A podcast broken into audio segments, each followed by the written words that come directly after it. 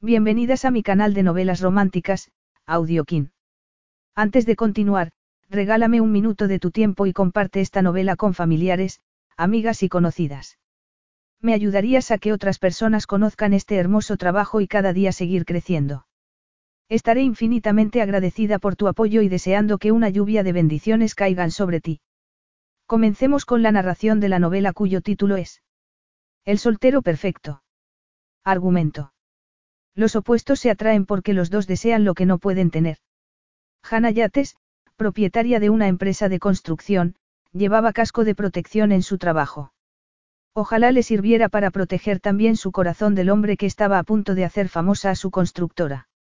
Lo único que tenía que conseguir era cumplir el plazo imposible que le había impuesto Bennett Carey, un hombre de negocios de sangre azul, y resistirse a la atracción que había entre ellos. Sin embargo, cuando una jornada de trabajo acabó en una noche inolvidable para los dos, Hannah tuvo que preguntarse si iba a arriesgar todo aquello por lo que tanto había trabajado, o si, en aquella ocasión, se había enamorado del verdadero hombre de su vida. Capítulo 1. Bennett Carey estaba al borde de un ataque de nervios. Y su madre estaba a punto de empujarlo por el precipicio. Mamá, dijo, tratando de no perder la paciencia, no necesito que redecores mi casa. Candace Carey estaba sentada frente a él, al otro lado de su escritorio, y descartó su comentario con un movimiento de la mano. El sol se reflejó en el enorme brillante de su alianza y los reflejos iluminaron la cara de su hijo. Yo no diría que es una casa, Bennett, replicó, y miró a su alrededor. Y, mucho menos, un hogar, añadió, al tiempo que movía la cabeza. Este despacho de las oficinas de la empresa tiene más personalidad que esa casa. Llevas cinco años viviendo allí y parece que es una casa de alquiler. ¿O que está vacía? Él la miró con el ceño fruncido y murmuró.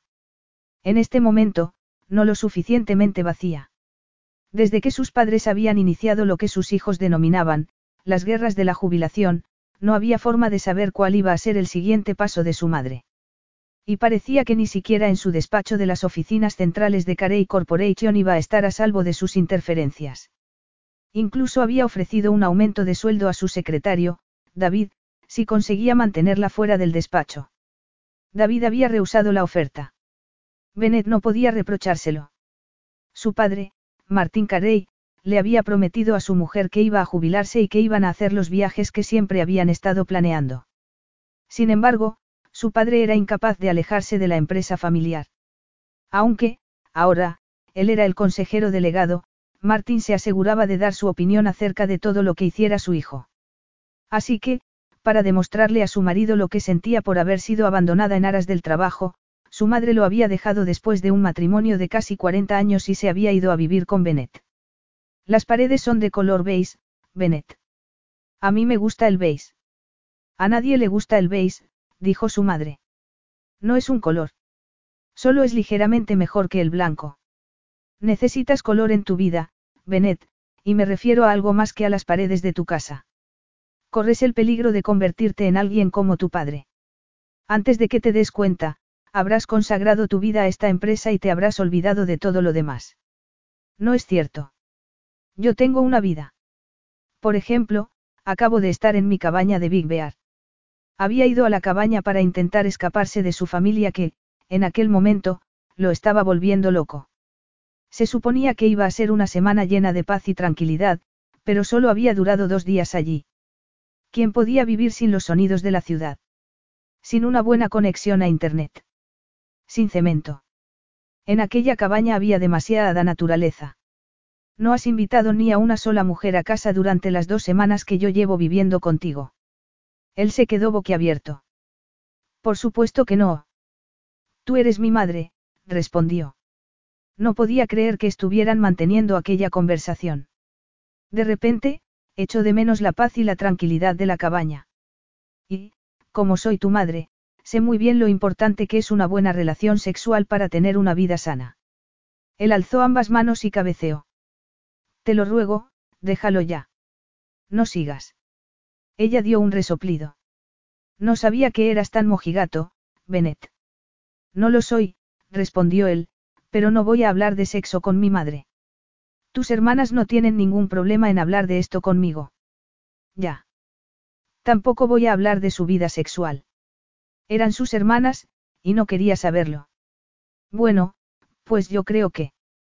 Por suerte, el teléfono sonó en aquel mismo momento. Sí. Respondió él, rápidamente.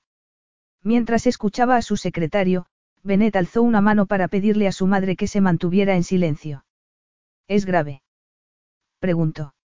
Sí, señor, dijo David. Los bomberos ya están allí. Muy bien. Voy para allá ahora mismo, dijo él. Colgó, tomó la chaqueta del traje y se la puso. Lo siento, mamá, vamos a tener que dejar la conversación para más tarde. O para nunca. Antes, dime qué ocurre. Ha habido un incendio en Decarey. A su madre se le escapó un jadeo. ¿Hay algún herido? Todavía no lo sé, respondió él, mientras se dirigía hacia la puerta. En cuanto lo sepa te lo diré. Tardó un poco menos de media hora en llegar desde Irvine, en California, a Laguna, donde la familia tenía su restaurante de cinco estrellas, al borde de un acantilado, desde hacía décadas. Era un lugar rústico pero elegante, construido con madera de cedro que el aire del mar había ido desgastando, y con enormes cristaleras que proporcionaban maravillosas vistas. En el amplio porche delantero había asientos tapizados de azul marino para que la gente pudiera esperar cómodamente mientras le asignaban una mesa. El edificio estaba junto a la autopista de la costa del Pacífico, pero lo suficientemente alejada de la carretera como para que hubiera espacio para una docena de jardineras de piedra con flores. El aparcamiento estaba a la izquierda, y en la parte trasera había un patio muy amplio con solera de pizarra, lleno de asientos desde los que poder admirar una incomparable vista del Océano Pacífico. Sin embargo, en aquel momento había tres camiones de bomberos, un par de coches patrulla y una ambulancia, algo que le preocupó. Esperaba que todos los empleados hubieran podido salir del local sanos y salvos. Aparcó el BMW a cierta distancia y se abrió paso, rápidamente, entre la gente que se había arremolinado allí para observar el enorme agujero que había en el tejado del restaurante y el humo que ascendía y se retorcía debido al aire que soplaba desde el mar. Se aflojó la corbata, porque tenía un nudo en la garganta. Había agua por todas partes y apestaba a madera y plástico quemados. A Benet se le encogió el corazón. Señor Carey. Se giró y vio a un bombero de unos 40 años. Tenía la cara manchada de hollín y el uniforme húmedo a causa del agua y los productos químicos. Uno de sus empleados me dijo quién era usted. Yo soy el capitán Hill. ¿Están todos bien? Preguntó él. Sí, respondió el capitán, y miró hacia el restaurante. En ese momento solo estaban dentro los cocineros, y salieron rápidamente. Nos llamaron desde el exterior. Qué alivio, dijo él. Era muy consciente de que los edificios podían reconstruirse, pero las vidas humanas no eran recuperables. ¿Cómo se originó el incendio? El capitán Il se quitó el casco y se pasó una mano por el pelo empapado. El inspector vendrá un poco más tarde y convocará a todo el mundo, pero puedo adelantarle que, en mi opinión, ha sido un cable eléctrico defectuoso. ¿Cuántos años tiene el edificio? Bennett suspiró. Más o menos, 60. Era culpa suya. Debería haberse ocupado de aquel asunto justo después de que lo nombraran consejero delegado. Sin embargo, con todo lo que tenía que atender y su padre entrometiéndose constantemente, no había tenido tiempo. Aunque debería haberlo encontrado, porque en eso consistía su función principal, en que todo marchara como la seda. Puedo entrar a echar un vistazo. El capitán Il frunció el ceño, pero respondió. Sí. Es seguro. Está todo sucio y húmedo, pero es seguro. Tenga cuidado, eso sí. Algunos de mis hombres siguen dentro, así que, si necesita algo, puede preguntarles a ellos. Muy bien. Lo haré. Gracias, dijo Benet, y se dirigió hacia el restaurante. Por el camino, pasó por encima de las mangueras y de algunos charcos, y rodeó a los bomberos que estaban recogiendo el equipo de extinción. Una vez dentro, miró a su alrededor y exhaló un suspiro. No solo iba a tener que encargarse de reparar los daños provocados por el fuego, sino, también, de los destrozos que había causado el agua en los muebles, en las paredes y el suelo. Era una pesadilla. Había estado allí dos días antes con Jack Colton, el prometido de su hermana Serena. Aquella noche, como siempre, el ambiente era elegante y acogedor. Las paredes eran de un color adobe claro, y estaban adornadas con pesadas vigas oscuras. Los ventanales eran muy amplios y las lámparas de bronce parecían del siglo anterior. Las mesas estaban vestidas con manteles blancos y jarrones de flores. La cubertería era pesada, la cristalería estaba tallada a mano, el servicio era impecable y la comida, superior a la de cualquier otro lugar. Sin embargo, en aquel momento parecía un escenario de guerra. Aunque los bomberos hubieran vencido al fuego, había otra batalla que librar. Era muy consciente de que la tradición de aquel lugar iba a tener que cambiar. Parecía que, últimamente, estaba rodeado de cambios. Sus hermanas estaban cambiando las cosas. Su hermano Justin estaba evitando a la familia. Su madre, por el amor de Dios, se había ido a vivir a su casa. Y su padre se negaba a apartarse del trabajo y le complicaba la vida mucho más de lo que debiera. Al mirar a su alrededor, tuvo que aceptar que los daños que había sufrido de Carey era otra carga más que recaía sobre sus hombros. Pasó por delante del bar y entró en la cocina. Tuvo que contenerse para no suspirar de nuevo. Está claro que vamos a tardar en dar cenas otra vez, dijo. Y eso también era un problema grave. Al menos, sabiendo que los empleados estaban sanos y salvos, podía concentrarse en solucionarlo. Había una cena formal organizada en el restaurante dentro de cuatro semanas. Ya se habían enviado las invitaciones y se había hecho un anuncio público en los medios de comunicación. Era demasiado tarde para cambiar el lugar de la celebración, y no estaba dispuesto a cancelarla. Así pues, solo podía hacer una cosa. Sacó el teléfono móvil y llamó a su secretario. David, por favor, consigue al mejor contratista del condado. Necesito que se pongan a trabajar en el restaurante inmediatamente. Sí, señor. Bennett colgó y siguió evaluando los daños. La cocina necesitaba una reparación completa. El suelo, de tablones de roble centenario, necesitaría acuchillado y barnizado. El bar estaba manchado de humo de tabaco y lleno de agua, y el espejo que había detrás de la barra había quedado hecho añicos, como las botellas de licor. Las mesas de nogal estaban volcadas y también necesitarían arreglos, por no hablar de las sillas. Abrió su bloc de notas y comenzó a elaborar una lista. A medida que apuntaba el suelo, los licores, las paredes y los muebles, iba mascullando maldiciones en voz baja. Por lo menos, la lista le proporcionó algo en lo que concentrarse. Las listas, si se utilizaban bien, podían resolver casi cualquier problema. Cuatro semanas, dijo, y emitió un gemido. En cuatro semanas, esto tiene que volver a ser un establecimiento de primer nivel. Sí, y no veo que eso pueda suceder. Bennett miró a su izquierda y vio a su chef, el afroamericano John Henry Mitchell. El chef medía un metro noventa, tenía el pelo corto y rizado y los ojos marrones, de mirada perspicaz. Tenía el físico de un jugador de la Liga Nacional de Fútbol Americano y era un artista en la cocina. John Henry, dijo Bennett, tendiéndole la mano. El chef se la estrechó. Estoy muy aliviado de que todos estéis bien. Sí, yo, también, respondió el chef, y su voz grave retumbó como un trueno. Dos de los cocineros estaban aquí, preparándolo todo para esta noche. ¿Están bien? Un poco asustados, pero sí. John Henry agitó la cabeza y miró a la pared del otro extremo de la cocina. Empezó allí, dijo, señalándola. Yo no me di cuenta, al principio, porque estaba en la cámara haciendo recuento del género. No es culpa tuya. Sí, ya lo sé. Fue el cableado, Bennett. Los bomberos dicen que estalló, que el fuego se extendió como la pólvora por las paredes y el techo y que, de ahí, pasó al ático y prendió el techo. Este cedro tan viejo y las tejas alimentaron el fuego y, bueno, ya sabes el resto, dijo el chef, y se encogió de hombros. Saqué de aquí a los chicos y llamé a los bomberos. Nos quedamos esperando fuera, viéndolo todo. Sí, dijo Bennett, y le dio una patada a un trozo de madera carbonizada, que se deslizó por el suelo. Gracias por llamar tan rápidamente. Esto es un desastre, Bennett. Sí, desde luego que lo es. Los dos hombres siguieron evaluando los daños en silencio, durante un par de minutos. ¿Qué vas a hacer con esa fiesta? Solo quedan cuatro semanas. Ya lo sé, dijo Bennett. Le he pedido a mi secretario que encuentre al mejor constructor del condado. John Henry se echó a reír.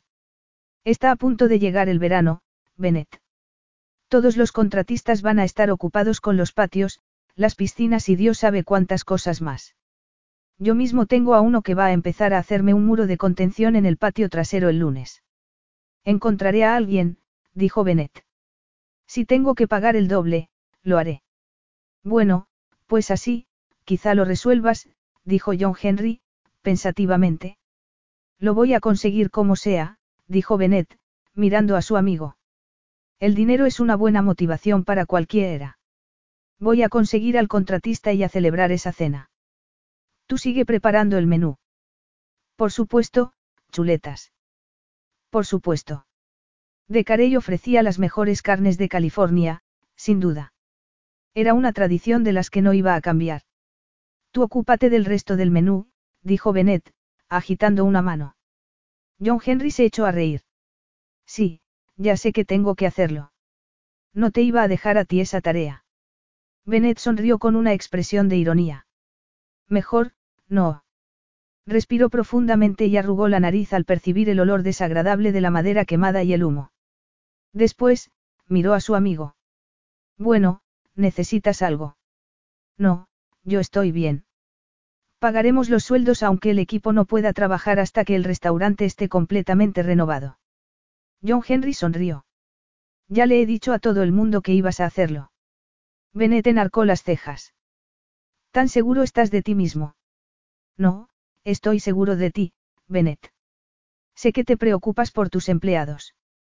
Bennett se sintió azorado e incómodo, y dejó pasar el comentario. No se merecía ningún reconocimiento por cumplir con su deber.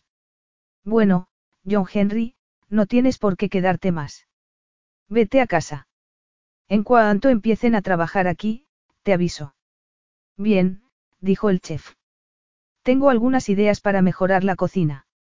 De eso estoy seguro, respondió Bennett. John Henry se echó a reír.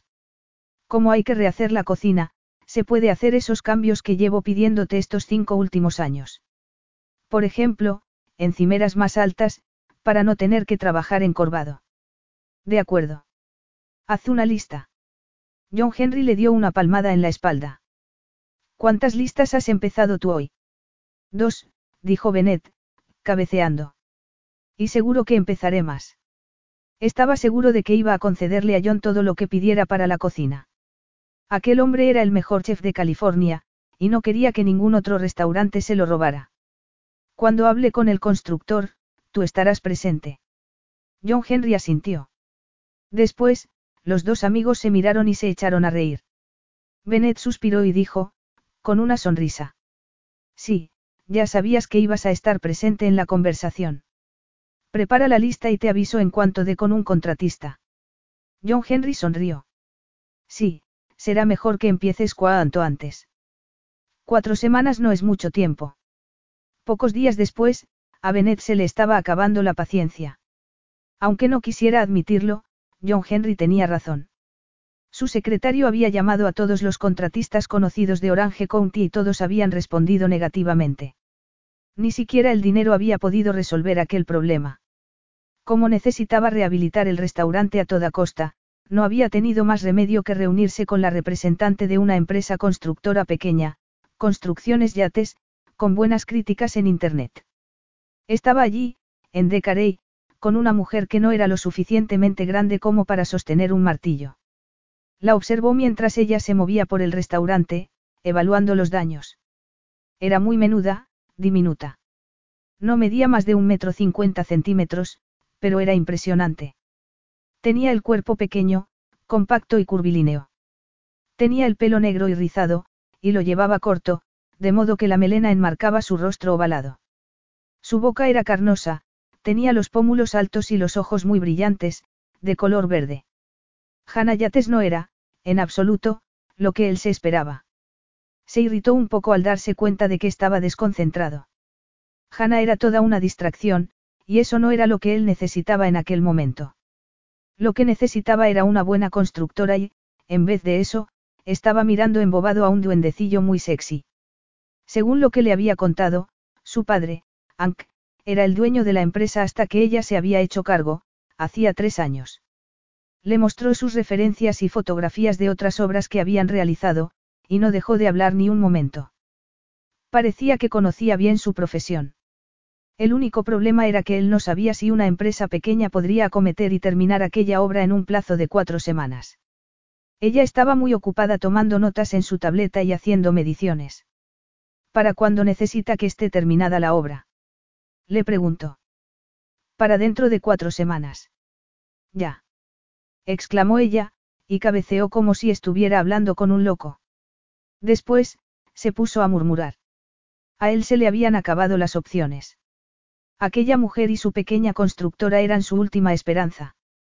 No iba a ser fácil encargarle aquella obra, pero no le quedaba más remedio. Y eso era difícil de asimilar para un hombre que estaba acostumbrado a llevar las riendas. Iba a ser todo un reto confiar en una mujer que parecía un duendecillo. Capítulo 2. Cuatro semanas. Hannah tuvo que contenerse para que no se le escapara una carcajada. Aquel hombre tenía que estar de broma.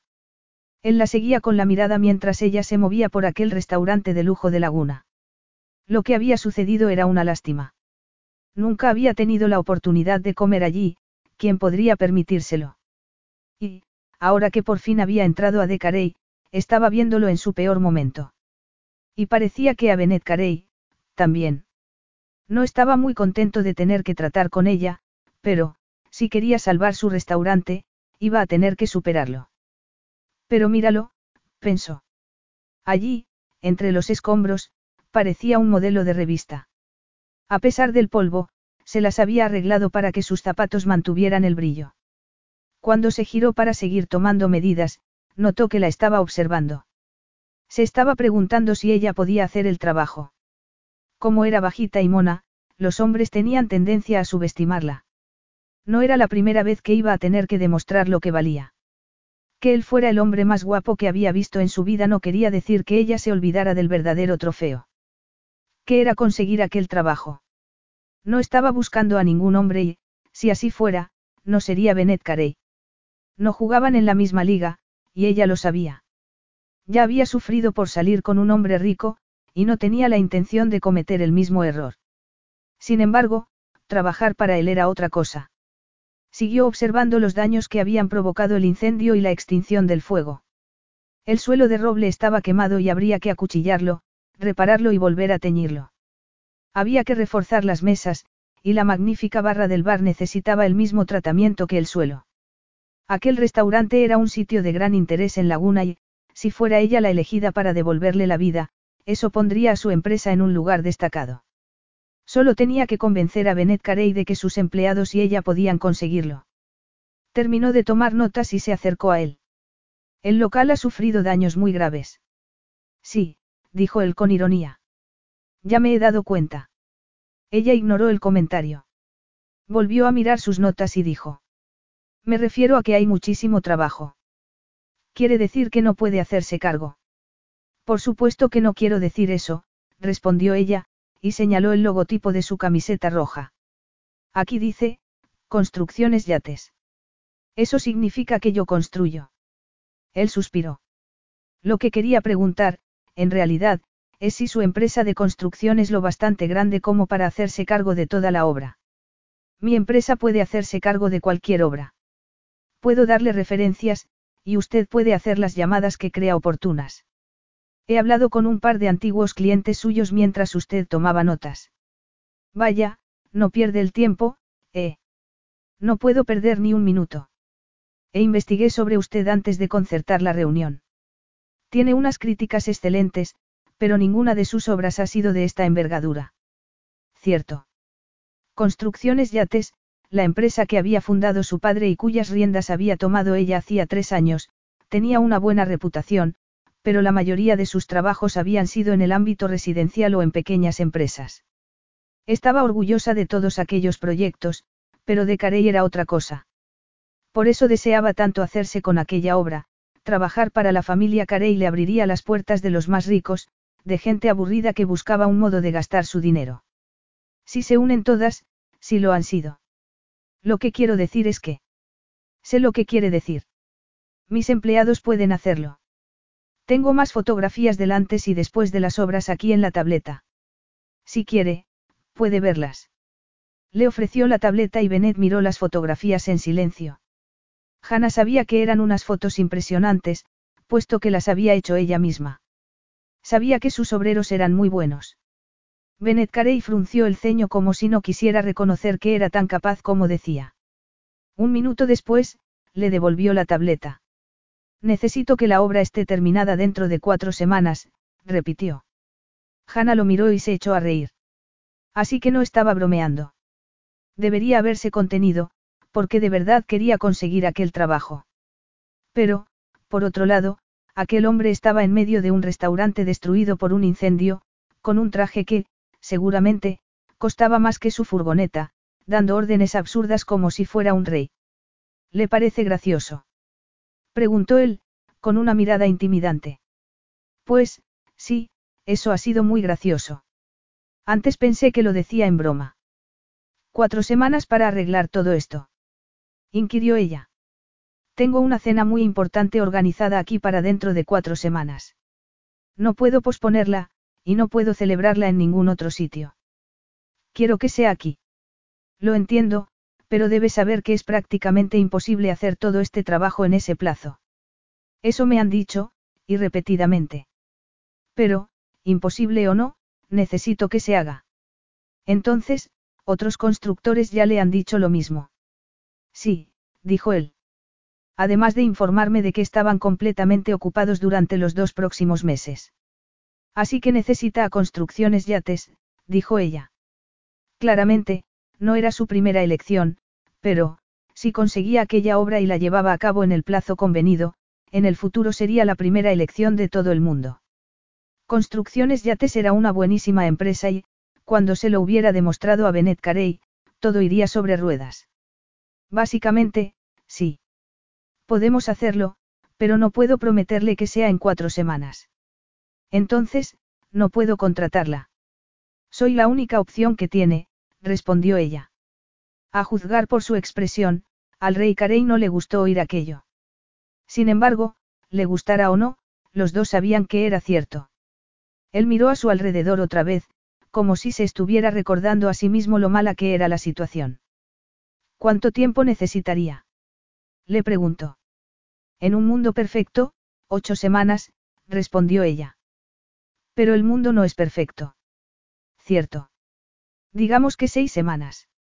Para hacerlo en cuatro semanas, tendría que pagarles horas extra a mis empleados todos los días. Serían muchas horas. Así que es posible. Ella sonrió. Bennett Carey era gruñón, pero también era muy rápido. Sí, es posible, si a uno no le importa trabajar hasta la muerte. Cuatro semanas haciendo horas extra no es para tanto. No, no es para tanto, pero es muy caro. Subiría mucho el presupuesto. Eso no me preocupa. Estoy dispuesto a cubrir las horas extra de sus empleados. Y, si termina la obra en el plazo de cuatro semanas, Estoy dispuesto a darle un bonus. ¿Qué tipo de bonus? 50 mil dólares. Por encima del presupuesto convenido. Hannah estuvo a punto de quedarse boquiabierta, pero se contuvo. Con el corazón acelerado, se dio cuenta de que 50 mil dólares era una cantidad superior a lo que le cobraría por la obra completa. Con ese dinero podría pagar los préstamos que había pedido para comprar equipos nuevos para la empresa, saldar todas las deudas y darles a sus empleados las primas que se merecían. Mientras ella pensaba, Bennett volvió a hablar. Está bien. Cien mil dólares. En aquella ocasión, ella no pudo disimular su reacción. Se ha vuelto loco. Él enarcó una ceja. ¿Acaso no le interesa? Por supuesto que sí me interesa, respondió ella. Entonces, ¿qué otra cosa puede necesitar a modo de incentivo? Nada. Pero me parece que usted tiene que ir al psicólogo. Él se atragantó al intentar reprimir una carcajada. Al menos, ella tuvo esa sensación, aunque era difícil saberlo con certeza, puesto que no parecía que fuera un hombre acostumbrado a reírse. Seguramente, lo que ocurría era que no tenía práctica. ¿Cerramos el trato, o no?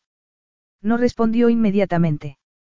Aunque tenía que pensar ciertas cosas y hacer cálculos, sabía que iba a aceptar el trabajo, porque lo necesitaba. Y no por el bonus, sino porque le abriría el camino hacia reformas de primera magnitud, restauraciones de edificios, sería una gran oportunidad. Además, un bonus de 100 mil dólares. Cuatro semanas, murmuró, mirando a su alrededor. Ni un día más, dijo él. Tendremos que trabajar hasta muy tarde para acabar a tiempo. Ya he aceptado el pago de las horas extra. Y, además, está el bonus.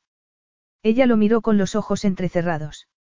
Esa cena debe de ser muy importante para usted. Pues sí, lo es. Tendré que cambiar la fecha de algunas de las obras que ya tengo en marcha para poder hacer este trabajo. Y también obtendrá una buena recompensa por ello. Entonces, cerramos el trato, sí o no. Insistió él. Y ella le tendió la mano. Sí, lo cerramos. Él le estrechó la mano y, con el calor de su contacto, a ella le chisporroteó la sangre. Por un momento, perdió la capacidad de pensar, y se preguntó si, a pesar del bonus, no estaba cometiendo un error al hacer negocios con Bennett Carey. Para calmarse, se zafó de su mano y comenzó a hablar de nuevo. ¿Está seguro de que acepta el pago de las horas extra de mis empleados?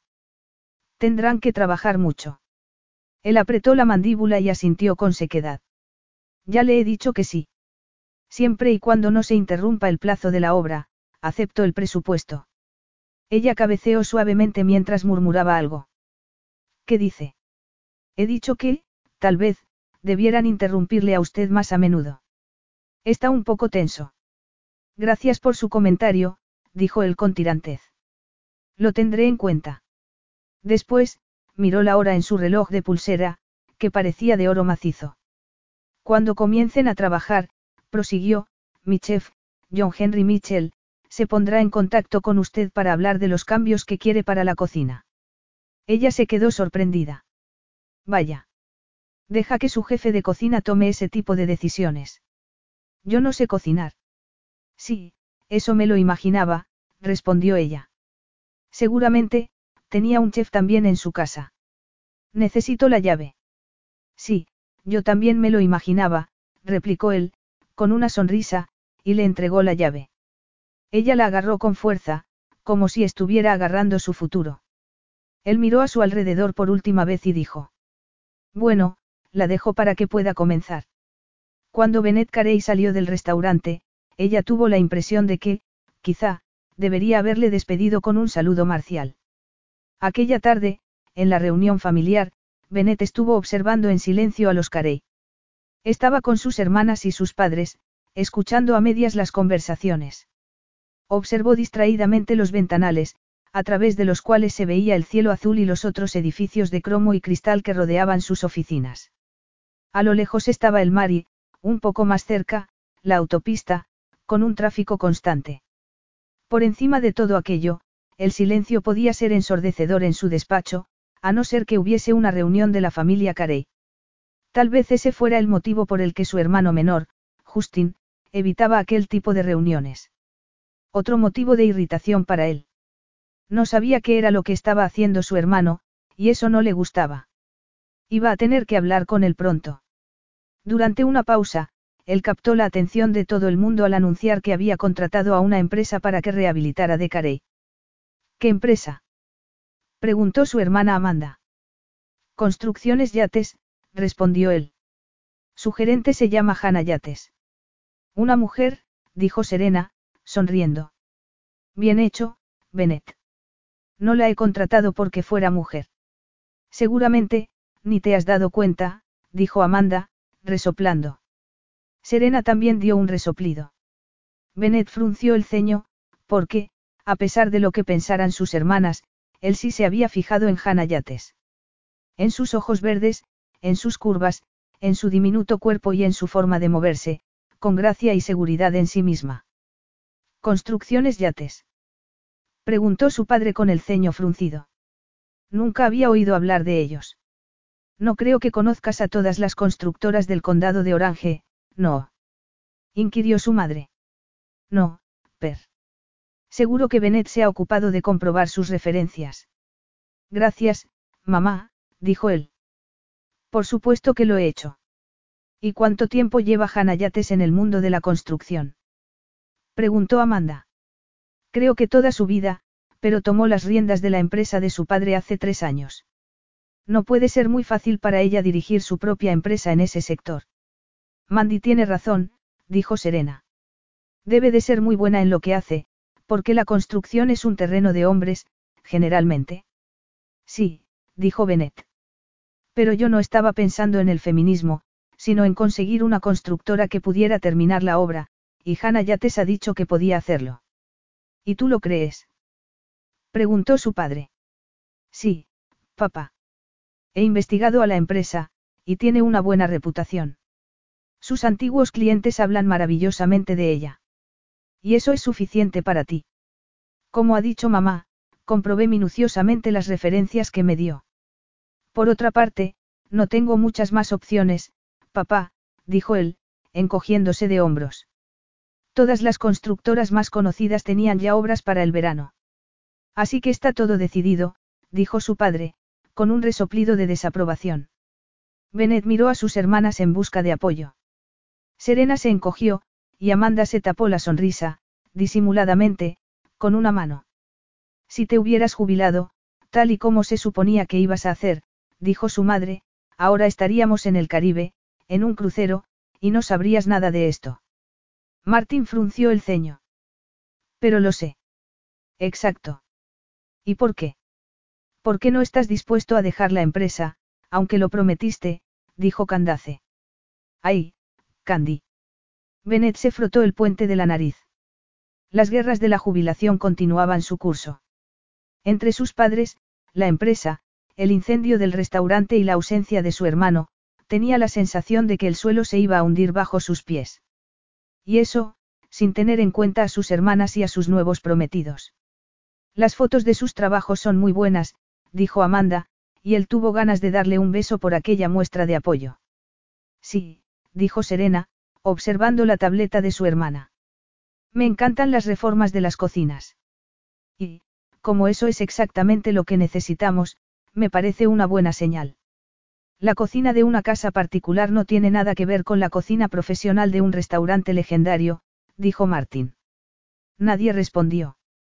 ¿Podrá terminar la obra a tiempo para celebrar la fiesta?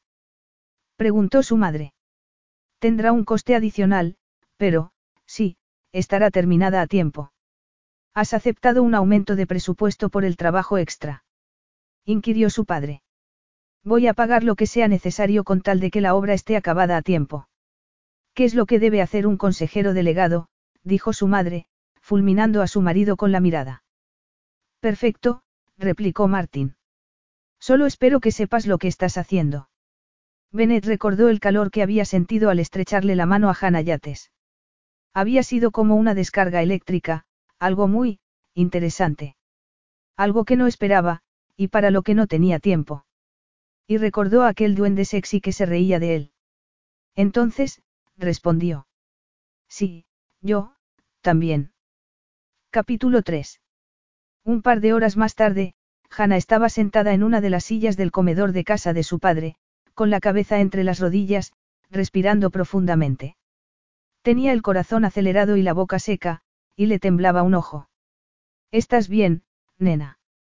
Le preguntó su padre, y le dio una buena palmada en la espalda. Ay, papá, sí, estoy bien. No me estoy ahogando. De verdad. Creo. De acuerdo. Entonces, ¿te importaría incorporarte y repetir lo que has dicho antes? Lentamente, por favor.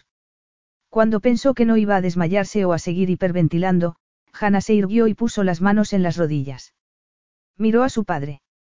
Bennett Carey va a pagar las horas extras sin objeciones. Y nos va a dar un bonus de 100 mil dólares si acabamos la obra a tiempo. Entonces, fue su padre quien palideció.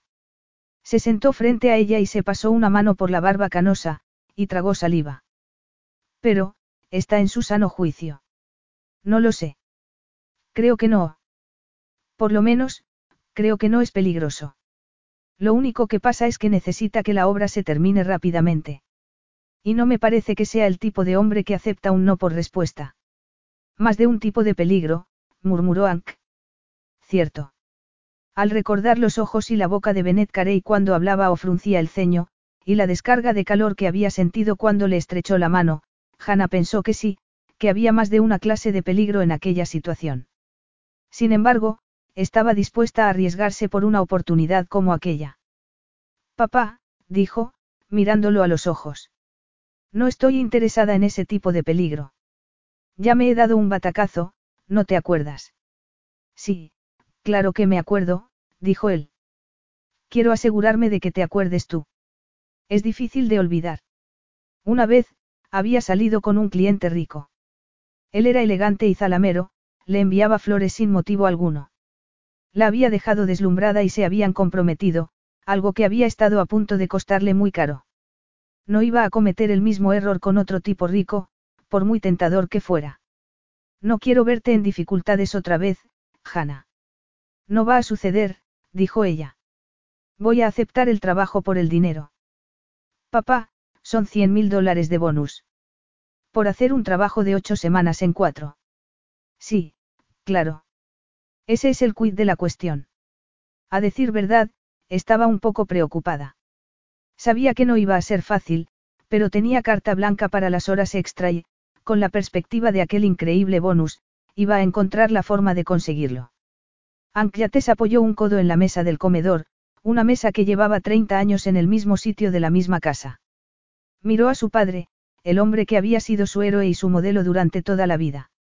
Medía un metro setenta y dos centímetros y todavía estaba en buena forma. Conservaba la musculatura de los años que había pasado en el mundo de la construcción. Tenía la cara curtida, pero las arrugas que rodeaban sus ojos y su boca eran de reírse. Su padre era un hombre de una gran fortaleza. La mujer de Ank, su madre, había abandonado a la familia cuando ella tenía solo tres años, porque, al parecer, ser esposa y madre estaba impidiéndole ser feliz. Así que se marchó, se divorció de Ank un año después y nunca más se supo de ella. Para Hannah, eso nunca había supuesto un gran trauma. Ank siempre había sido el mejor de los padres, una roca para ella. Era el único punto estable de su universo. Siempre preparado y dispuesto a apoyarla. Había sido el padre y la madre que necesitaba, y sentía adoración por él. Ancla había criado en medio de las obras de construcción, junto a sus tíos, que siempre habían sido muy protectores. Le habían enseñado carpintería, fontanería, reparación de tejados, electricidad, todo lo que necesitaba para dirigir su propia constructora. Y era lo que estaba haciendo, dirigir construcciones yates. Algunos de los antiguos empleados seguían trabajando para ella, e incluso su padre aparecía a echar una mano a última hora, casi todos los días, cuando se cansaba de pescar. Y, para aquella obra, iba a necesitar su ayuda. ¿Has hablado con Esteve? Le preguntó su padre. Su capataz. No, quería decírtelo a ti primero, y preguntarte qué te parece.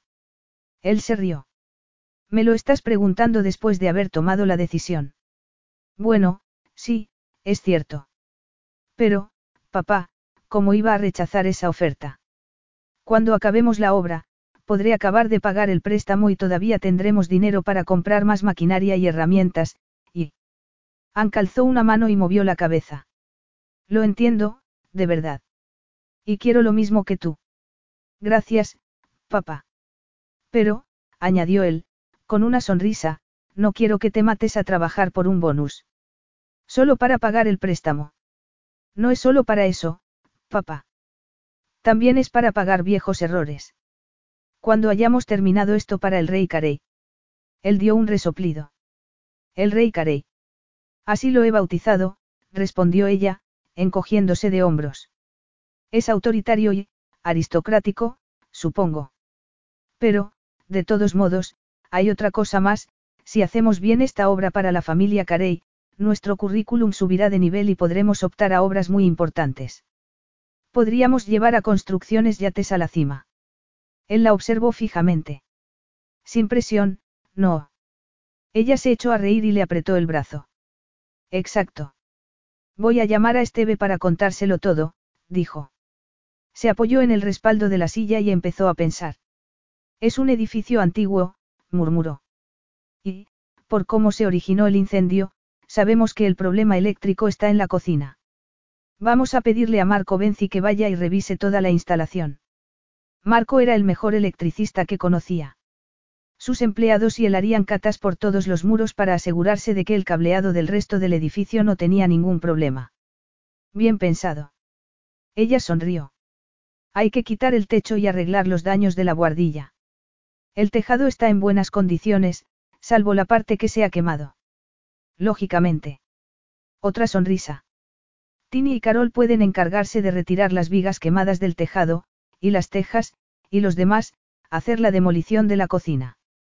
Hay que quitar la mayoría de las encimeras y reponerlas de manera uniforme. Algunos de los tablones de roble blanco del suelo están carbonizados y también hay que cambiarlos. Tenemos que acuchillar todo el parqué y darle el mismo acabado que el resto del suelo. Para que quede igual, tendremos que lijar toda la cocina. Tiene sentido. Para eso, el mejor es de Vincolier. Sí, es verdad. Y. Hannah se estremeció e hizo un gesto de contrariedad. Te voy a necesitar, papá. Sé que tenías ese viaje de pesca programado con Tom Jeter, pero... Él movió la mano para descartarlo. Podemos esperar. Tanto Tom como yo podemos ayudar en esta obra. Tom había trabajado 30 años en construcciones yates, así que tenerlo en el equipo sería de gran ayuda. Sí, eso estaría genial. Hank le dio un golpecito en la mano, se levantó y fue a la cocina. Ella lo siguió. Su padre se sirvió una taza de café y ella, automáticamente, le preguntó. ¿Cuántas te has tomado hoy? Él puso los ojos en blanco con resignación. ¿Quién es el padre aquí? Algunas veces, eso es lo que yo me pregunto. Qué graciosa, dijo él, mientras se sentaba en la mesa de la cocina y empujaba una silla para ella con el pie. Llama a Esteve, explícale lo que está pasando y empieza a hacer una lista de materiales. De acuerdo, dijo ella.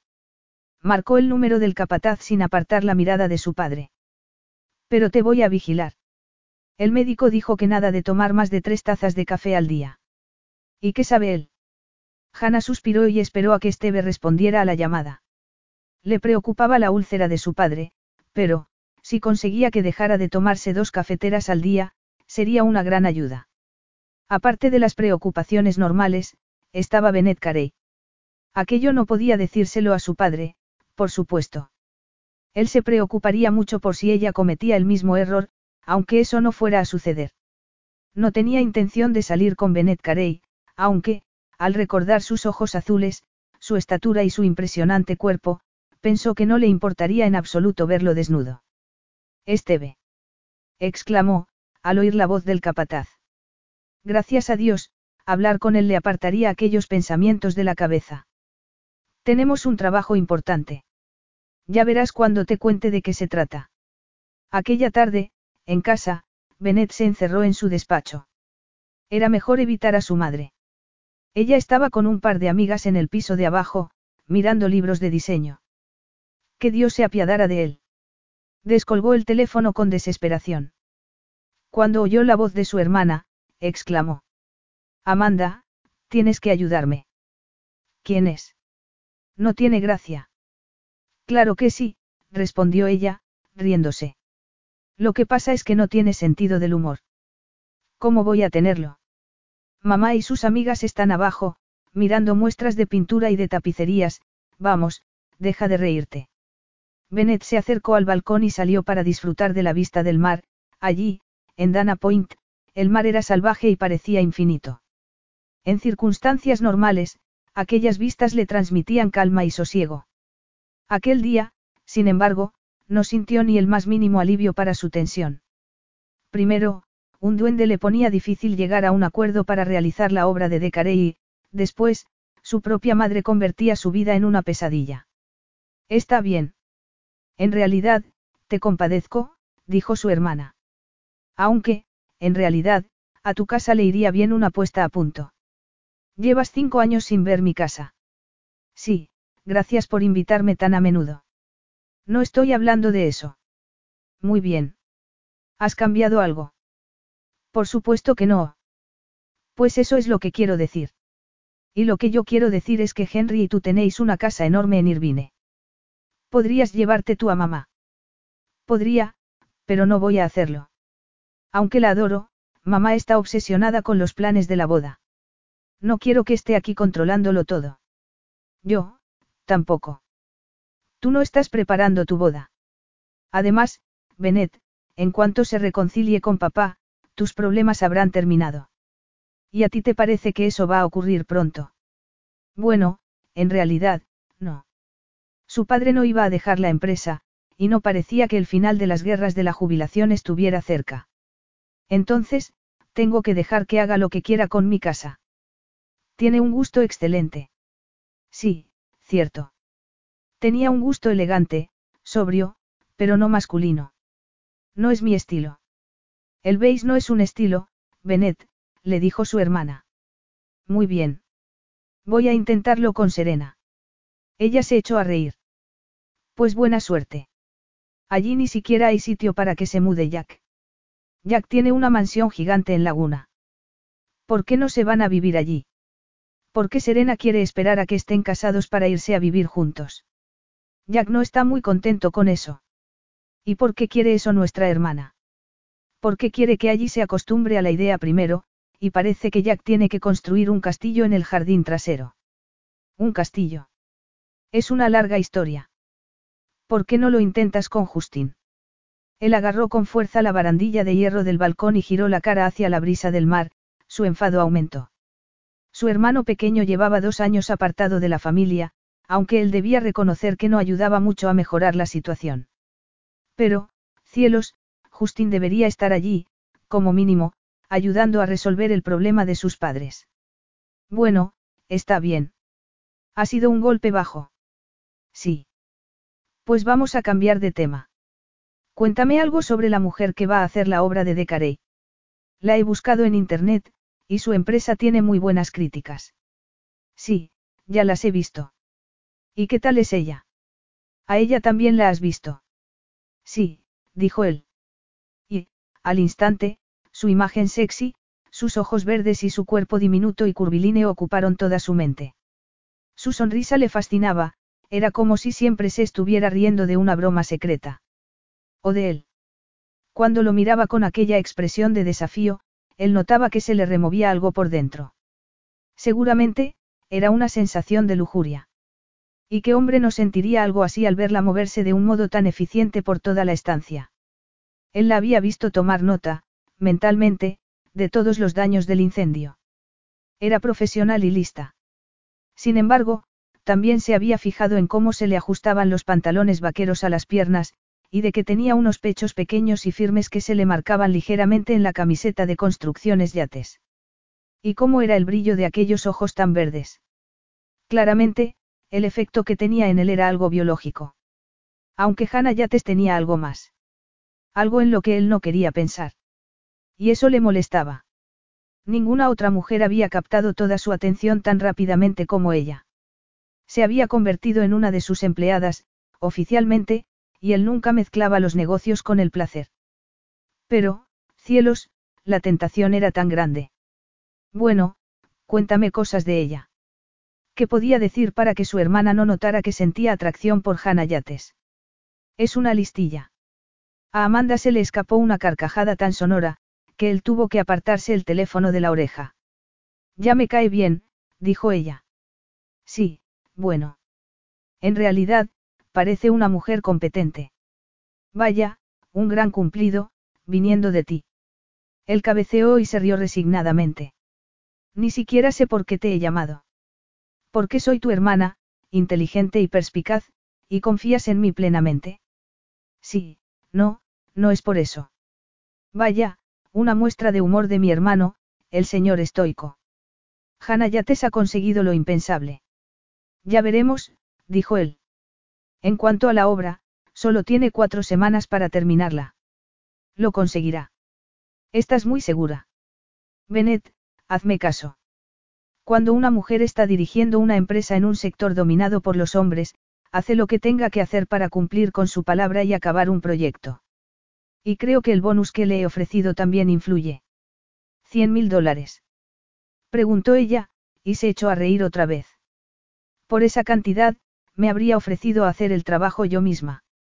Él sonrió sin poder evitarlo. Si necesita ayuda, le diré que te llame. No, gracias. Ya tengo suficiente. Pero, Benet, no irás a vigilar de cerca a esa mujer, no. ¿A qué te refieres? Ya sabes, a lo que hiciste con Serena cuando empezó a trabajar en la empresa. Lo que intentas hacer con Justin. Lo que hiciste conmigo hasta que conseguí que lo dejaras. Te pones a vigilar a la gente para cerciorarte de que lo hacen todo tal y como tú quieres que se haga. ¿Y cómo quieres que lo compruebe? Pues no sé. Podrías confiar en los demás. Aquello era para echarse a reír. Esta obra es demasiado importante como para correr riesgos. Por supuesto que voy a vigilar y a revisar su trabajo a menudo. Y, Amanda, si no me vas a ayudar a quitarme de encima a mamá, dímelo ya. Creía que ya te lo había dicho. ¿Por qué no consigues que te deje ver la página web que ha encargado para el programa de las estrellas del verano?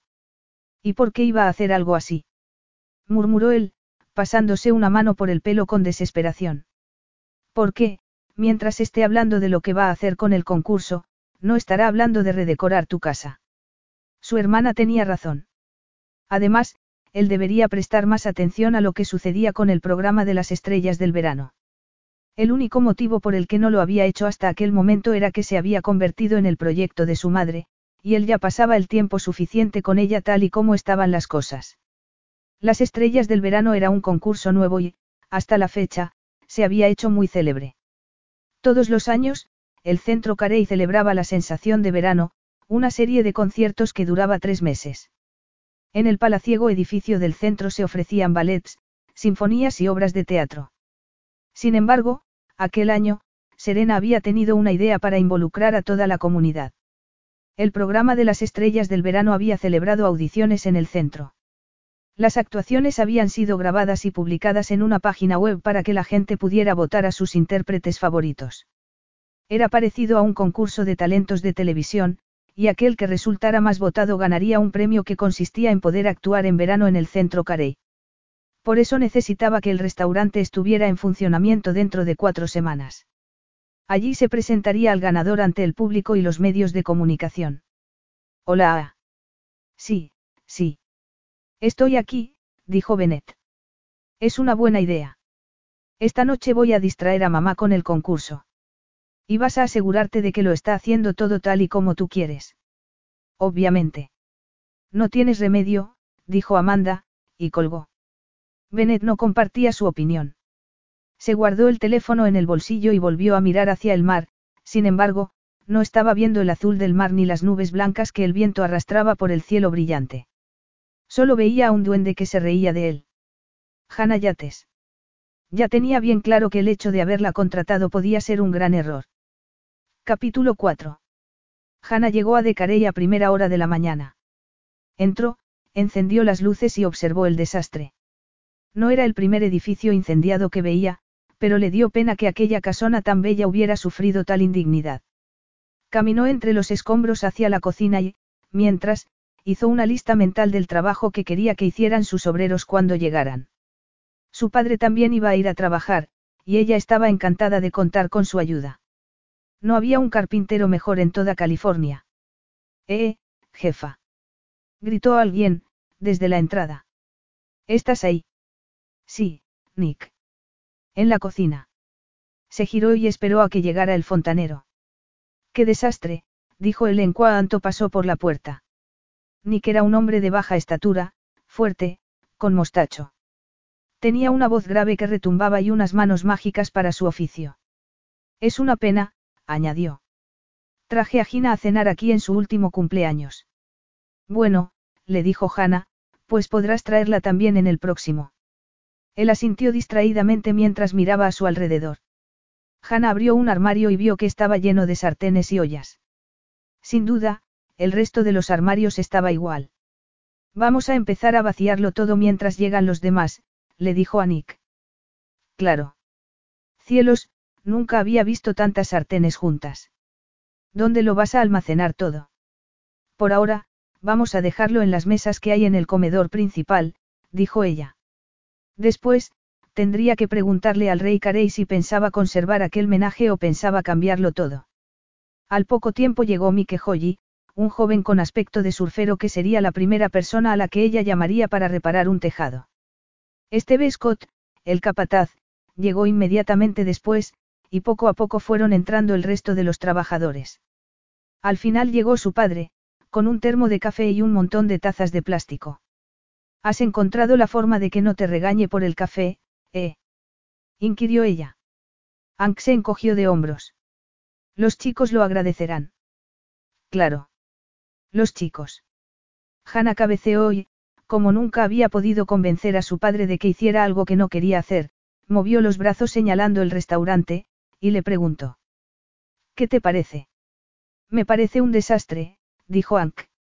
Y estoy empezando a pensar que estás tan loca como el tipo que te ha contratado. ¿Por qué piensas que vas a poder hacer esta obra en cuatro semanas? Hannah frunció el ceño. Papá, si tú todavía dirigieras la empresa, habrías rechazado la oferta de Bennett Carey. Él respiró profundamente, se encogió de hombros y le guiñó un ojo. Habría dicho que sí tan rápidamente como tú. Ella también sonrió. Gracias por reconocerlo. Te reconforta saber que los dos estamos dispuestos a enfrentarnos a grandes retos. Por supuesto que sí, respondió ella. Le dio un beso en la mejilla y dijo, los chicos están en la cocina, vaciándolo todo para poder empezar la demolición. Mi día favorito del trabajo, dijo su padre. No hay nada tan divertido como una demolición, añadió, y se encaminó hacia la cocina rápidamente. Hannah sonrió y, al oír que se abría la puerta principal, se giró. Bennett Carey entró en el restaurante, y ella notó algo como un cosquilleo por la espina dorsal. Tal vez tuviera un grave problema. Desde la cocina, empezaron a oírse los ruidos de la demolición, algo que siempre simbolizaba el comienzo de una nueva obra. Martillazos, risas, música rock y gritos de hombres y mujeres acostumbrados a trabajar juntos. A Hannah le encantaba aquel ruido, pero Bennett se estremeció un poco al oírlo.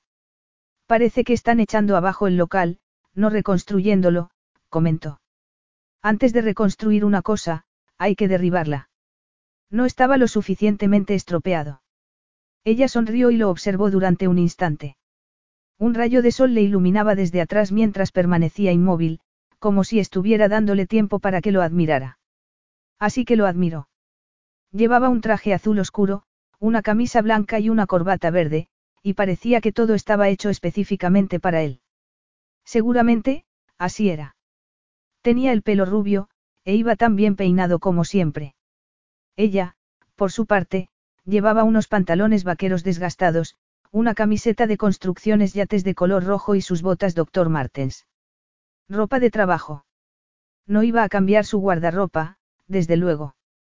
Una vez había intentado cambiar para agradar a un hombre rico, y se había arrepentido.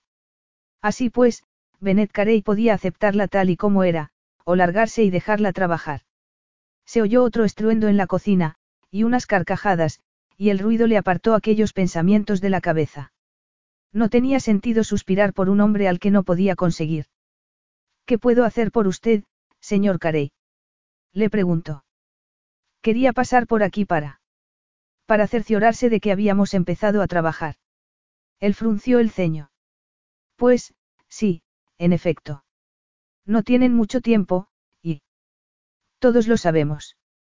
Estamos en la obra, y nos vamos a quedar aquí hasta que terminemos. No necesito vigilancia. Es una pena, porque tiene un vigilante, replicó él. Tengo intención de pasar a menudo por aquí para ver el progreso de la obra, así que acostúmbrese. Ella se encogió de hombros. No es el primer cliente nervioso que tengo. No estoy nervioso, respondió él, y se metió las manos a los bolsillos del pantalón mientras miraba a su alrededor. Aunque quizá debería estarlo. ¿Qué hacen aquí todas estas sartenes y ollas? Hemos vaciado los armarios de la cocina y hemos dejado el menaje aquí hasta que sepamos qué tenemos que hacer con él. No lo sé, dijo él. Le pediré a John Henry que venga por aquí. Muy bien. Así se soluciona un problema. Está muy segura de sí misma, ¿no? Pues, Sí, supongo que sí, respondió ella con una sonrisa. Espero que esa seguridad tenga una buena base, dijo él. Me estoy jugando mucho con esta obra. Sí, yo, también. Estoy corriendo un riesgo por haberla contratado, señorita Yates. Nosotros hacemos unos excelentes trabajos, y usted lo sabe, o no nos habría contratado. Como usted misma dijo ayer, no tenía muchas opciones.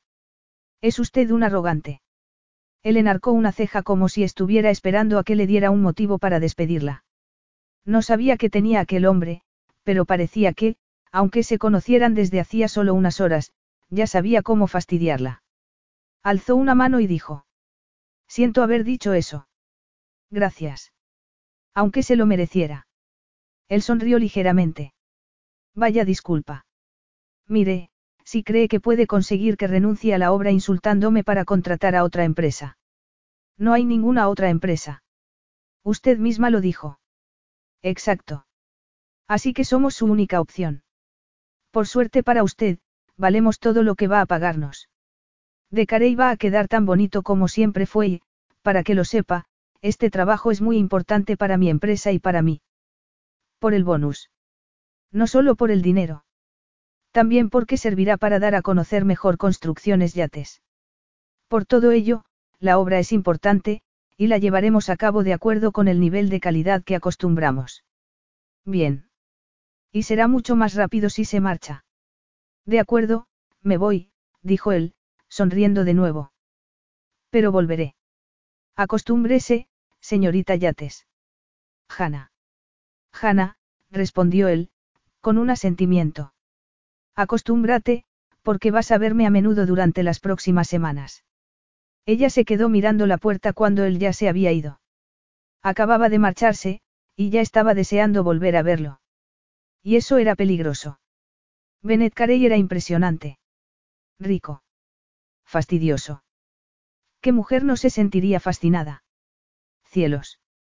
Bennett tuvo dos reuniones de trabajo después de su conversación con Hannah Yates y, por primera vez en su vida, le costó concentrarse. Eso era inaceptable. Los conciertos de la sensación de verano estaban a punto de empezar. También iba a celebrarse la votación para elegir a las estrellas del verano. Dentro de dos semanas se anunciaría ante los medios de comunicación quién era el ganador y, dentro de cuatro semanas, la familia Carey celebraría la recepción y la cena en De Carey. Y él no podía dejar de pensar en Hannah Yates. Estaba en su despacho del edificio de oficinas, y miró distraídamente a su alrededor. Todo su entorno, muebles, paredes y ventanales, era de cristal, cromo, acero y cuero negro, con un diseño futurista. De repente, se dio cuenta de que no había ni un solo detalle de suavidad en toda la habitación, y frunció el ceño. ¿Cómo era posible que nunca se hubiera percatado? Desde que Hannah Yates había entrado en su órbita, no conseguía concentrarse en las reuniones y se sentía molesto por el mobiliario de su despacho. Tenía que ser por su culpa. Aquellos detalles nunca le habían molestado antes de conocerla. Era diminuta, pero sus curvas eran de las que volvían loco a un hombre. Aunque a él siempre le habían gustado las mujeres rubias de pelo largo, no podía dejar de preguntarse cómo era el tacto de su pelo negro y corto. Y sus ojos, verdes como esmeraldas, tenían una mirada desdeñosa que le molestaba mucho. Las mujeres nunca lo habían desdeñado, pero ella, sí, con un sentido del humor irritante y atrayente al mismo tiempo. No se dio cuenta de que alguien entraba en su despacho, pero, al oír la voz de su padre, suspiró. ¿Qué es eso de que has rescindido nuestro contrato con la empresa de limpieza? Bennett se giró hacia su padre y respondió. He encontrado a alguien mejor. Mejor. Preguntó Martín apretando los puños. Llevábamos casi 20 años con Parris. Sí, y se habían vuelto perezosos, papá. Estaban tan seguros de su contrato con nosotros, que llevaban dos años sin estar a la altura. No han limpiado los lugares en los que creían que nadie iba a fijarse. He tenido algunas quejas de los empleados. Y lo he comprobado. ¿Y por qué yo no sabía nada de esto? Porque yo soy el consejero delegado, papá. Su padre enrojeció del enfado, pero él ya se esperaba aquella reacción, y prosiguió. Era hora de cambiar de proveedor, dijo. Ya he contratado a otra empresa que va a empezar a trabajar esta misma semana. Tienen una buena reputación y el precio es un 10% más bajo. Así que se trata del dinero. Por ahorrarte unos centavos. No, papá. El mismo Don Maki, el responsable de nuestro equipo de limpieza, me puso al corriente de los problemas hace un mes. Hablé con el gerente de Parris, pero no solucionaron los problemas, así que tomé la decisión. Sin consultármelo. Papá, no te lo consulté porque es una decisión fácil y acertada. No me gusta. Los cambios no siempre son algo malo. Ahora, yo estoy a cargo de la empresa, y soy yo quien debe tomar las decisiones, grandes y pequeñas. No digo lo contrario, pero creo que deberías haberme puesto al corriente tú mismo. Deberías lo consultado. ¿Por qué? ¿Qué por qué? Tú me cediste el puesto, papá. Eso significa que yo soy quien tiene que tomar las decisiones ahora. Además, esto no es tan importante. Ni siquiera es lo suficientemente importante como para estar manteniendo esta conversación. Entonces, ya no necesitas para nada la opinión de un viejo. Es eso. Papá, si me nombraste consejero delegado de la empresa, es porque sabías que yo podía hacerlo, y que había llegado el momento. ¿Qué es lo que ha cambiado? No me di cuenta de que me ibas a ignorar. No sabía lo que era no tener las riendas, y no me gusta. Siento que digas eso, papá. Tu madre no lo entiende, dijo Martín, quejumbrosamente. Piensa que tengo que alejarme de repente de todo aquello que he estado construyendo toda mi vida. Quiere que le dé la espalda a todo y que, como por arte de magia, todo deje de importarme. Ella sabe muy bien que siempre te va a importar, pero quiere saber si ella también te importa o te importa más la empresa. Martín se quedó boquiabierto. Eso es absurdo. ¿Cómo no va a saber si me importa? Estamos casados, por el amor de Dios. Hemos criado a cuatro hijos, a una nieta, y llevamos casi 40 años juntos. Ya sabes que no voy a ponerme del lado de nadie. Sí, ya lo sé, respondió su padre con un resoplido. ¿Qué es lo que no quieres decirme? Bennett suspiró. Lo que no quiero decirte es que creo que mamá tiene razón. Cuando yo me hice cargo de la empresa, tú le hiciste muchas promesas, y no has cumplido ninguna. Pero, ¿tú crees que mi propio hijo puede decirme eso? Me has pedido que te lo diga. No era eso lo que quería oír. Por eso no te había dicho nada hasta ahora. Era un buen plan. En lo sucesivo, sigue con él. Ojalá lo hubiera hecho, murmuró Bennett. ¿Qué has dicho? No, nada. Mira, papá, mamá está viviendo conmigo porque está enfadada contigo. Puedes echarla de tu casa. Por supuesto que no lo voy a hacer. Muy bien, hijo. Si tú no me ayudas, ¿qué se supone que voy a hacer? Vamos, papá. Tú conseguiste que se casara contigo. Acuérdate de lo que funcionó tan bien entonces y ponlo en práctica otra vez. Martín se quedó mirándolo pensativamente. Pero, por favor, hazlo en otra parte. Muy bonito, hijo, muy bonito decirle eso a tu padre, refunfuñó Martín. Está bien, ya me marcho. Y, Solo para que lo sepas, no me importa nada la empresa de limpieza. Bennett alzó ambas manos. Entonces, ¿por qué has venido a discutir de esto? Para recordarte que aún no me he muerto, Bennett. Todavía formo parte de esta empresa. Después, Martín salió del despacho dando un portazo. Bennett suspiró y apoyó la cabeza en el respaldo de la silla. Créeme, papá, lo sé muy bien. Capítulo 5. Al tercer día, tenían ya un buen ritmo de trabajo. Hannah todavía estaba preocupada, pero tenía más confianza en que iban a poder cumplir el plazo de cuatro semanas. No habían encontrado tantas complicaciones como en otras obras, como podredumbre bajo el suelo de madera, o humedades bajo una bañera que tenían que sustituir, en una casa o un local podían salir mal muchas cosas, y su trabajo era arreglarlas todas. Y eran muy buenos en ello. ¿Qué tal va el trabajo? Hanna salió de su ensimismamiento y se giró hacia el rey Carey, que acababa de entrar por la puerta. Su presencia debería ser molesta para ella, pero, por el contrario, lo esperaba con impaciencia cada día. Y aquello no era nada bueno. Una cosa era sentirse atraída por aquel hombre, pero otra muy distinta era disfrutar de aquella atracción. Llevaba repitiéndose aquello desde que lo había conocido, pero no le había servido de nada. Cada vez que lo veía, Sentía algo como una descarga eléctrica. Muy bien, dijo ella. ¿Y por qué no está usted haciendo el suyo? Porque primero tenía que pasar por aquí, respondió él, mirando su reloj. Ella se preguntó, distraídamente, cuántas veces al día hacía algo así. Bueno, ya que está aquí, le enseñaré la obra. Él enarcó las cejas. No me lo esperaba, pero está bien. Vayamos. Ella se giró y le hizo un gesto para que la siguiera. Entraron a la cocina. Habían quitado todos los armarios de las paredes y habían desmontado las encimeras. Los electrodomésticos estaban colocados en la zona de almacenaje. Habían cubierto el suelo con lona para protegerlos. En el techo había un agujero enorme, y las paredes de yeso estaban manchadas de humo. ¿Estás segura de que todo va bien? A mí me lo parece. Estamos avanzando mucho, dijo, alzando la voz para hacerse oír por encima del ruido de la obra. Mike ya ha revisado el tejado y las vigas. No han sufrido daños y la estructura está intacta. El que construyera esta casa hace tantos años era todo un maestro. Me alegro de saberlo. Bueno, salvo por la instalación eléctrica, y eso no es culpa suya. Hace 60 años sí cumplía la normativa, dijo ella, encogiéndose de hombros. Por otro lado, Mike ha encontrado tejas iguales que las que hay ahora para sustituir las que estaban dañadas, así que no tendremos que rehacer todo el tejado.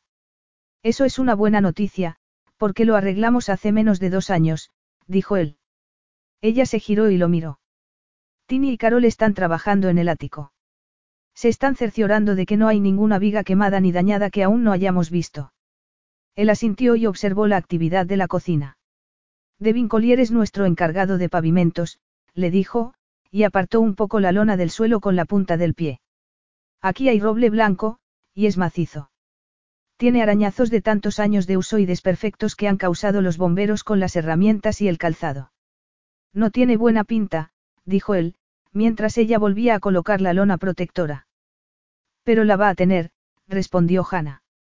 Después, alzó la cabeza y miró sus ojos azules como un lago. ¿Cómo era posible que una mirada severa de aquel hombre le cortara el aliento? Con esfuerzo, inspiró profundamente e inhaló el olor suave de su colonia. Tenía un toque a madera, a bosque. Bennett Carey le estaba nublando la mente de verdad. Cuando estén instalados los armarios nuevos, Devin se encargará de acuchillar el suelo de la cocina y del comedor. No debería hacerse el suelo antes que los armarios. No, no se hace así. Debajo de los armarios solo está la base del parqué, y ya lo hemos sustituido porque el agua de los bomberos le había causado muchos daños. El suelo de verdad es lo que se ve, y queremos que el de la cocina y el comedor sea continuo, así que es mejor que lo acuchillemos y lo tiñamos todo a la vez. Tiene sentido. Quiere un tinte oscuro, como antes. O sería mejor utilizar un tono más claro para que se aprecie la veta de la madera. Él enarcó una ceja.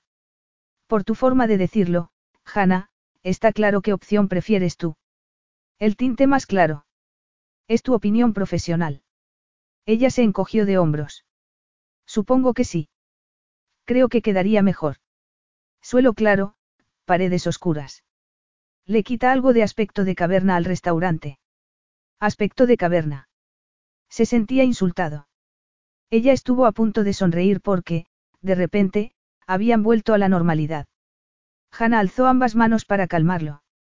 No quería criticar de Carey, pero este local se construyó hace 60 años, cuando la gente prefería los sitios más oscuros. Seguramente, les parecía misterioso. Clandestino, incluso. ¿De dónde te has sacado eso, Hannah? Le preguntó él, con desconcierto. ¿Por qué disfrutaba tanto desconcertándolo?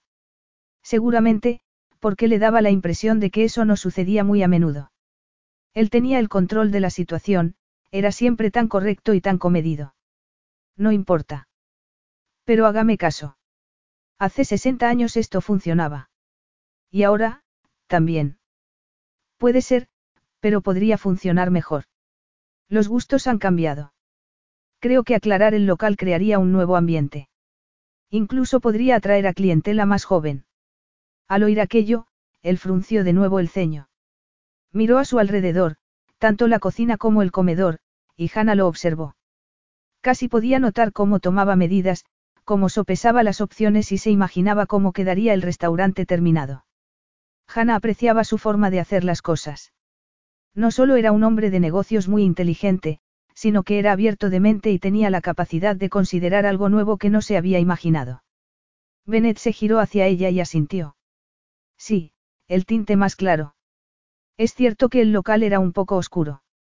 Ella sonrió. Señor Carey, creo que hay esperanza para usted. Eso depende de lo que esperes. La miró con interés, y ella notó un cosquilleo por dentro. Intentó ignorarlo, puesto que, si no lo hacía, tendría que admitir lo que esperaba. Y, en aquel momento, era saborear sus labios. Así que se echó a reír para disimular lo que estaba pensando y dijo. Nunca decepciona. Y me gustaría señalar que acabamos de tener una conversación de verdad, sin discusiones ni pullas. El día es joven, replicó él. Después, asintió, se dio la vuelta y salió del restaurante. Hannah detestaba que él tuviera la última palabra. Bennett no podía dejar de pensar en Hannah Yates, y eso le molestaba en varios sentidos. No era el tipo de mujer por el que se sintiera atraído, pero no conseguía quitársela de la cabeza. Bennett. Pestañeó y volvió a concentrarse en el hombre que estaba sentado frente a él, al otro lado de su escritorio. Era Jack Colton, el prometido de su hermana Serena, y uno de sus amigos más antiguos. También era el dueño del grupo Colton, una de las cadenas de hoteles más grande del mundo. Jack tenía los ojos muy azules y, en aquel momento, una mirada de diversión clavada en él. ¿Qué? Buena pregunta, dijo Jack, sonriendo. En mitad de la conversación sobre el castillo que tengo que construir para allí en el jardín, tú te distraes. ¿Dónde se te ha ido la mente? Estoy aquí mismo, replicó Bennett. Claro, claro. Dime, ¿quién es ella? No sé de qué estás hablando. No, claro que no, replicó Jack. Se irguió en la silla y miró el respaldo de metal y cuero. Estas cosas son muy incómodas, lo sabías. ¿Cómo voy a saberlo? Yo no me siento ahí. Pues deberías probarlas, dijo Jack, poniéndose en pie. Pero no mucho tiempo. Bennett frunció el ceño. No tienen por qué ser cómodas. No quiero que la gente esté sentada ahí durante horas. Pues, entonces, buen trabajo, porque te aseguro que no lo harán. Él era el primero, con sus hermanas, que se quejaba del mobiliario de su despacho. En realidad, Jack tenía razón. Con un suspiro, le preguntó a su amigo. ¿Cuál es el motivo de tu visita de hoy? Jack se echó a reír. Yo también me alegro de verte. Bueno, está bien. Si quieres hablar, hablemos, dijo Bennett. ¿Qué ocurre? Serena te está volviendo loco con los planes para la boda. ¿Por qué Amanda y ella nos están volviendo locos a todos? Me parece que es justo que tengas que pagar por ello, ya que tú fuiste el que le pidió que se casara contigo. Jack se puso una mano en el pecho y sonrió. Vaya, Bennett, eso que me has dicho es conmovedor. ¿Qué quieres, Jack? Quiero nombres. Nombres. ¿Para quién? Es que Serena está embarazada. No, todavía, no, y no me refiero a eso. Ya sabes que le prometí allí que le haría un castillo en el jardín de mi casa. Sí. Y, según Serena, también le prometiste un perrito. Sí, es cierto. Pero, primero, el castillo y, después, el perro, dijo Jack. Se acercó a las ventanas y se quedó mirando los edificios de alrededor, bañados por el sol. Cuando se giró de nuevo hacia Benet, explicó, yo he estado siete años viviendo en Europa, y no tengo ni idea de a quién puedo llamar para esto. Pensé que tú conocerías a un par de constructores. Bennett entrecerró los ojos. Es una encerrona, no. Serena te ha hablado de Hannah Yates. Por supuesto, dijo Jack, riéndose. Pero, de todos modos, necesito un constructor. Es buena esa empresa. ¿Crees que ella podría hacer el castillo? Probablemente. Pero no va a hacer nada más durante las próximas tres semanas y media. Entendido. Pero podría echarle un vistazo al jardín y darme unas cuantas ideas. Sí, supongo que sí. Cielos, Benet, es que la tienes contratada hasta el último minuto del día. No quiero que se distraiga del trabajo. Cielos, Benet, es que solo piensas en el trabajo. ¿Qué quieres decir? Está claro. Cuando te miro, me veo a mí mismo no hace mucho tiempo, y eso no es bueno. Estás tan concentrado en la empresa, que no tienes vida. Es lo mismo que me ocurría a mí hasta que me reencontré con Serena. Y eso lo dice un hombre que se ha pasado los últimos siete años levantando la empresa de su familia. Es cierto. Me he pasado muchas horas trabajando o pensando en la empresa. Entonces, me di cuenta de que lo único que tenía era el trabajo. Y puede que hayas notado que eso ha cambiado mucho desde que volví a California. Me he dado cuenta de que tienes tiempo para venir a mi despacho a molestarle. ¿Lo ves? Eso es. Tienes que encontrar tiempo para lo verdaderamente importante. A Bennett se le escapó una carcajada. Así que molestarme es importante. Gracias por decírmelo. De nada, dijo Jack, y sonrió. Bennett, pasas demasiado tiempo en este despacho. Estás intentando que tu padre se desvincule de la empresa, pero tú no eres mucho mejor que él. Este es mi trabajo.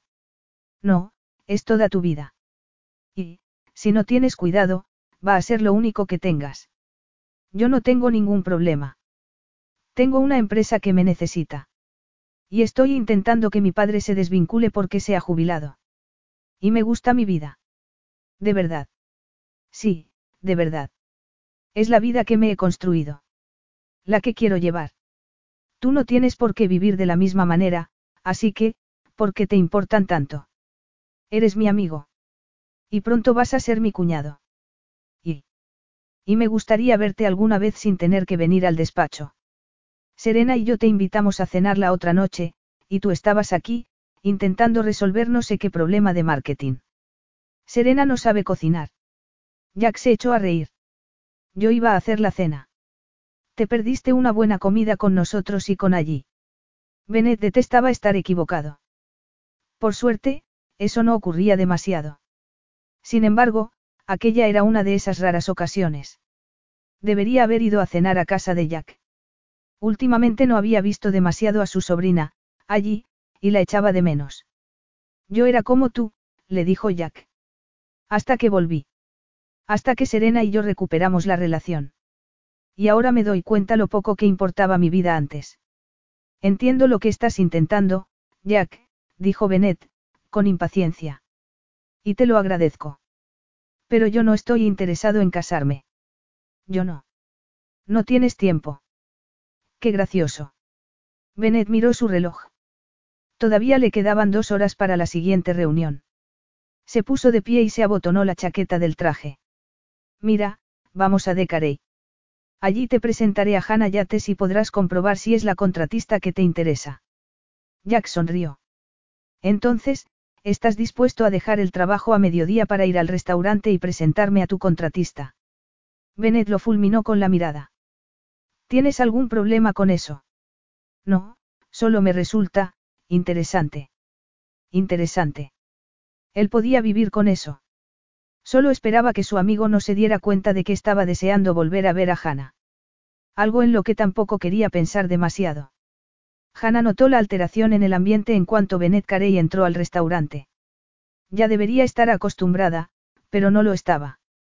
Sus visitas espontáneas la tenían nerviosa constantemente. Esperaba a que él entrara por la puerta y, en cuanto aparecía, ella se ponía en alerta. En aquella ocasión llegó acompañado por un desconocido. Ella se concentró en el hombre en quien no podía dejar de pensar. Llega tarde, le dijo. ¿Cómo? Si mira su reloj, se dará cuenta de que llega una hora más tarde de lo normal a su misión de vigilancia. Él frunció el ceño, y ella sonrió. Se acercó al otro hombre y le tendió una mano. Hannah Yates. Jack Colton, dijo él. Cuando le estrechó la mano y la soltó, miró a su alrededor. Sé que están trabajando en ello, pero, por el momento, es un desastre. Pero eso no durará mucho, respondió ella. Después, miró a Bennett. Ha llamado John Henry, y me ha dicho que donáramos las encimeras de la cocina y el menaje. Dice que espera menaje nuevo a juego con la cocina nueva. Era de esperar, murmuró Bennett. Bueno. Nosotros hemos donado las encimeras a Habitat for Humanity y las sartenes, ollas y demás a Godville. Hemos desmontado las mesas dañadas y estamos haciendo unas nuevas. No sé si querría un par de ellas grandes, más largas, rodeadas de bancos, en esa zona, dijo ella, y señaló un área del comedor. Como la mayoría de las mesas son redondas, Para seis, tal vez estaría bien añadir algunas más largas para las reuniones más grandes. Ya sabe, cumpleaños, celebraciones familiares, eventos de empresa, si le parece bien la idea, mi padre y otro de los trabajadores pueden hacer las mesas y los bancos. Y estoy pensando en poner cuero color crema en los reservados y las sillas. ¿Qué le parece? Vaya, dijo Jack, y asintió con una sonrisa. Creo que gana usted incluso a Amanda, la hermana de Bennett, con respecto al número de palabras que puede pronunciar sin tomar aire. Ella sonrió. He aprendido que, si quieres algo, lo mejor es decirlo de una vez. ¿Te refieres a decírmelo a mí? inquirió Bennett. Sí.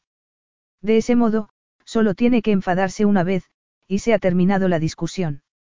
Jack volvió a reírse, pero ella casi no lo oyó. Solo tenía ojos para Bennett. Él la estaba mirando fijamente, y a ella le pareció que echaba llamas por los ojos. O, quizá, se trataba del fuego que ella tenía dentro, que se reflejaba en sus pupilas. Sí, dijo Jack, mirándolos alternativamente. Si no os importa, voy a entrar en la cocina para ver cómo van. Ella no se percató de cuándo se iba. Siguió mirando a Bennett. Ha traído a un amigo para que le ayude a vigilar. Él sonrió ligeramente. No necesito ayuda. Es cierto. Se le da muy bien. Tengo mucha práctica. Entonces, fue ella quien sonrió. ¿Qué tenía aquel hombre? Era fastidioso, daba consejos que nadie le había pedido, daba órdenes como si fuera de la realeza y, sin embargo, allí estaba ella, preguntándose cómo sería el sabor de sus labios. ¿Cómo serían sus caricias? ¿Cómo?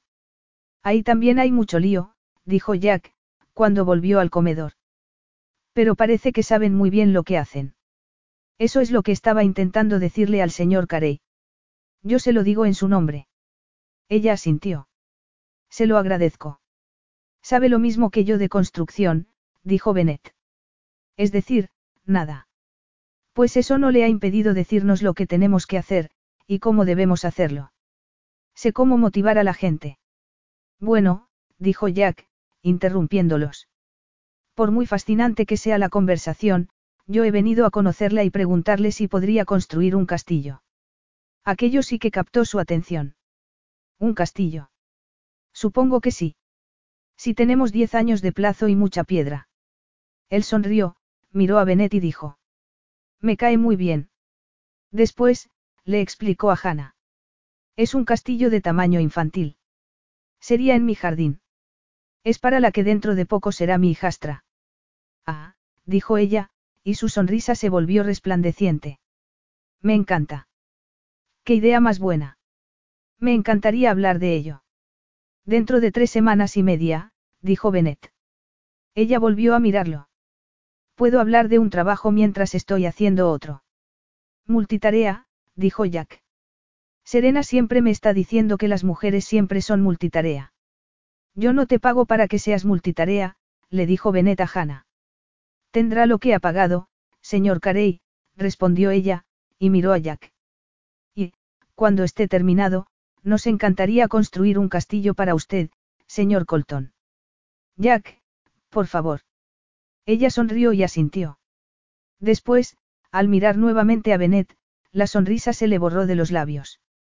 Bueno, si me disculpan, voy a volver al trabajo antes de que mire su reloj y decida si estoy perdiendo el tiempo o no. Hannah oyó la risa de Jack cuando entraba a la cocina, pero notó que Bennett Carey estaba echando chispas. Bueno. Ella, también. Capítulo 6. Hannah llevaba tres días sin ver a Bennett Carey. No había vuelto por el restaurante desde su visita con Jack Colton. Había buscado información sobre el señor Colton en Google. Era el dueño del grupo Colton, una cadena de hoteles. Tal y como ella esperaba, aquel trabajo para los Carey iba a proporcionarle otros encargos para construcciones yates. Si Jack Colton quedaba contento con el castillo, tal vez la contratara para sus hoteles, o para su casa. O, tal vez, le presentara a otras personas. Aquello podía ser el primero de una larga lista de trabajos. Salió con su primera taza de café del día al porche de su casa. Eran las seis de la mañana y la calle estaba silenciosa y vacía. Se sentó en el columpio y miró el cielo. Estaba empezando a salir el sol, y su luz lo teñía todo de rosado. Hannah disfrutó de aquel momento, algo que hacía todos los días. Aprovechaba para pensar en la jornada que tenía por delante y a recordar las tareas más importantes. Aquella casa, construida en los años 50, con su amplio porche delantero, la había conquistado desde el primer momento. Era pequeña, estaba olvidada y habían permitido que se deteriorara. Ella la estaba remodelando poco a poco. En los dos años que llevaba allí, había reformado el baño y ampliado la habitación principal, y tenía que empezar a renovar la cocina, pero ya habría tiempo, y dinero extra, cuando terminara la obra de Decarey. Mientras estaba pensando en todo aquello, apareció un BMW de color negro, muy brillante, que aparcó enfrente de su casa. ¿Por qué ha venido el rey Carey a estropearme la mañana? murmuró ella. Él salió del coche y cerró la puerta. Observó su casa un momento, como si se estuviera preguntando por qué quería alguien vivir allí. Magnífico, musito. Como no quería levantarse del columpio, le dijo, en voz alta, no es un poco temprano para usted. Él la miró. Llevaba un traje negro, una camisa negra y una corbata granate. Si se dirigía a una reunión, iba a asustar mucho a su adversario. A ella, sin embargo, no la asustaba. Lo que conseguía hacerle era mejor no identificarlo. ¿Qué está haciendo aquí? Le preguntó. ¿Cómo ha averiguado dónde vivo? Él apoyó un hombro en uno de los pilares del porche, pero, después, debió de pensar que no era buena idea, y se alejó. Se pasó una mano por la manga de la chaqueta para quitarse el polvo y la miró. Averiguar dónde vives es muy difícil. He tenido que contar con los servicios de un detective llamado Google. Ella sonrió. Aquellas muestras de sentido del humor, inesperadas, la descolocaban. Vaya, eso ha sido una broma. ¿Tan sorprendente es? Pues sí, la verdad, dijo ella, e hizo un sitio en el columpio. Venga a sentarse. Él miró el asiento con cara de pocos amigos, y su primera reacción fue sentirse ofendida, pero lo superó al instante. No podía culparlo, él estaba tan fuera de lugar allí como estaría ella en una de sus reuniones de la junta directiva de su empresa. Seguramente, no acostumbraba a sentarse en el porche. Y, tal vez, necesitaba hacerlo. No muerde, le dijo. Él se sentó cuidadosamente y frunció el ceño al notar que el columpio se movía. Nunca le he visto la gracia a los columpios del porche. ¿Por qué quiere la gente que un asiento se mueva? Una pregunta trascendental, murmuró ella. Y, volviendo a la pregunta original, ¿qué está haciendo aquí? Tengo una reunión muy temprano en Los Ángeles, respondió él, así que hoy no voy a poder ir al restaurante. Ella chasqueó la lengua. ¿Y cómo nos las vamos a arreglar sin usted? Él estuvo a punto de sonreír. Otra muestra de buen humor, y Hannah se preguntó si estaría al tanto de lo que le hacía aquella ligera sonrisa. Probablemente, no. Si lo supiera, no lo haría. Entretenido, dijo él. Después, añadió, me imaginé que estarías despierta muy temprano, porque, normalmente, estás en el restaurante a las ocho. Su acecho es muy eficiente. No te estoy acechando. Solo estoy, vigilando la obra. Interesante definición de, acechar. No es cierto. Yo soy el que está pagando este trabajo. Soy quien necesita que se haga bien. Entonces, a lo mejor también es la persona que debería darnos espacio para hacerlo. Él se levantó bruscamente del columpio y se metió las manos en los bolsillos. ¿Cómo podía estar tan irritado y ser tan atractivo al mismo tiempo? Me he arriesgado al contratar a tu empresa. Entonces, ella también se levantó. Se acercó a él y lo fulminó con la mirada. Mi empresa de construcción es buenísima, y lo sabe. Y no nos dio este trabajo por pura generosidad. No tuvo más remedio que correr ese riesgo, como yo estoy corriendo un riesgo con usted. A él se le escapó una carcajada seca. Vaya riesgo.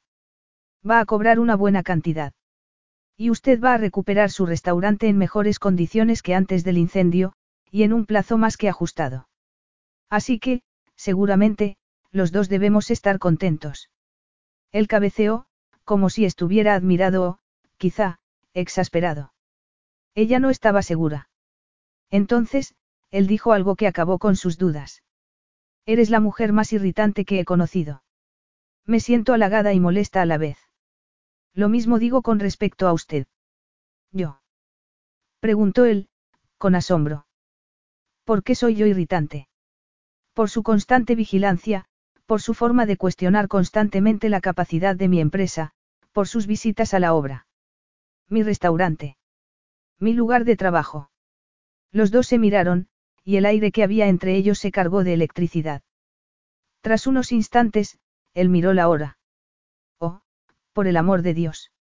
Debería tirar ese reloj. No, en absoluto. Tengo que ir a una reunión, y yo nunca llego tarde. Pues, por favor, váyase ya. No se retrase por mi culpa. Como he dicho, irritante, respondió él, y tomó aire para calmarse. Mire, he venido a decirle que John Henry va a ir a verla hoy al restaurante. Tiene una lista de cambios para la cocina, y yo quería que supieras que hay que hacerlo todo tal y como él lo pida. Hannah enarcó las cejas. Debe de ser muy importante para usted. Es uno de mis mejores amigos. Y, además, es el mejor chef de California, y quiero que siga en su puesto de trabajo. Pues seguro que dándole carta blanca en el diseño de la cocina lo va a conseguir. Pero, de todos modos, esto podía habérmelo dicho por teléfono. Sí, dijo él. En aquel momento, uno de los hijos de los vecinos, los Morrison, salió de casa rápidamente y se montó en su furgoneta. Arrancó el motor, que necesitaba desesperadamente un silenciador. Bennett se giró a mirarlo. Después, volvió a mirarla a ella, y añadió, podía y debía habérselo dicho por teléfono. Ella le preguntó, con curiosidad. ¿Y por qué no lo ha hecho? Él se quedó pensando unos segundos antes de responder. Decidí que quería verte fuera del trabajo, dijo, aunque no parecía que estuviera muy contento por ello. Es evidente que soy un masoquista secreto. Ella se echó a reír y notó el mismo cosquilleo de siempre. Claramente, se sentía muy atraída por aquel malhumorado alto y moreno. Es evidente. Bueno, otra pregunta. Claro, ¿por qué no? ¿Cuántos trajes tiene? ¿Cómo? ¿Qué tiene eso que ver con todo lo demás? Solo es una pregunta, señor Carey. Bennett. Ella asintió y tragó saliva, porque su respuesta la puso nerviosa. Bennett, dijo. Se quedó pensándolo un instante, y añadió, ¿sabes? Creo que es demasiado estirado. Yo te voy a llamar Ben. Él frunció el ceño. Nadie me llama Ben. Nadie. Ni siquiera tu familia. No. Pues mejor aún. Bueno, ven, ¿y cuántos trajes tienes? Sin dejar de fruncir el ceño, él respondió. No tengo ni idea.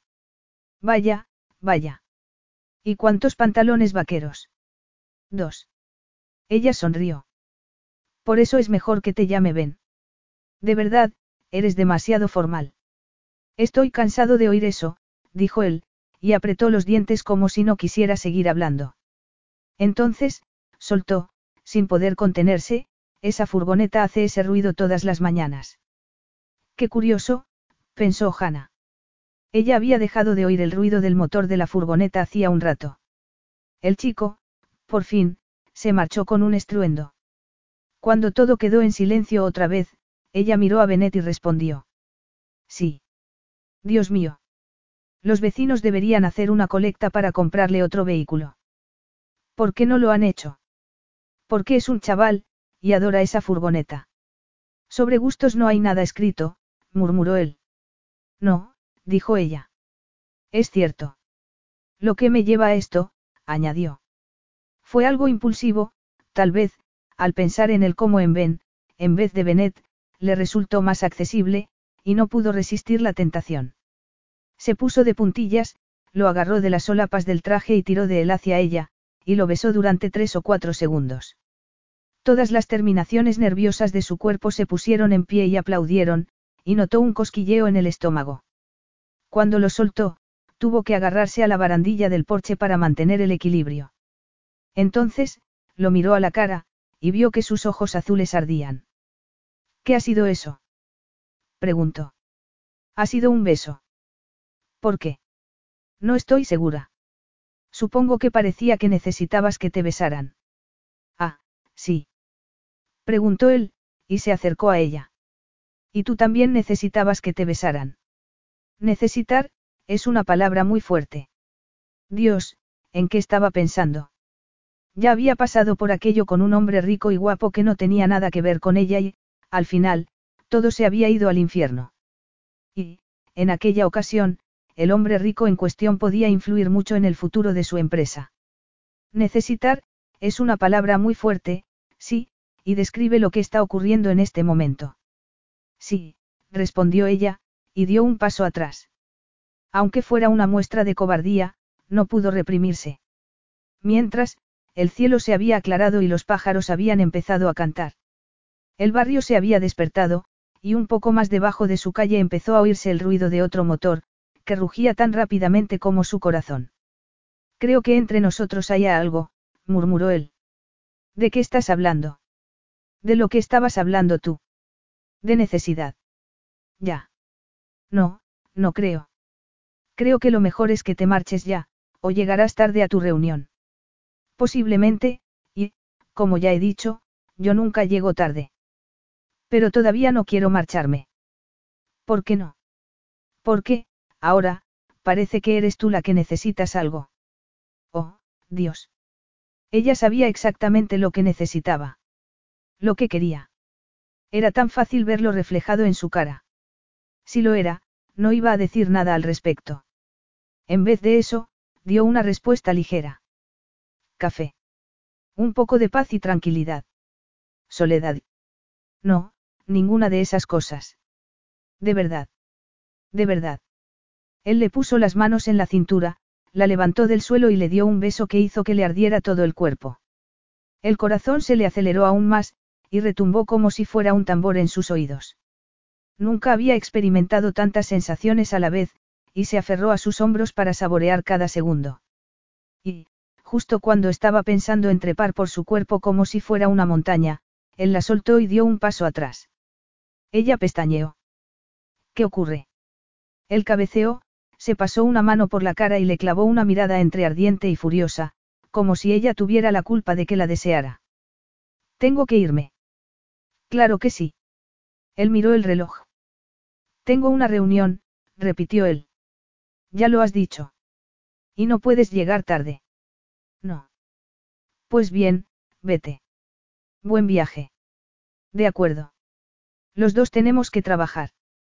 Vaya. Parecía que él no sabía qué decir, porque volvió a adoptar su expresión seria y malhumorada, y su actitud altiva. ¿Cómo era posible que un hombre pasara de ser increíblemente sexy a frío y calmado en tan pocos segundos? ¿Acaso tenía un interruptor interno? Hannah se alejó y abrió la puerta de su casa. Miró hacia atrás, por encima de su hombro, y añadió.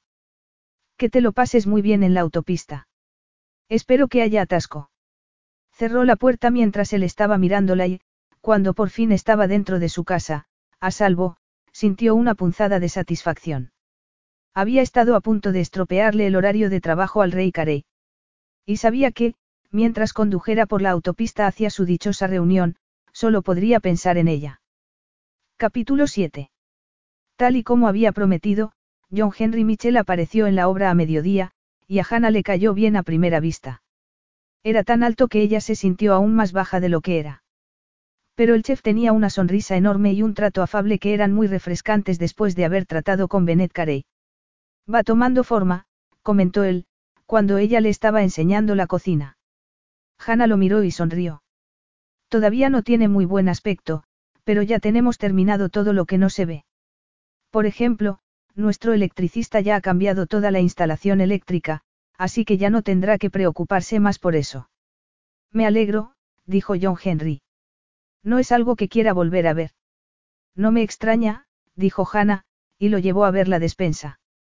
Hemos añadido baldas aquí para aumentar la capacidad de almacenaje, dijo, y señaló una de las paredes. Estupendo, dijo el chef con una sonrisa. Era una de las cosas que quería pedir. Me alegro de ser de ayuda. Estaba pensando que tal vez quisiera unos cuantos cubos grandes al final de la despensa. Para almacenar. Buena idea, dijo él.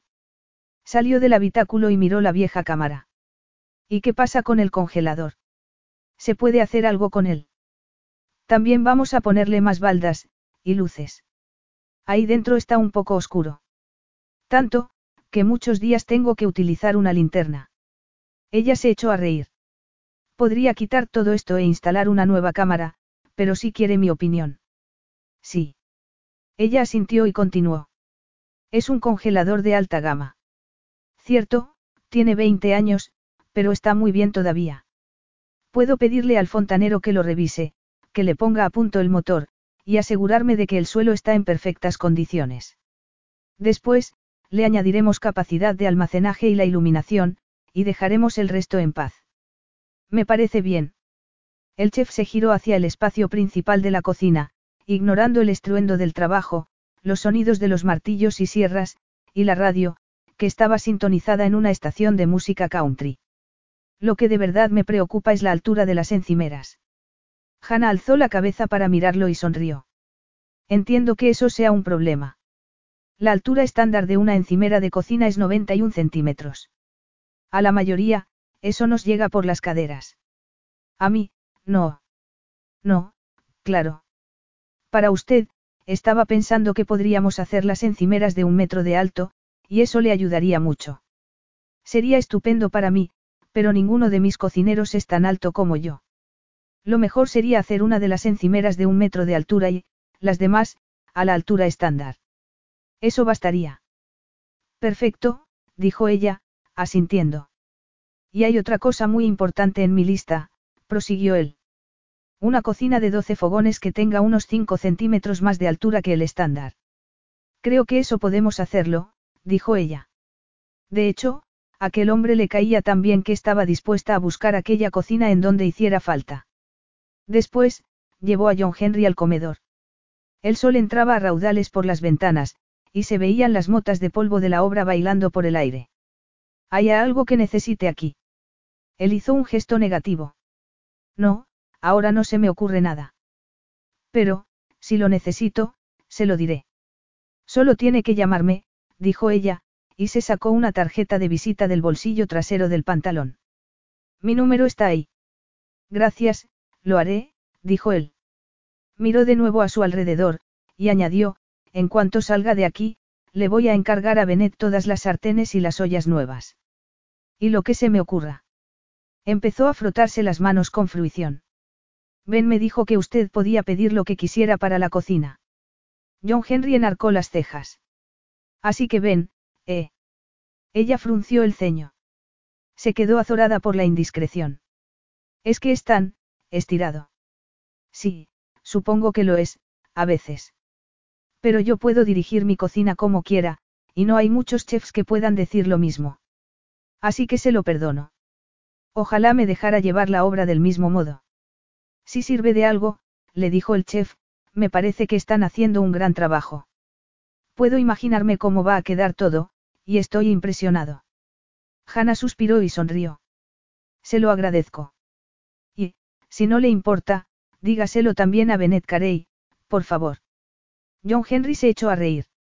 Bennett sabe perfectamente que están haciendo un buen trabajo.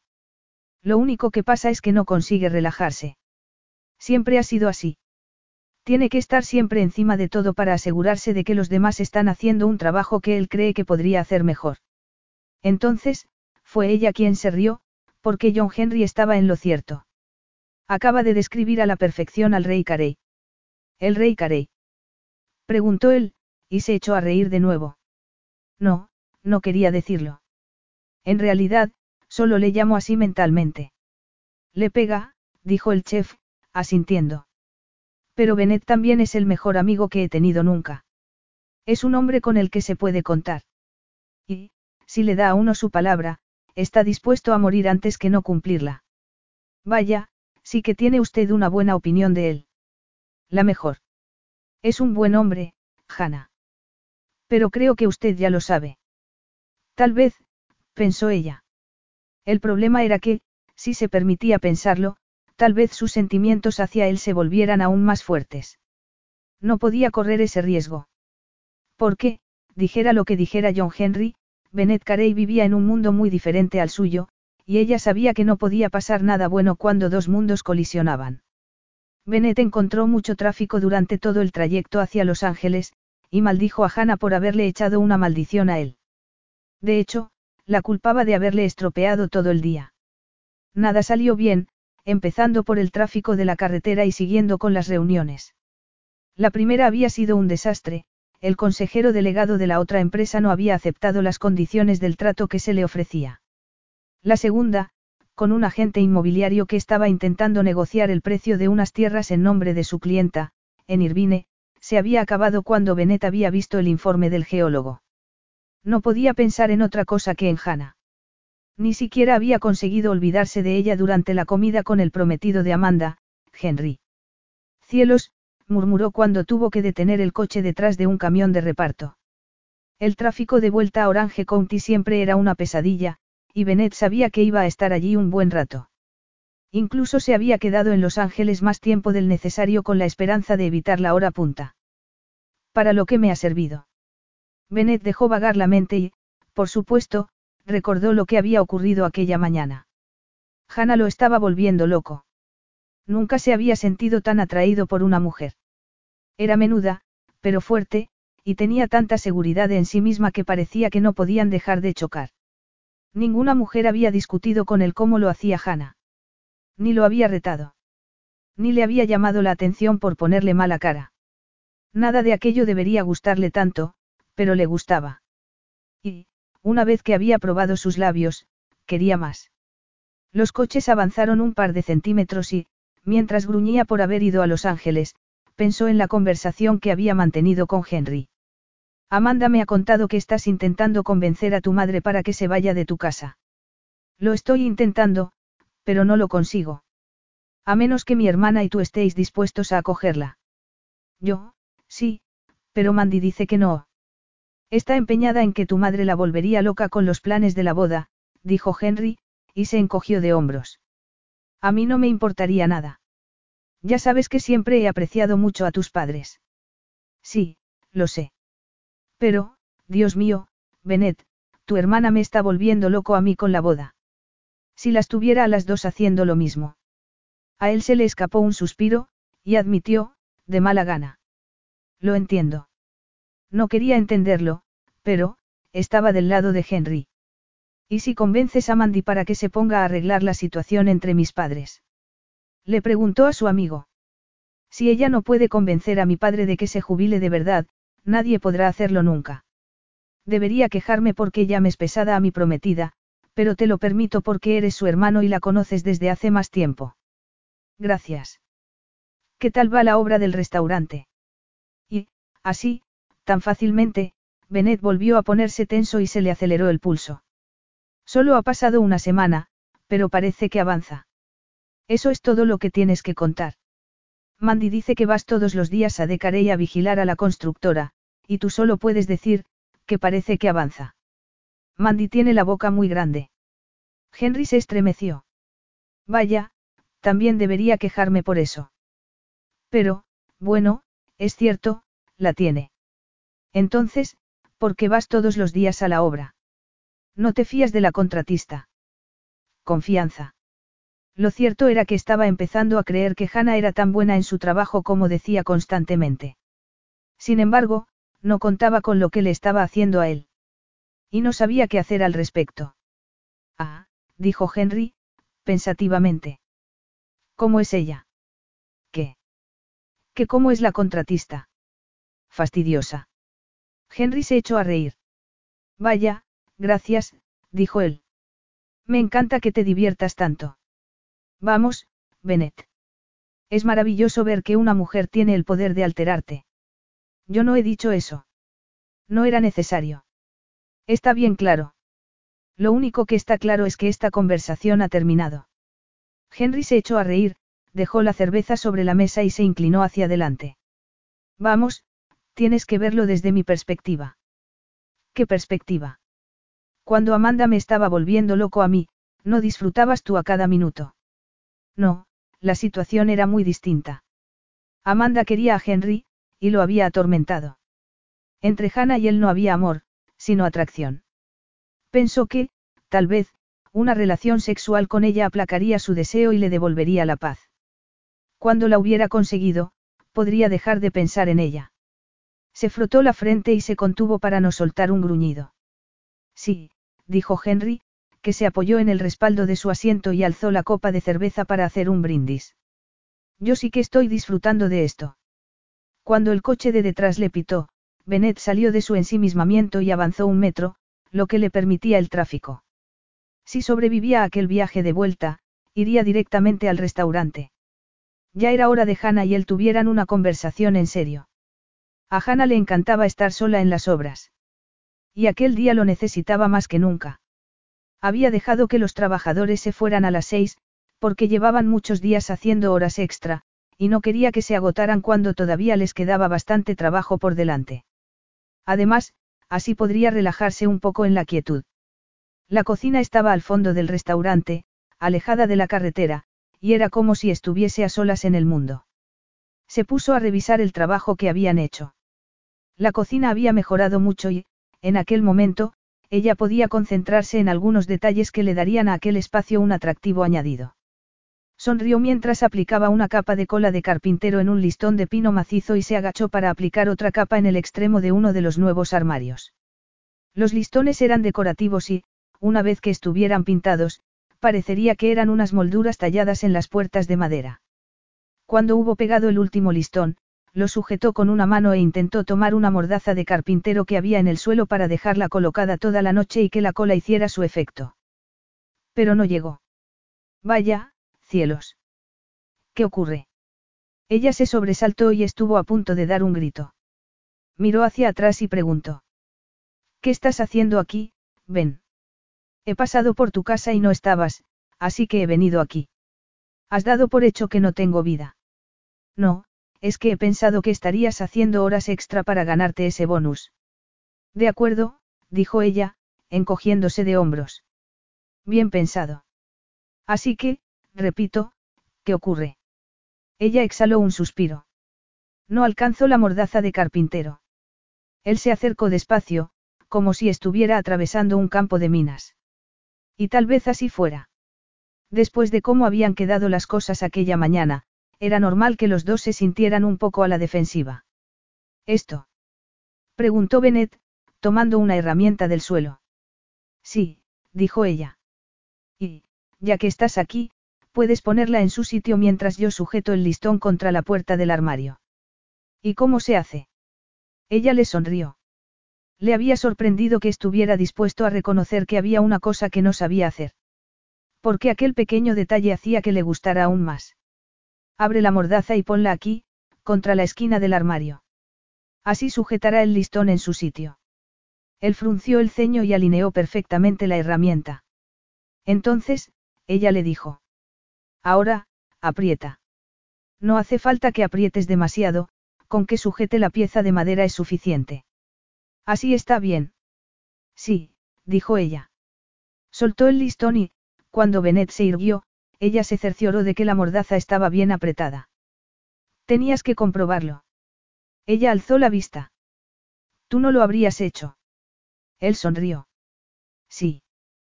¿Por qué tenía que sonreír? Aquella pequeña expresión lo cambiaba todo en él. Sus ojos mostraban calidez y la tensión desaparecía de sus hombros, y se volvía un hombre mucho más tentador que cuando tenía el ceño fruncido. Bueno, dijo, cuando estuvo segura de que no le iba a temblar la voz.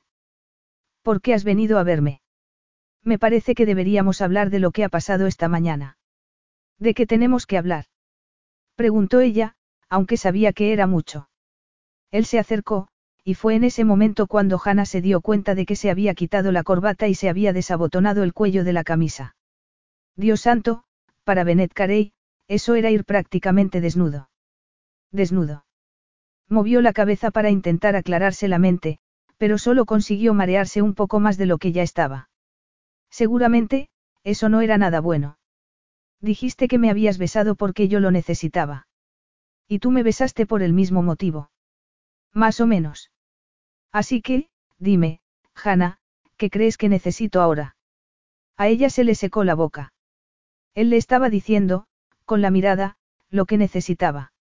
Y en eso, eran exactamente iguales.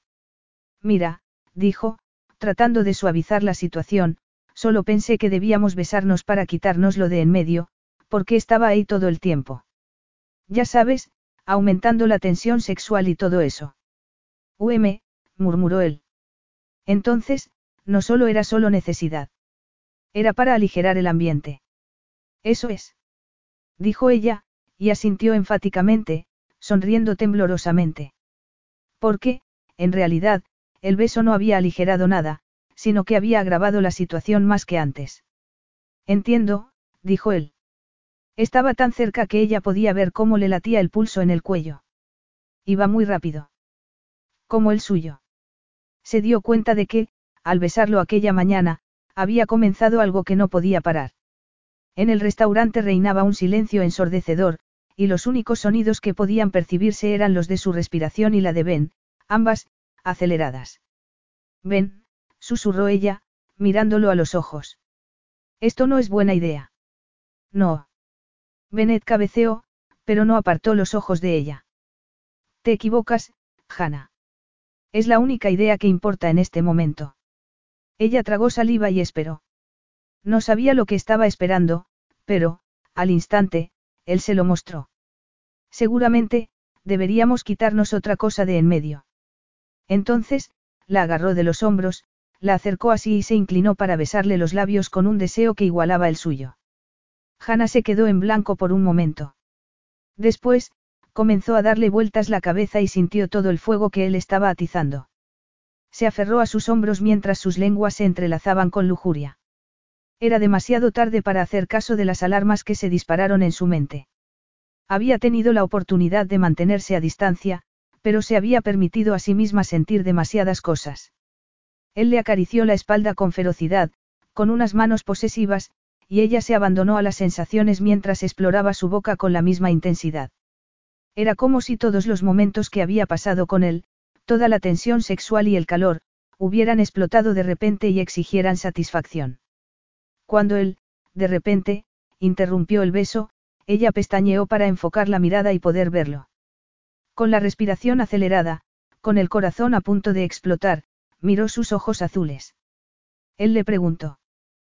¿Crees que ya lo hemos quitado de en medio? A ella se le escapó una carcajada áspera. ¿Sabes? Creo que todavía nos queda trabajo por hacer. Él sonrió. Soy tu hombre. Por ahora, pensó ella. Después, él volvió a besarla, y ella dejó de pensar. El racional y calmado Benet Carey desapareció, y Ben ocupó su lugar. Era un hombre sin control, sin barreras. Sus manos estaban por todas partes. Su respiración le acariciaba la piel. Recorrió su cuello con los labios y le acarició la cara, la garganta, metió una mano por debajo de su camisa y la acarició. Incluso a través de la tela del sujetador, el pecho le ardió al notar su contacto. Hannah inclinó la cabeza hacia atrás mientras él la abrazaba cada vez con más fuerza y le besaba la garganta, lamiendo, saboreando y mordisqueando hasta que ella tuvo la sensación de que se le iba a escapar el corazón del pecho. Oh, ven. No hablemos más. No necesitamos palabras en este momento.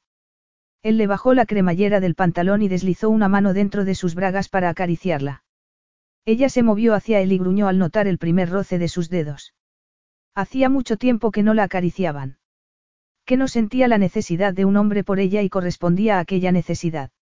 No estaba dispuesta a perder un segundo preguntándose si estaban cometiendo un error o no.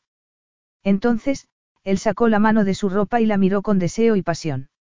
Ahora, dijo. Tiene que ser ahora, así que, si vas a cambiar de opinión, esta es tu oportunidad. No era una opción. Ella solo quería estar con él. Aceptar lo que le ofrecía. Lo miró a los ojos, tan azules y ardientes, y dijo. Estás perdiendo el tiempo. Capítulo 8. Bennett se echó a reír. Se le escapó una carcajada que hizo que hizo sonreír a Hannah. Me gusta eso de ti, Hannah. Nunca tengo que adivinar lo que estás pensando. Ella posó la palma de la mano en su mejilla. Al instante, él perdió la sonrisa, y una expresión de deseo apareció de nuevo en su cara. Aquel era un Ben Carey que ella no reconocía, y le gustaba. Mucho. Con un movimiento suave, Él la levantó del suelo y ella lo envolvió con las piernas, y se apretó contra su cuerpo. Él la abrazó con fuerza y la llevó hasta la pared más cercana, y ella sonrió cuando la apoyó contra el muro. Se retorció entre sus brazos, intentando ayudar lo máximo posible sin que él tuviera que soltarla. Él alargó la mano para quitarle una de las botas y bajarle una de las perneras del pantalón.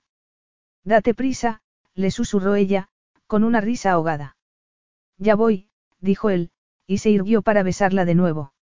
Estos vaqueros te quedan fabulosamente, pero con falda todo habría sido más fácil. No puedo trabajar con falda, dijo ella. Tomó su cara con las manos y lo besó con todas sus fuerzas. Él dio un gruñido y tiró de la banda elástica de sus bragas tipo bikini. Hannah se echó a reír y, en pocos segundos, consiguió quitarle el pantalón y la ropa interior, y rodeó su miembro con una mano. Bennett gruñó con más fuerza cuando ella comenzó a acariciarlo.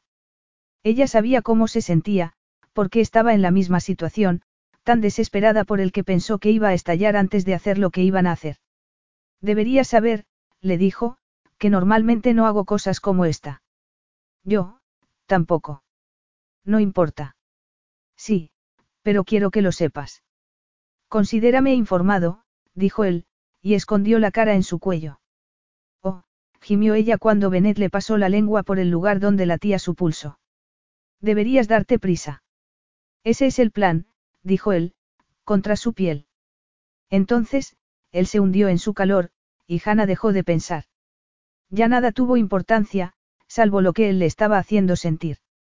Se movió acompasadamente con él para tomarlo más profundamente, y le clavó los talones en la espalda para estrecharlo todavía más, para aferrarse aún más. Ven. Ven. Dejó caer la cabeza contra la pared, con la respiración entrecortada, mientras él seguía embistiendo su cuerpo con una decisión que la llevó al borde del clímax. Cielos, Hanna, gruñó él. Vamos, suéltalo. Déjate llevar. Ella quería hacerlo, pero, al mismo tiempo, quería contener el orgasmo para disfrutar de aquel viaje. Sin embargo, su cuerpo no se lo permitió. La tensión aumentó tanto que no pudo soportarlo. Estoy muy cerca, murmuró. Alzó la cabeza y vio que en los ojos de Benet había tanta desesperación como la que sentía ella misma. Al instante, su mundo estalló y vio fuegos artificiales tras los párpados cerrados. Aunque hubiera preferido esperar más, Ben era un hombre demasiado habilidoso, incluso contra una pared, así que no pudo hacer otra cosa que temblar, gritar su nombre y agarrarse a sus hombros mientras su cuerpo se estremecía una y otra vez. Y, un momento después, lo abrazó mientras él luchaba contra la última barrera y reclamaba lo que ya le había dado a ella. Hannah vio que su mundo se ladeaba salvajemente y volvía a enderezarse mientras su corazón latía con fuerza. Notó un calor que no había sentido nunca. Una conexión increíble con un hombre al que solo conocía desde hacía una semana. Todo aquello era tan inesperado y tan, aterrador. Y, aún así, resultaba maravilloso. Cuando recuperaron el aliento, él alzó la cabeza y la miró. Hola, dijo. Ella se echó a reír. Sí, hola a ti también. Esto ha sido. Sorprendente. Sí, buena palabra. Hannah no quería moverse, pero sabía que tenía que hacerlo. Cuando él la dejó en el suelo, tuvo que apoyarse en la pared de nuevo, pero para guardar el equilibrio. Vaya momento más estúpido para hacer esto. No estaba pensando, dijo Bennett, mientras se recolocaban la ropa. Y no llevo condones encima desde los 18 años, cuando tenía esperanza de ser afortunado. Ella lo miró. Bueno, no te preocupes. Si estás sano, no tenemos ningún problema en ese sentido. Sí, no tengo ninguna enfermedad, dijo él. Por su expresión, se sintió insultado porque ella hubiera pensado en esa posibilidad. Yo, también. Además, tomo la píldora, así que no hay problema. Él se pasó las dos manos por el pelo y se alejó unos cuantos pasos. Después, volvió hacia ella. Bueno, para mí sí es un problema. En un abrir y cerrar de ojos, Ben había desaparecido y había vuelto Benet, pensó ella, suspirando mentalmente. Pues hace un minuto no lo parecía, le dijo. Es verdad. Pero yo no trato así a las mujeres. Dándote embestidas contra una pared. Es una buena pared. Y, de veras, a mí no me ha importado. Él se echó a reír mientras se frotaba la nuca. No debería haber. Tú no has hecho nada solo. Lo hemos hecho los dos. Y, si vas a arrepentirte y a darte golpes en el pecho, debes saber que no quiero oírlo. Tú no te arrepientes de nada. Intento no hacerlo. No siempre funciona, claro. Bueno, pues si tú puedes. Requiere práctica, dijo ella. Además, para mí también ha sido la primera vez que hago algo así. Sí, pero eso no hace que me sienta mejor. Pues, si te sirve de algo, yo me siento genial. Él se echó a reír, y a ella se le cortó la respiración. Bennett era guapísimo cuando tenía cara de mal humor, pero, cuando sonreía, era deslumbrante. No era de extrañar que la hubiera atraído desde el primer momento. Se puso de puntillas y le dio un suave beso en los labios. Creo que a los dos nos vendría bien una copa de vino y algo de comer. Él la miró a los ojos y asintió. Entre otras cosas. ¿Te acuerdas de dónde vivo, verdad? Sí. Pues vamos a mi casa, a ver qué tengo en la nevera. Ella echó a andar, pero él la tomó del hombro e hizo que se girara de nuevo. La miró a los ojos y le dijo. No sé qué está pasando aquí, Hannah. Este no era el plan. No todo tiene que suceder de acuerdo con un plan, ven. Él sonrió un instante, pero, después, movió la cabeza. En mi mundo, sí. Pero ahora estás en el mío. Cierto. Bueno, supongo que sabrás que todavía no he terminado contigo. Yo, tampoco, replicó ella, y le apartó suavemente el pelo de la frente. Por eso necesitamos comer algo. En la pequeña cocina de la casa de Hannah, Bennett esperó mientras ella sacaba una pizza congelada y encendía el horno. No podía dejar de mirarla. Su pelo corto y negro era tan suave como la seda, y su cuerpo menudo y atlético se adaptaba al suyo como si fuera una pieza que le faltaba y había encontrado su lugar. Ella se giró a mirarlo con una sonrisa, y a él se le aceleró el corazón. No quería esperar a que se hiciera la pizza. Se apartó de la pared, atravesó la cocina y la tomó en brazos. Ella se echó a reír y preguntó. ¿Qué estás haciendo? Buscar un dormitorio, murmuró él. Cualquiera. Ella le rodeó el cuello con los brazos y dijo. Al final del pasillo, la primera puerta a la izquierda. No tardó mucho en hacer el trayecto. Lo único que necesitaba era una superficie horizontal y, si ella no tenía una cama allí, el suelo cumpliría su función. Gracias a Dios, murmuró. Hay cama. Pues claro que hay una cama, dijo ella, sin dejar de reírse. Nunca había conocido a una mujer como ella. Ninguna se había reído durante las relaciones sexuales con él. Antes, el sexo siempre había sido algo satisfactorio, silencioso. Civilizado. Sin embargo, Hannah Yates lo había cambiado todo. Lo estaba cambiando a él, con ella, era muy diferente a cuando estaba con los demás. Lo sabía, lo que no sabía era qué sentía al respecto. Por el momento, solo le importaba estar con ella otra vez. Ver cómo se le nublaban los ojos de placer. Sentir sus caricias. La dejó en la cama y comenzó a desnudarse mientras ella hacía lo mismo. Nunca había sentido tanto deseo. La luz de la luna entraba por la ventana de la habitación, e iluminó su cuerpo desnudo. Y, cuando ella le sonrió, a él se le borraron todos los pensamientos. Se tendió sobre ella y se detuvo un instante para sentir su piel. Ella suspiró, y él sintió aquel suspiro en lo más profundo de su ser. No quería pensar qué significaba, así que se concentró en acariciarla. Llevo días esperando esto, murmuró. Yo también, dijo ella. Será mejor que contra la pared. No lo sé. Eso ha sido muy impresionante. Mi mejor trabajo lo hago en horizontal. Bueno, creo que vas a tener que demostrármelo. Me encantan los desafíos, susurró él, y la besó. Se bebió su respiración y sus suspiros. Después, empezó a acariciarle los pechos. Disfrutó de la reacción de Hannah, ella inclinó la cabeza hacia atrás y se arqueó hacia él con los ojos cerrados. Era muy expresiva y no se guardaba nada, y eso hacía que él la deseara aún más. Volvió a besarla mientras ella le acariciaba el pelo y sus lenguas se entrelazaron. Entonces, él entró en su cuerpo y perdió el control. Ella le rodeó las caderas con las piernas y correspondió a sus movimientos, creando una fricción que desató todo su deseo y los dominó. Susurró su nombre mientras sus cuerpos se tensaban más y más. Cuando Hannah llegó al éxtasis, se echó a temblar y, mientras susurraba su nombre, Bennett la siguió en la caída. ¿Dónde está Bennett? Preguntó Serena, mirando a su alrededor por el Carey Center, como si su hermano mayor fuera a aparecer detrás de una fila de asientos. No lo sé, dijo Amanda. Él nunca llega tarde. Jack Colton y Henry Porter, que estaban sentados detrás de sus prometidas, se miraron de manera cómplice. A lo mejor, dijo Candace Carey, mientras sentaba allí en su regazo, Bennett ha decidido que tener una vida es más importante que sacrificarse en el altar de Carey Corporation. Candy, dijo Martin, lanzándoles una mirada a sus hijas. Estoy aquí, no. Ella lo fulminó con la mirada. Estar en las últimas audiciones para el programa de las del verano no es tener una vida. Es una parte de nuestro negocio. Contigo no puedo ganar, murmuró él. Claro que puedes, dijo ella, mientras le daba un abrazo a allí. Lo que pasa es que no te gusta lo que tienes que hacer para ganar. Martín se encogió en su asiento y se quedó en silencio, malhumorado. Cuando el siguiente concursante salió al escenario, Serena se inclinó hacia Amanda.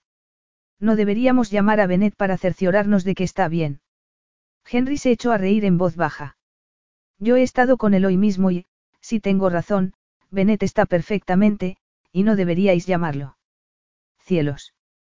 exclamó Bennett, y se incorporó en la cama de golpe. La cabeza de Hannah se deslizó de su pecho y aterrizó en el colchón. ¿Eh? ¿Qué ocurre? Él se giró a mirarla. Lo siento, lo siento. ¿Qué haces? Se supone que ahora mismo tengo que estar en el Carey Center, dijo él, mirando su reloj para confirmar algo que ya sabía. Ella se echó a reír. Miras el reloj incluso desnudo. Llego tarde. Pero, si tú nunca llegas tarde, dijo ella, mientras le acariciaba los hombros, porque no pudo contener el deseo de tocarlo de nuevo. Él la miró con cara de pocos amigos, y ella se rió aún más. Me alegro de que te diviertas, le dijo él. ¿Qué le estaba ocurriendo? Estaba tan obsesionado con aquella mujer como para incumplir sus responsabilidades. Era la primera vez que experimentaba algo así. Sí, mucho, dijo ella. Bueno, entonces, tienes dos opciones, salir corriendo para llegar tarde al Carey Center, o quedarte aquí y hacer un picnic de pizza, desnudo, en mi cama, seguido por, un postre. Él sonrió sin poder contenerse. Era irresistible. No quería marcharse, su cuerpo ya estaba despertándose por ella, otra vez, y se preguntó si alguna vez sería suficiente. Todo estaba cambiando, y no sabía cómo se sentía, pero aquel no era el mejor momento para reflexionar sobre ello. ¿Y bien? Le preguntó Hannah, mientras se pasaba una mano por el pelo. La verdad es que, hace mucho tiempo que no hago un picnic. Ah, a mí me encantan los buenos picnics.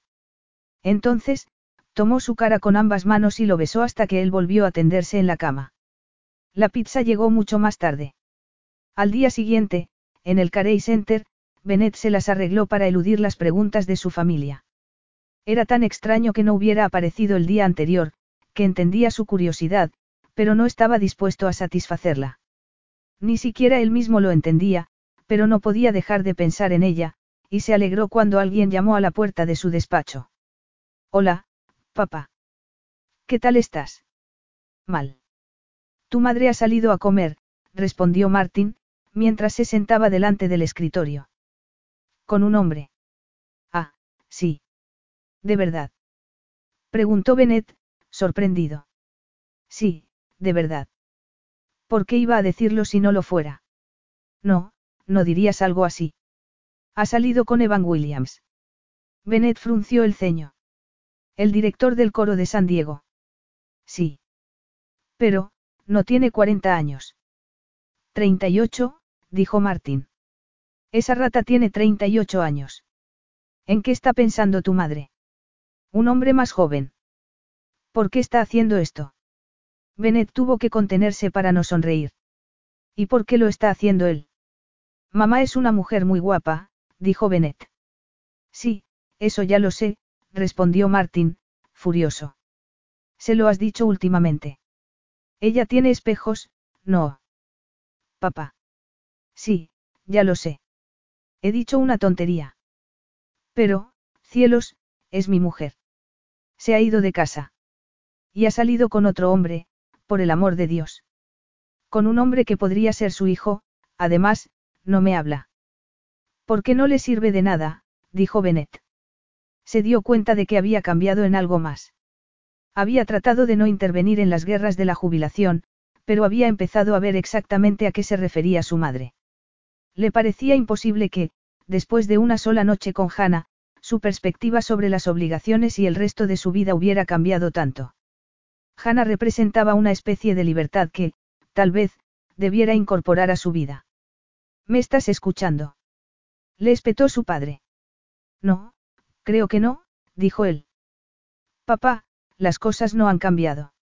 Mamá está comiendo con un hombre que quiere pasar tiempo con ella. No puedo reprochárselo. ¿De qué lado estás? Del mío, murmuró Bennett. Si quieres que mamá vuelva contigo, préstale atención. Deja de quejarte y ocúpate de resolverlo. Mi propio hijo, dijo Martin. Se levantó despacio del asiento y miró a Bennett con dureza. Vengo a pedirte ayuda, y esto es lo que consigo. Así que te parece que me estoy quejando. ¿Crees que esto es fácil? Pues no lo es. Espera a que una mujer consiga sacarte de tus casillas. Ya veremos entonces cuánto te quejas tú. Por ese motivo, dijo Benet, cuando su padre salió hecho una furia del despacho, nunca voy a permitir que una mujer me saque de mis casillas. Esto es una delicia, dijo Amanda Carey, y le dio un codazo a su hermana, Serena. Las dos se echaron a reír y se inclinaron hacia Hannah. Ha faltado a una reunión, añadió, con deleite. Eso no ocurre jamás, Hannah. Y, como tú eres la única persona nueva que ha entrado en el organizadísimo mundo de Benet, nos hemos imaginado que eres tú la que está detrás de ese milagro. Así que hemos venido a conocerte. Exacto, dijo Serena, y le dio una palmadita en la mano a Hannah. Teníamos que ver a la mujer que ha conseguido alterar el mundo de nuestro hermano. Hannah todavía estaba un poco asombrada por la visita de las hermanas de Ben, que habían aparecido en la obra y se habían empeñado en que fuera a comer con ellas para charlar. Eso la había dejado boquiabierta, pero las hermanas Carey no habían aceptado un, no, por respuesta. Además, había aparecido Ancliates y le había dicho a Hannah que fuera. Así que, allí estaban, en un restaurante mexicano de la autopista de la costa del Pacífico. Hannah estaba escuchando a las dos mujeres. Amanda tenía el pelo rubio, largo hasta los hombros, y los ojos azules, un poco más claros que los de Ben. Llevaba un anillo con un zafiro rodeado de brillantes en el dedo anular de la mano izquierda. Serena llevaba el pelo un poco más corto y lo tenía un poco más oscuro. También tenía los ojos azules. Su anillo de compromiso tenía una esmeralda gigante. El mundo de Ben sigue siendo el mismo. Yo no he hecho nada, dijo, y le dio un sorbito a su telado. Ben. Preguntó Amanda, sonriendo. Nadie le llama Ben, salvo tú. Interesante. No es. Creo que le gustas de verdad, dijo Serena, suavemente. Nunca había faltado a una reunión, y menos, a una reunión de la familia. Tiene razón, dijo Amanda. Tú le gustas de verdad. De verdad. Lo ha dicho él. Oh, no, respondió Amanda, con una carcajada seca.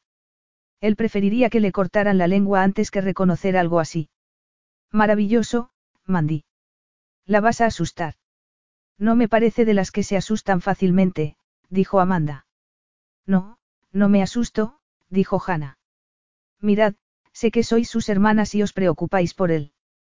No, no se trata de eso, dijo Amanda, sonriendo. Bennett sabe cuidarse solito. Normalmente. Pero lo de que no apareciera ayer, eso es inaudito. ¿Significa algo? Hannah también sonrió. Mirad, es estupendo que hayáis venido a conocerme, pero no hay nada entre Ben y yo. Serena cabeceó. Ninguna nos creemos eso. Ni siquiera tú, Hannah. Ella le dio un pequeño bocado a uno de sus tacos y miró por la ventana. Laguna Beach era un pueblo con un ambiente muy artístico, y la gente iba allí para ver las galerías y el paisaje espectacular. Tenía unas playas maravillosas. En aquel momento, ella lamentó no ser una de las paseantes que andaban por las aceras. Sería agradable poder creer que Ben sentía algo por ella, pero no podía permitírselo, porque, aunque fuera cierto, no iba a cambiar nada.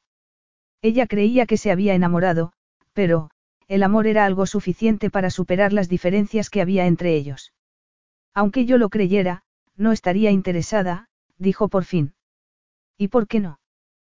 preguntó Amanda. ¿Qué tiene de malo Bennett? Nada.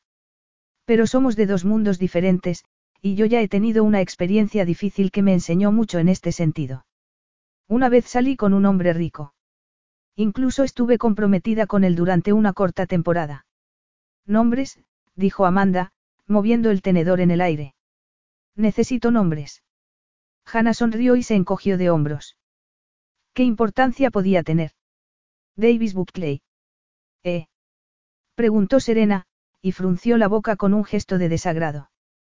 De verdad, Hannah. Pero ¿cómo es posible que tú? Bueno, no importa, dijo, y alzó una mano como queriendo indicar que no era asunto suyo. Por favor, no tengas miedo de decirlo, intervino Amanda. Ese hombre es un imbécil, Hannah. ¿Qué viste en él? Aunque tenía el plato de tacos delante, ignoró la comida. Echando la vista atrás, se daba cuenta de cómo la había seducido Davis con sus mentiras. Se había dejado cegar con los lugares tan bonitos a los que la llevaba, con los regalos que le hacía, con las palabras huecas que le decía. Le había prometido que siempre estaría a su lado, que la querría como ella había soñado siempre. Sin embargo, ¿cómo podía explicarle todo aquello a otras personas? Supongo que fue una combinación de varias cosas, dijo, y empezó a mover el arroz y las alubias de un lado a otro por el plato. Podía hablar de ello, aunque detestaba acordarse de lo tonta e ingenua que había sido. Me da vergüenza decirlo, pero Davis me conquistó con flores, atenciones y palabras bonitas. Mi padre estaba enfermo en aquel momento, y yo estaba perdida y muy abrumada con la empresa. Davis se ofreció a ayudarme con todo. Yo creí que podía confiar en él, pero me equivoqué. No me sorprende. Davis es un experto en presentarse como una persona que no es. Y no te avergüences. Todas hemos cometido errores con los hombres. Oh, claro que sí, murmuró Serena. Hannah agradeció la solidaridad de las hermanas de Ben. Ella nunca había tenido demasiado tiempo en la vida como para trabar verdaderas amistades con mujeres y, allí sentada con ellas, se dio cuenta de lo mucho que echaba de menos no tener amigas con las que hablar. Bueno, cuando él me pidió que nos casáramos, me prometió que me ayudaría con la constructora, porque decía que creía en mí. Pero no me ayudó, sino que intentó que yo renunciara a la gerencia para poder venderla. Al final, descubrí que él había invertido en una empresa que era nuestra competencia directa, y lo que quería en realidad era que yo dejara construcciones yates para allanarle el camino a su empresa. ¿Qué tipo tan detestable? dijo Serena. Amanda asintió. Es un imbécil, como ya he dicho. Sí, lo es, dijo Hannah. Cuando rompí el compromiso, me envió una lista con el dinero que me debía porque, según él, lo había invertido en mí. Vaya, y yo que pensaba que ya había caído lo suficientemente bajo, dijo Amanda. Casi he terminado de pagarle, aunque he tardado. Pero, cuando Ben nos ofreció un bonus por hacer la obra del restaurante en cuatro semanas, me pareció un regalo caído del cielo. Puedo terminar de pagar la deuda y sacar a Davis de mi vida para siempre. Hubo un momento de silencio. Entonces, Serena dijo. Te admiro mucho. De verdad. ¿Por qué? Preguntó Hannah. ¿Por qué te has abierto camino por ti misma? Has sabido ocupar tu sitio en la empresa. Cometiste un error, pero también has sabido arreglarlo. Hace falta ser fuerte para eso, y te admiro. Yo, también, dijo Amanda. No permitiste que ese canalla te destruyera. Y vas a terminar la obra del restaurante a tiempo, así que tendrás el dinero necesario para librarte de él para siempre. Estás ocupándote del negocio, y eso es excelente. Además, has conseguido interesar a Bennett, y eso te convierte en una superheroína. Hannah sonrió, pero no creía que Amanda tuviera razón en lo que acababa de decir. Las dos hermanas tenían razón con respecto a Davis, era un canalla. Pero Ben era mucho más rico que Davis Buckley, y eso le causaba nerviosismo. Si Bennett resultaba ser tan canalla como Davis, podía destruir su empresa o, peor aún, causarle nuevas deudas y quedársela. Pero, ¿quién podía reprocharle que pensara todas aquellas cosas después de lo que le había ocurrido con Davis? Cabeceó y le dio otro bocado a su taco. Hubo más silencio durante un par de minutos. Entonces, Amanda volvió a hablar.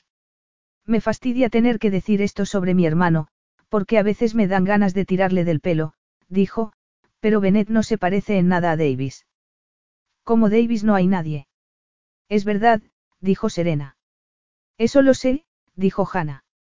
Pero no quiero que os hagáis una idea equivocada. Lo que haya entre Ben y yo no va a durar, así que no tiene sentido pensar que será así.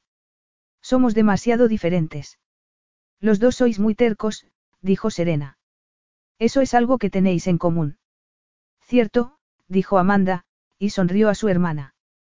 Qué graciosas, dijo Hannah, sonriendo también. Aquella comida estaba resultando mucho mejor de lo que ella había pensado. Se lo había pasado bien con las hermanas de Bennett, y se preguntó por qué eran tan diferentes a él. ¿Acaso él había hecho un esfuerzo por ser tan disciplinado y tan emocionalmente distante? ¿Por qué? ¿Por qué era el consejero delegado de Carey Corporation? O quizás solo había adquirido el hábito de mantenerse a distancia de los demás y solo necesitaba que alguien le ayudara a dejar aquella costumbre tan estricta. ¿Sabéis una cosa? Dijo, por fin. Ben es muy afortunado por teneros como hermanas. Amanda le apretó una mano por encima de la mesa. Oh, pues que no se te olvide decírselo, de acuerdo. Capítulo 9. Bennett entró en su casa y, al instante, percibió un olor dulce y fuerte. Y no era de extrañar. Había mil jarrones de flores. Rosas complemente abiertas, capullos de rosa, rosas diminutas. Eran de todos los colores y estaban por todas partes. Al entrar en el salón, se las encontró en las mesas, sobre la repisa de la chimenea, en el suelo y en los alféizares de las ventanas. Y, sin embargo, más allá de las rosas, vio la realidad de su casa por primera vez en la vida. Se dio cuenta de que, tal vez, su madre y sus hermanas tenían razón. Su casa era tan beige como siempre le decían. Había poco mobiliario y era de estilo moderno, y parecía tan cómodo como un potro de tortura medieval. De las paredes beige colgaban algunas pinturas al óleo con puntos negros y remolinos, como si alguien le hubiera dado un pincel a su sobrina pequeña y la hubiera dejado hacer. ¿Cómo era posible que no se hubiera fijado nunca en aquello? Porque nunca estaba en casa y, cuando llegaba, iba directamente a su dormitorio. No pasaba tiempo en ninguna de aquellas habitaciones. Había comprado la casa porque era una buena inversión, y porque un hombre debía tener una casa. Porque, va. ¿Qué podía importar el motivo? En su mente apareció la imagen de una cocina pequeña de color amarillo, pero la reprimió. Aquello no tenía nada que ver con Hannah. No todo tenía algo que ver con Hannah. Ah, Bennett. Él cerró los ojos por un momento y asintió. Hola, mamá. Veo que papá te ha mandado flores. Ella miró a su alrededor y, después, se atusó el pelo mirándose a un espejo. Sí. Otro gesto vacío. Él enarcó una ceja. Varios cientos de rosas. Es un gran gesto. Su madre lo observó. No cambia nada. No significa nada. Mamá, lo está intentando. Ella siguió mirándolo, y él sintió una avalancha de amor por la mujer que siempre había sido el pilar de su familia. Detestaba ver así a sus padres, pero parecía que no podía hacer nada por remediar la situación. Quiero a tu padre, Bennett, pero, hasta que él cumpla su promesa, no está haciendo ningún intento. Su madre tomó un bolso negro y se lo colgó del hombro. ¿Vas a salir? Le preguntó él, al darse cuenta de que llevaba un precioso vestido azul y unos zapatos negros de tacón. Sí. Voy a cenar con Evan. Creía que habías comido con él, dijo Bennett. Sí. Y ahora vamos a cenar, respondió ella, mientras se encaminaba hacia la puerta. Es un hombre encantador, y me lo paso bien en su compañía. Mamá, solo tiene unos pocos años más que yo. La edad no significa nada, cariño. Claro. Y el tamaño no importa. Ella se echó a reír y cabeceó. Vamos, no pongas esa cara de horror. No voy a hacer nada malo. Estás casada con mi padre y vas a salir con un hombre, dijo él. No seas bobo, Bennett. No tengo tiempo de escucharte ahora, respondió su madre. Ah, antes de que se me olvide. Amanda y Serena han conocido a tu amiga y les ha caído muy bien. Yo también estoy deseando conocerla. Él notó una opresión en el pecho. ¿A mí qué? A la mujer con la que estás saliendo. Estoy muy contenta de que siguieras mi consejo acerca de las relaciones sexuales, dijo ella, y estudió atentamente a su hijo. De verdad, Bennett, cariño, no debes de haber mantenido todavía esas relaciones, porque se te ve muy tenso. Tal vez deberías llamar a esa muchacha tan agradable de la que me han hablado tus hermanas y ver si podéis acostaros esta noche. Él abrió la boca para decir, algo, pero no pudo articular palabra. No, no sigas, le pidió. ¿Qué estaba ocurriendo con su vida? Una amiga. Relaciones sexuales. Sus hermanas. Bien, como quieras, Bennett. No diré nada más. Pero deberías traerla a cenar a casa. Bueno, tengo prisa. No me esperes despierto, cariño. Y se marchó. Que no la esperara despierto. Su madre tenía una cita con un hombre. A sus hermanas les caía bien Hannah. Su madre le había dicho que la llevara a cenar a casa. ¿Qué era todo aquello? No, dijo en voz alta. Esto tiene que terminar ahora mismo. Se le había ido de las manos. No iba a permitir que su familia lo empujara hacia una relación, por mucho que deseara a Hannah. Ella no era el tipo de mujer que podía encajar en su mundo, y él tampoco encajaría en el de ella. No, aquello no tenía sentido ni siquiera para él. Mundos diferentes. ¿Acaso estaban en la Inglaterra medieval? No, era algo más que eso. Solo tenía que mirar a sus padres. Más de 40 años juntos, y estaban en guerra. Si ellos no conseguían que su matrimonio funcionara, ¿quién iba a conseguirlo? No, él no quería vivir aquel tipo de situación traumática. Se había construido una vida basada en el trabajo duro y en los hábitos.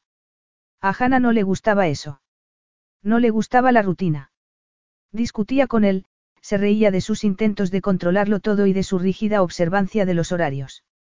Estaba tan entregada a su negocio como él a su empresa familiar. ¿Cómo iban a conseguir que lo suyo funcionara?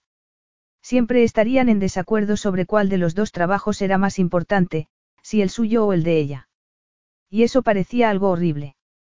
Hannah era divertida, fuerte y segura de sí misma, y lo atraía como ninguna otra mujer. La deseaba, pero no sabía si eso era suficiente para mantener una relación estable. Lo mejor era acabar rápidamente. Había terminado la segunda semana de trabajo en la obra, y cada vez estaban más cerca de llegar a su objetivo. A Hannah le parecía impresionante lo que podía conseguirse sin límite de presupuesto para pagar las horas extra de los trabajadores y con la promesa de un bonus. Ya habían acuchillado el suelo y lo tenían cubierto de nuevo con una lona, hasta que pudieran teñirlo y barnizarlo. Los armarios nuevos ya estaban colocados en su sitio, las encimeras todavía estaban en la carpintería. El tejado estaba terminado, y la guardilla, casi completa. Y ella no había vuelto a ver a Ben desde la noche en la que había mantenido las mejores relaciones sexuales de su vida. Desde aquella noche, se había visto obligada a admitir que estaba enamorada de él, pero que él no tenía interés en saber lo que sentía. ¿Por qué no ha venido a vigilar la obra? Es que de repente confía en mí. Se preguntó en voz alta, y soltó un resoplido al pensarlo. No, lo que pasa es que se está escondiendo de mí. En parte, disfrutaba sabiendo que él estaba asustado, pero, por otra parte, estaba enfadada. Le resultaba difícil imaginarse a un hombre adulto asustado de una mujer porque existía el peligro de que lo apartara de su rígida existencia. Hablar sola nunca es buena señal. Ella sonrió y miró hacia la puerta. Su padre estaba apoyado en el marco, observándola. Soy la única que me entiende de verdad, dijo ella. No sé, no sé, respondió él, y se acercó. Se sentó a su lado, en el suelo, y añadió, yo creo que te entiendo bastante bien. Hanna suspiró. A no podía ocultarle nada. Es cierto. Siempre me has entendido. Él le dio unos golpecitos en la nariz con el dedo índice. Por eso sé que estás enamorada de Bennett Carey. No seas tonto, dijo ella, y apartó la mirada, porque no podía mirar a los ojos a su padre sin confesárselo todo. Nunca me has mentido. Sería una pena que empezaras ahora. Ay, papá, dijo ella, cabeceando. ¿Cómo voy a querer a un hombre tan rígido? Está tan obsesionado con los horarios, que se lleva su reloj de oro macizo a la cama. Se estremeció un poco al darse cuenta de que acababa de confesarle a su padre que se había acostado con Bennett Carey. Después, siguió hablando rápidamente, haciendo más preguntas y quejándose más. Tiene cientos de trajes y solo dos pantalones vaqueros. ¿Te lo imaginas? No, no me lo imagino. Yo, tampoco. Viene a vigilar la obra constantemente. Oh, por lo menos, antes venía. Pero, ahora, de repente, zas. Ha desaparecido. ¿Por qué? Es que de repente me he hecho digna de su confianza. ¿Tú no crees eso? No, creo que se mantiene alejado a propósito, y no me importa. Bueno, no debería importarme. Y no, no me importa. De acuerdo, de acuerdo, dijo su padre, suavemente, para calmarla. Ella inclinó la cabeza hacia atrás. ¿Cómo puede uno enamorarse en una semana? El tiempo no tiene nada que ver con eso, respondió él, y sonrió. Yo tardé dos años en enamorarme de tu madre, y mira cómo salieron las cosas. Papá. Hanna le tomó las manos a su padre. No, no te preocupes, no era para que me consolaras. Yo no me arrepiento de nada, Hanna. ¿Cómo iba a arrepentirme, si te tuve a ti? Lo que quiero decir es que yo tuve que esforzarme para poder enamorarme. Por eso me da la sensación de que, si te enamoras así, al instante, inesperadamente, tal vez sea algo más real. Ella lo pensó un minuto, preguntándose si su padre tenía razón. Pero, si tenía razón, ¿qué significaba eso para ella? Y, una vez dicho eso, continuó su padre, no quiero verte metida en un lío como el de Davis. Esto es diferente, papá, dijo ella. Pero lo era. No lo sé. Davis te utilizó. Y Bennett también lo está haciendo, a su manera. ¿En qué sentido? Te manipuló para que aceptaras hacer esta obra. Te puso mucho dinero delante de la nariz para que accedieras. No, eso no fue manipulación, porque yo sabía lo que estaba haciendo. Con el bonus puedo pagarle todo a Davis, invertir en nuestra empresa y darles un extra a nuestros trabajadores. Todo eso ya lo sé. Pero te pregunto una cosa, Bennett venía todos los días a ver cómo iba la obra. A vigilarte. Ahora ya no viene. ¿Por qué? Ya te he dicho que creo que se está escondiendo de mí. No habla muy bien de ese hombre, musitó él. No sé. Supongo que podría entender por qué me está evitando si no estuviera tan enfadada. De verdad. En realidad, no importa, papá, dijo ella. No puedo hacer nada al respecto. Si quiere ignorarme, no debería yo dejar las cosas como están. ¿O debería ir a verlo y obligarle a hablar conmigo? No lo sé. No digo que confíe en él, pero, si lo quieres, estás dispuesta a dejarlo marchar sin más. Estás dispuesta a conformarte con menos. Hannah apoyó la cabeza en el hombro de su padre y encontró el consuelo que siempre encontraba con él. Si no confías en Bennett Carey, ¿por qué me estás diciendo todo esto? Porque confío en ti, dijo él, y le dio unas palmaditas en la mano. Porque te quiero y quiero que seas feliz. Estoy de tu lado, hija. Siempre. Ya lo sé, papá, susurró ella. Gracias. Es que no sé lo que tengo que hacer. ¿Desde cuándo? Preguntó él, riéndose. Tú siempre has sabido lo que querías, y yo nunca te había visto huir. ¿De verdad vas a empezar ahora? Tenía razón. Sin embargo, enfrentarse a Benet era distinto.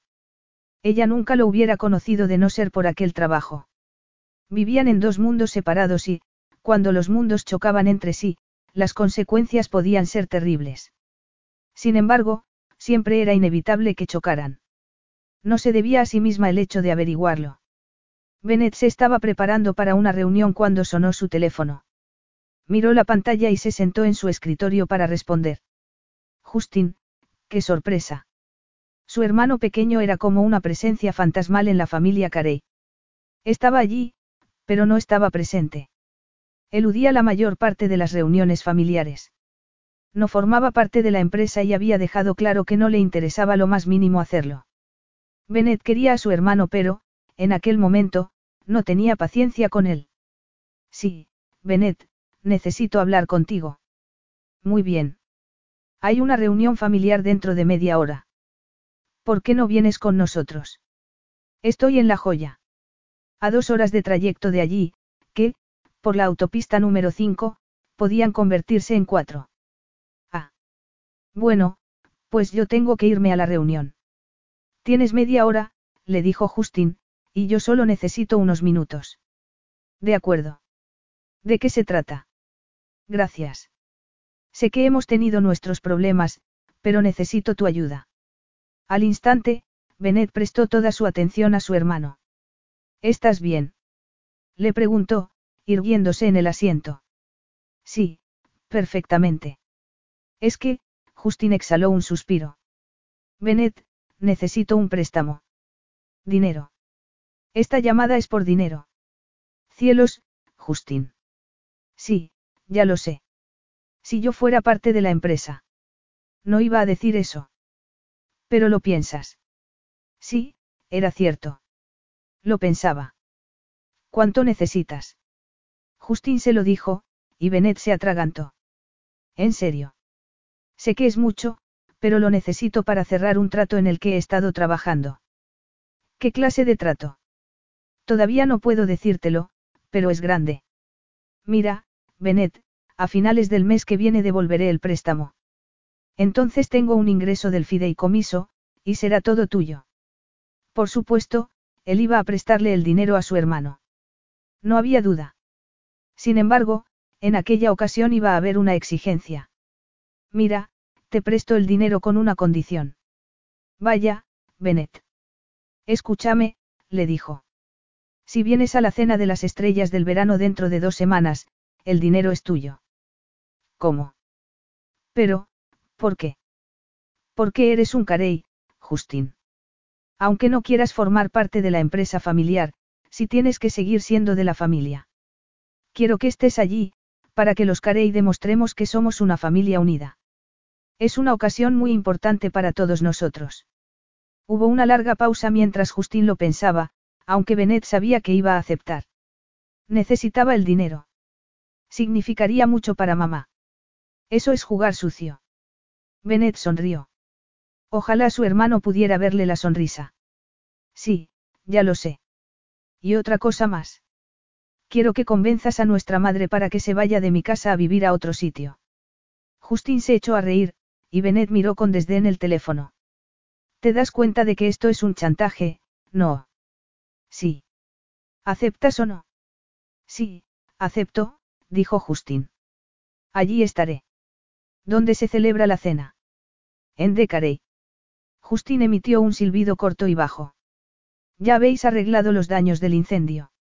No del todo, pero, para entonces, ya estará solucionado. Allí estaré, pero no puedo prometerte que consiga lo de mamá. No nos va a hacer caso a ninguno si papá no colabora. Tú eres el pequeño de la familia. Usa tu poder con sabiduría. Justin se echó a reír y respondió. De acuerdo. Me vas a transferir hoy el dinero. Lo tendrás esta tarde. Gracias, Bennett. Estoy en deuda contigo. Pues claro que sí. Devuélveme el favor yendo a la cena. Cuando colgó, su secretario llamó por la línea de la oficina, y Bennett soltó una maldición en voz baja. Miró el reloj y respondió a la llamada. ¿Qué ocurre, David? Ha venido una señora llamada Hannah te saberlo, señor. A él se le aceleró el corazón. Hacía una semana que no la veía, y había tenido que hacer un gran esfuerzo para mantenerse lejos del restaurante. Había hecho llamadas. Había comprobado que todo iba bien. Había enviado a David en una ocasión para que supervisara los avances. Pero no quería ver a Hannah, porque no podía correr el riesgo de que sus sentimientos se convirtieran en algo más profundo. Sabía que no iba a conformarse solo con verla.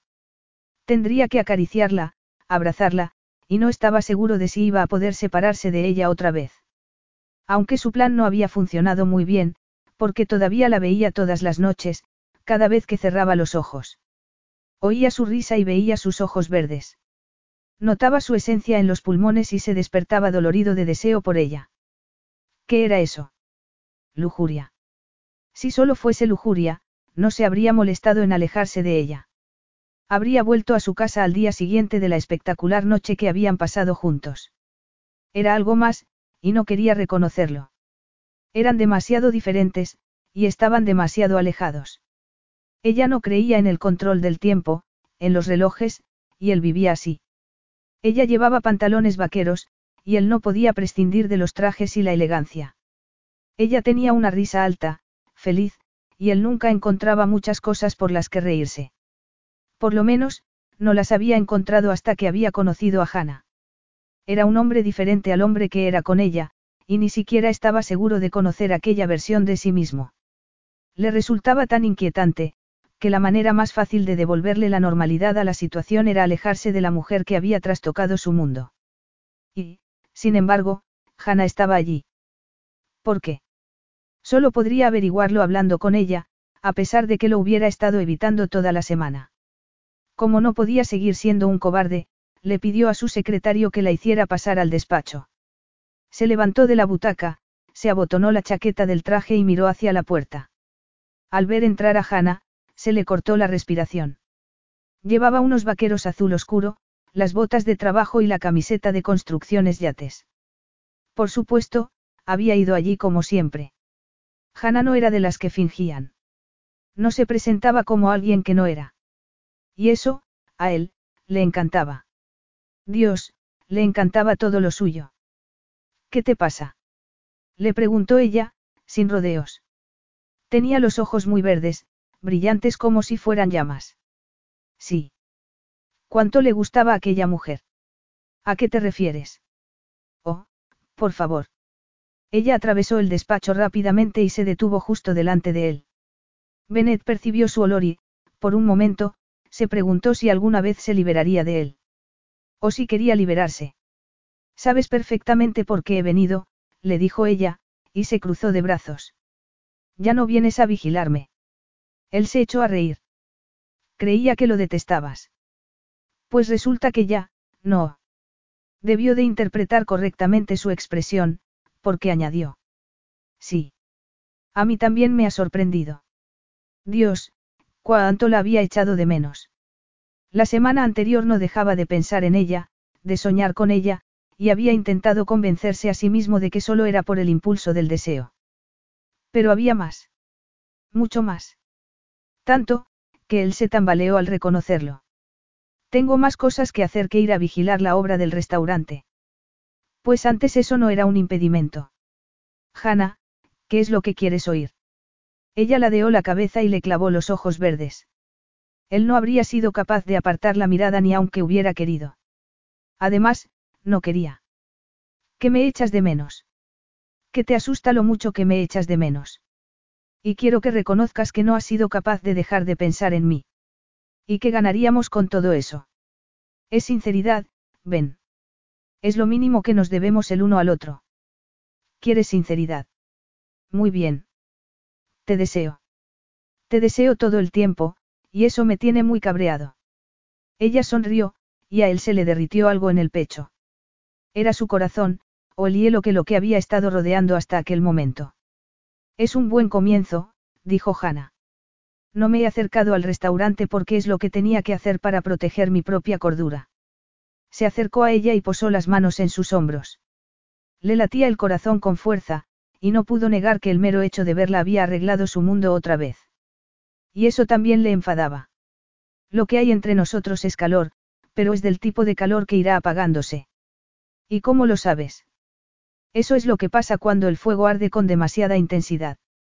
No, si sigues atizándolo, susurró ella. ¿Por qué no vemos cuánto dura este fuego? Era muy tentador. Todo en Hannah le resultaba tentador, y nunca tendría suficiente aunque se repitiera a sí mismo que ya había tomado demasiado. ¿Y si nos devoran las llamas? Ella sonrió, y el deseo de Benet creció exponencialmente. Aquello no le había ocurrido nunca.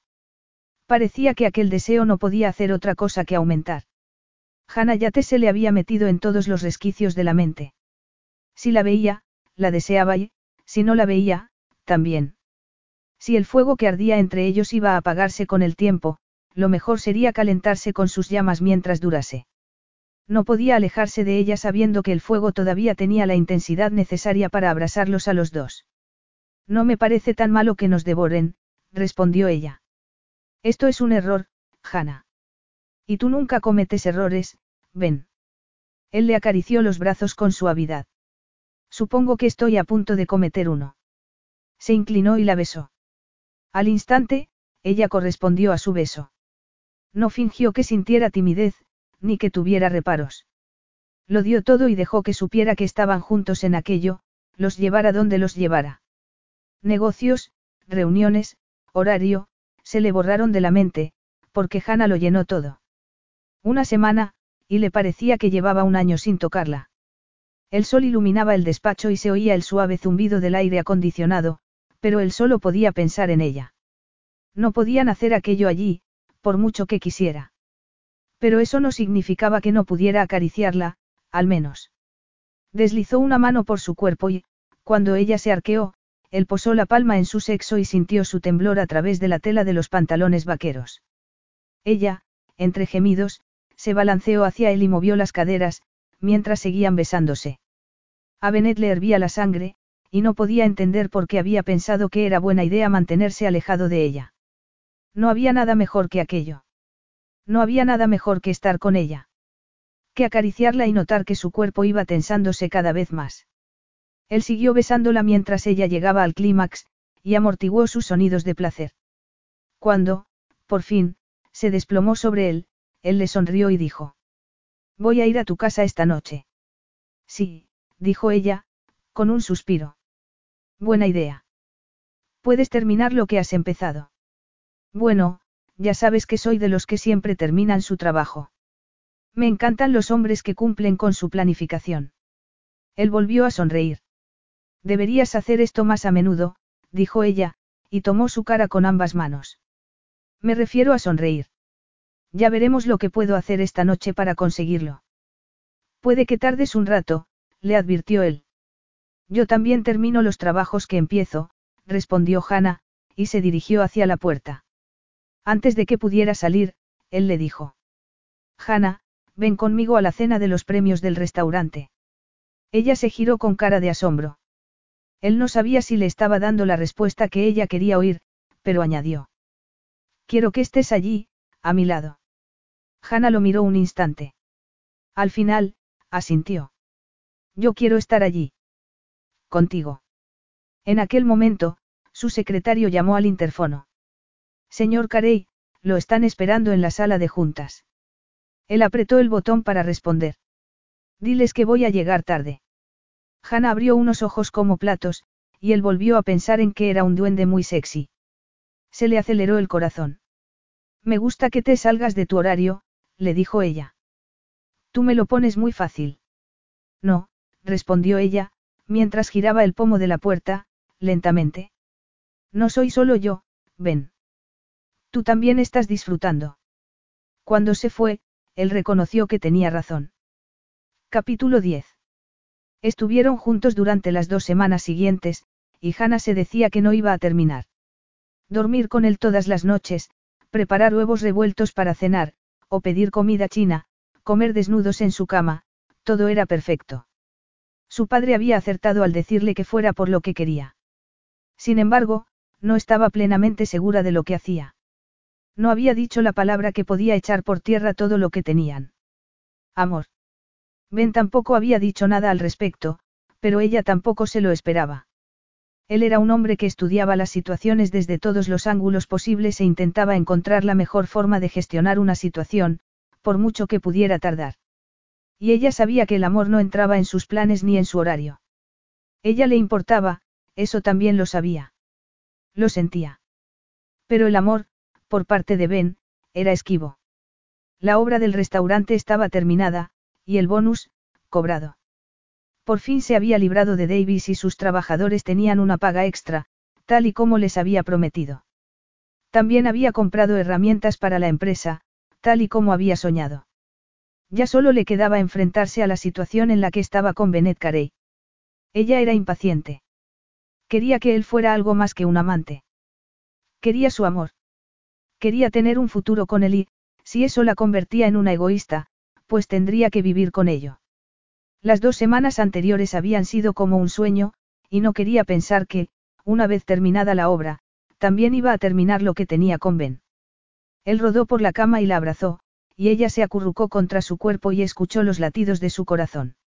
Aquello era lo que quería y lo que necesitaba, pero, tendría el valor suficiente como para decírselo. Recordó que le había considerado un cobarde por esconderse de ella y de lo que sentía por ella. E iba a hacer lo mismo ahora. No tenía el coraje necesario para decirle que lo quería.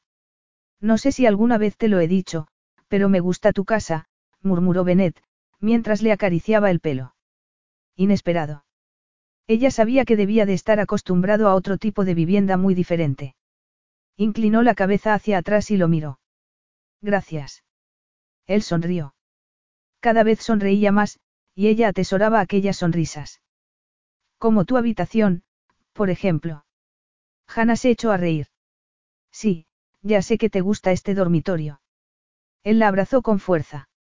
Me gusta el color. Este, ¿cómo se llama? Burdeos. Eso. Bueno, es bonito. Le da a la habitación un ambiente de caverna. Oh, qué agradable. Ya sabes a qué me refiero. Es íntimo, acogedor, tranquilo. Deberías oír a mis hermanas y a mi madre hablar de mi casa. ¿Veis, Bennett? A nadie le gusta el beis. Tienen razón. Hannah alzó la cabeza, se apoyó en su pecho y le preguntó. ¿Por qué nunca vamos a tu casa? A la luz de la luna, que entraba por la rendija de las cortinas, ella vio que se ponía tenso. ¿Por qué mi madre está viviendo allí? Está castigando a mi padre por no jubilarse, tal y como le prometió, y se niega a marcharse. Y no quieres que me conozca, dijo ella, con la esperanza de que él no notara, por su tono de voz, que eso le había dolido. No, no es eso, dijo él. Es que me vuelve loco, Hannah. Tienes suerte. Y tú no conoces a mi madre, respondió él, tratando de que sonara a broma. Ella sintió una punzada de dolor al pensar en que él nunca dejaba que se acercara a su familia. Era como si aquella faceta suya, aquello que compartían, tuviera que ser secreto. Tuviera que estar oculto de todo el mundo. ¿Por qué? Me gustaría, dijo ella. Hanna. Lo sé. Nadie sabe que mantenemos este tipo de relación. No vemos a mis amigos ni a tu familia. Ocultamos lo que somos el uno para el otro y nos escondemos como si fuéramos adolescentes. A mí no me parece que sea esconderse. Es algo privado. Privado también para tu familia. Sobre todo para mi familia, respondió él, riéndose. Estupendo. Aquel dolor se acentuó. Hannah se levantó de la cama y encendió la luz de la mesilla de noche. La luz deslumbró a Bennett, que se tapó los ojos con un brazo. Al momento, bajó el brazo y le tendió la mano para que volviera junto a él. Ella se sentó en la borde de la cama y tomó su mano, pero le preguntó. ¿Te avergüenzas de mí? ¿Qué? preguntó él, con asombro. ¿De dónde te has sacado eso? Del hecho de que nos escondamos. No es por ti, Hannah. Es por mi madre. Si te llevo a mi casa, ella asumirá que estamos. ¿Qué? Juntos. Y no es verdad. Sí, pero ella pensaría que es más de lo que es. Ah, entiendo, dijo ella con frialdad. Su dolor se había transformado en indignación muy rápidamente. ¿Por qué no me explicas qué es esto exactamente, Ben? Él se incorporó y se pasó las manos por el pelo, con un gesto de frustración. ¿Cómo hemos llegado a esta discusión, de todos modos?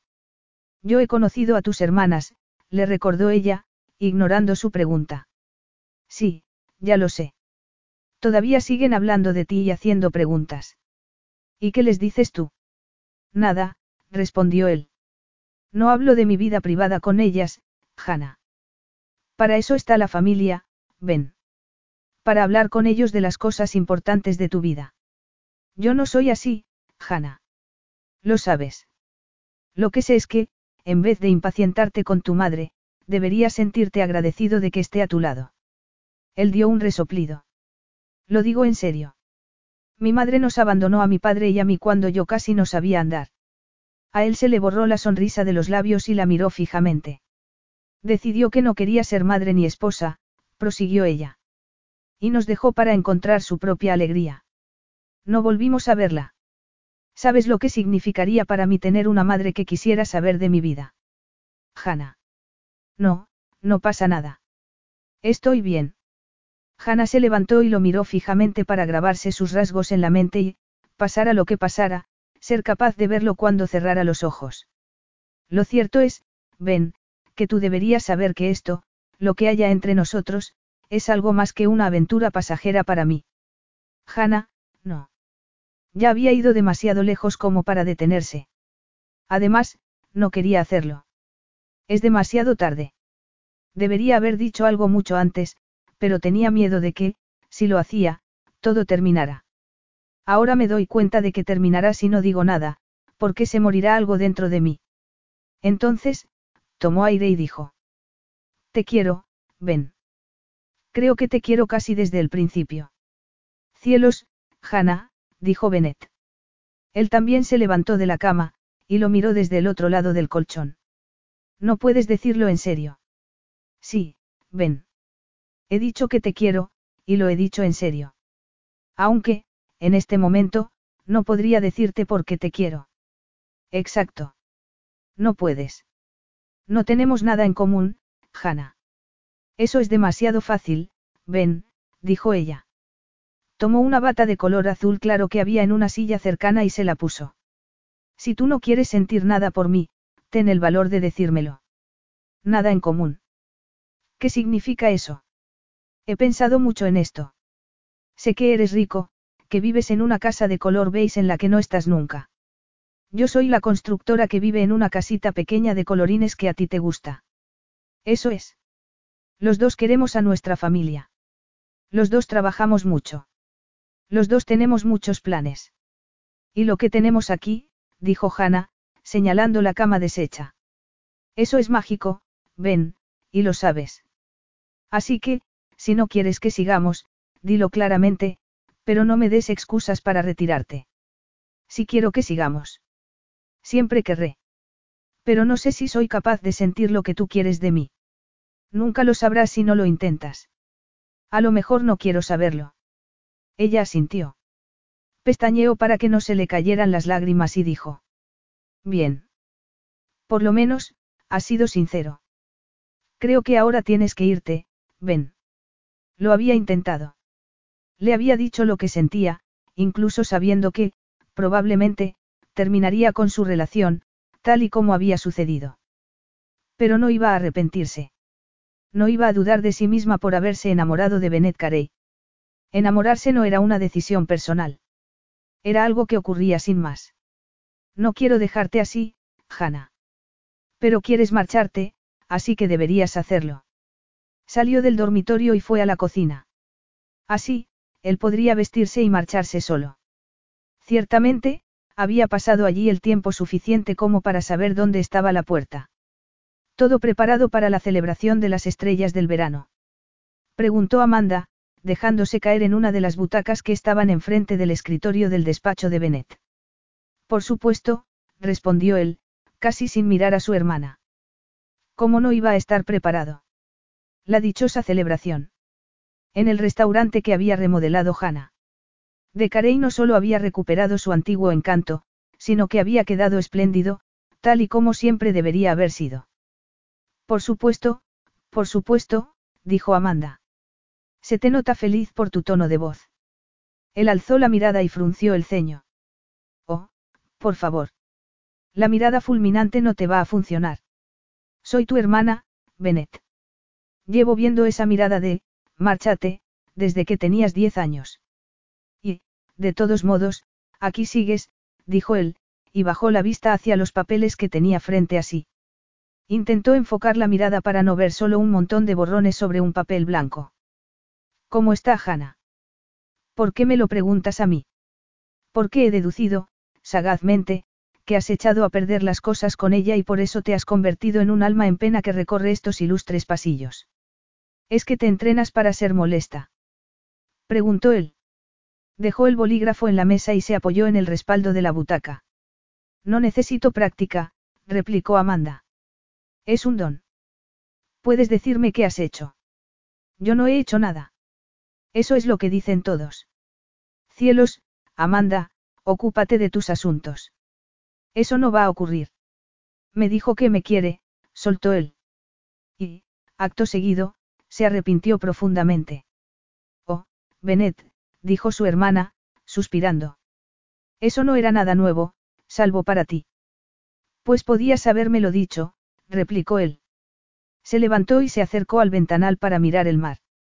No habría servido de nada. No, no habría servido. Podía reconocerlo, al menos, interiormente. Dios, todavía podía verla desnuda, envuelta en la luz de la luna. Anhelaba estar con ella de nuevo. Probablemente, siempre sería así. Pero, solo tenía que pensar en sus padres en aquel momento. Estaban en guerra después de 40 años de matrimonio. Vivir con otra persona no era fácil en el mejor de los casos, y él no era un hombre fácil nunca. ¿Cuánto tiempo pasaría antes de que Hannah y él se hicieran daño? ¿Cuánto tiempo pasaría hasta que sus diferencias los apartaran al uno del otro? Era más fácil terminar ahora que dentro de unos años, cuando, tal vez, ya hubieran tenido hijos. Sus padres habían estado juntos muchísimo tiempo. No siempre había sido un camino de rosas, él recordaba discusiones, palabras duras, silencios y frialdad. Si las cosas habían sido complicadas para ellos, no serían mucho más difíciles para Hannah y para él. Bennett se giró y miró a su hermana. Te agradezco la preocupación, pero todo ha terminado, Mandy. Y tenemos que aceptarlo. Te quiero, Bennett, pero, a veces, eres tan obtuso, que me dan ganas de darte un mamporro, le dijo su hermana. Se levantó, se alisó la falda y cabeceó. Estás cometiendo un error. ¿Eres consciente de ello? Qué curioso. Es lo mismo que le dije a Hannah no hace mucho. Ella debería haberte hecho caso. Sí, dijo Bennett, cuando su hermana ya se había ido. Debería haberme hecho caso. Hannah hizo las mediciones y las anotó en su tableta. Después, repitió la medición para cerciorarse de que era correcta. En el jardín trasero de la casa de Jack Colton hacía mucho sol, y se oía el ruido del mar de fondo, como un ronroneo.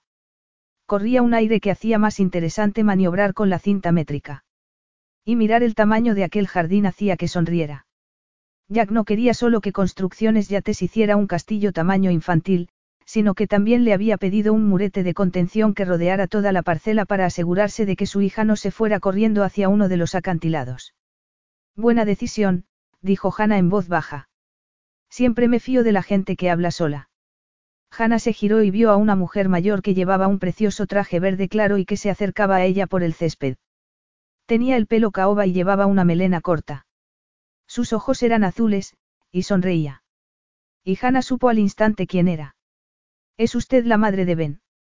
Sí, dijo ella, sonriendo aún más. ¿Cómo lo ha sabido? Él tiene sus ojos. Muchas gracias por decirme eso. Por favor, llámame Candace. Y tú eres Hannah. Tengo que confesar que he venido solo para conocerte. Ojalá estuviera vestida para la ocasión. Seguramente, no estaba dando muy buena impresión a la madre de Bennett con su camiseta de construcciones yates, sus botas y sus pantalones vaqueros. Sin embargo, no importaba. Ella era quien era. Si no era suficiente para los Carey, no lo era. Además, Ben ya no estaba con ella. Al pensarlo, se le hizo un nudo en el estómago. Solo habían pasado dos días desde que se había marchado de su casa, pero a ella le habían parecido años. No se imaginaba cómo iba a poder sobrevivir en el futuro con aquella sensación de vacío. Me alegro de conocerte, Candace, dijo por fin, cuando se dio cuenta de que llevaba un buen rato callada. Oh, no creo que pienses eso en este momento, dijo la madre de Benet, y le dio una palmadita en el dorso de la mano. Pero lo vas a pensar. En cuanto a mí, estoy disfrutando. Me alegro de poder ayudar. Candace se echó a reír. Oh, sí, estoy disfrutando mucho. Por favor, vamos a sentarnos un momento.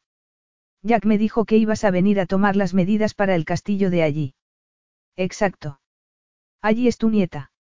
Sí, y no me des pie, porque tengo el teléfono lleno de fotografías y te aburriría mortalmente. Hannah se relajó. Era imposible sentirse incómoda con aquella mujer. Ben era tonto por quejarse de ella. Se sentaron en un banco de piedra, bajo la sombra de un árbol.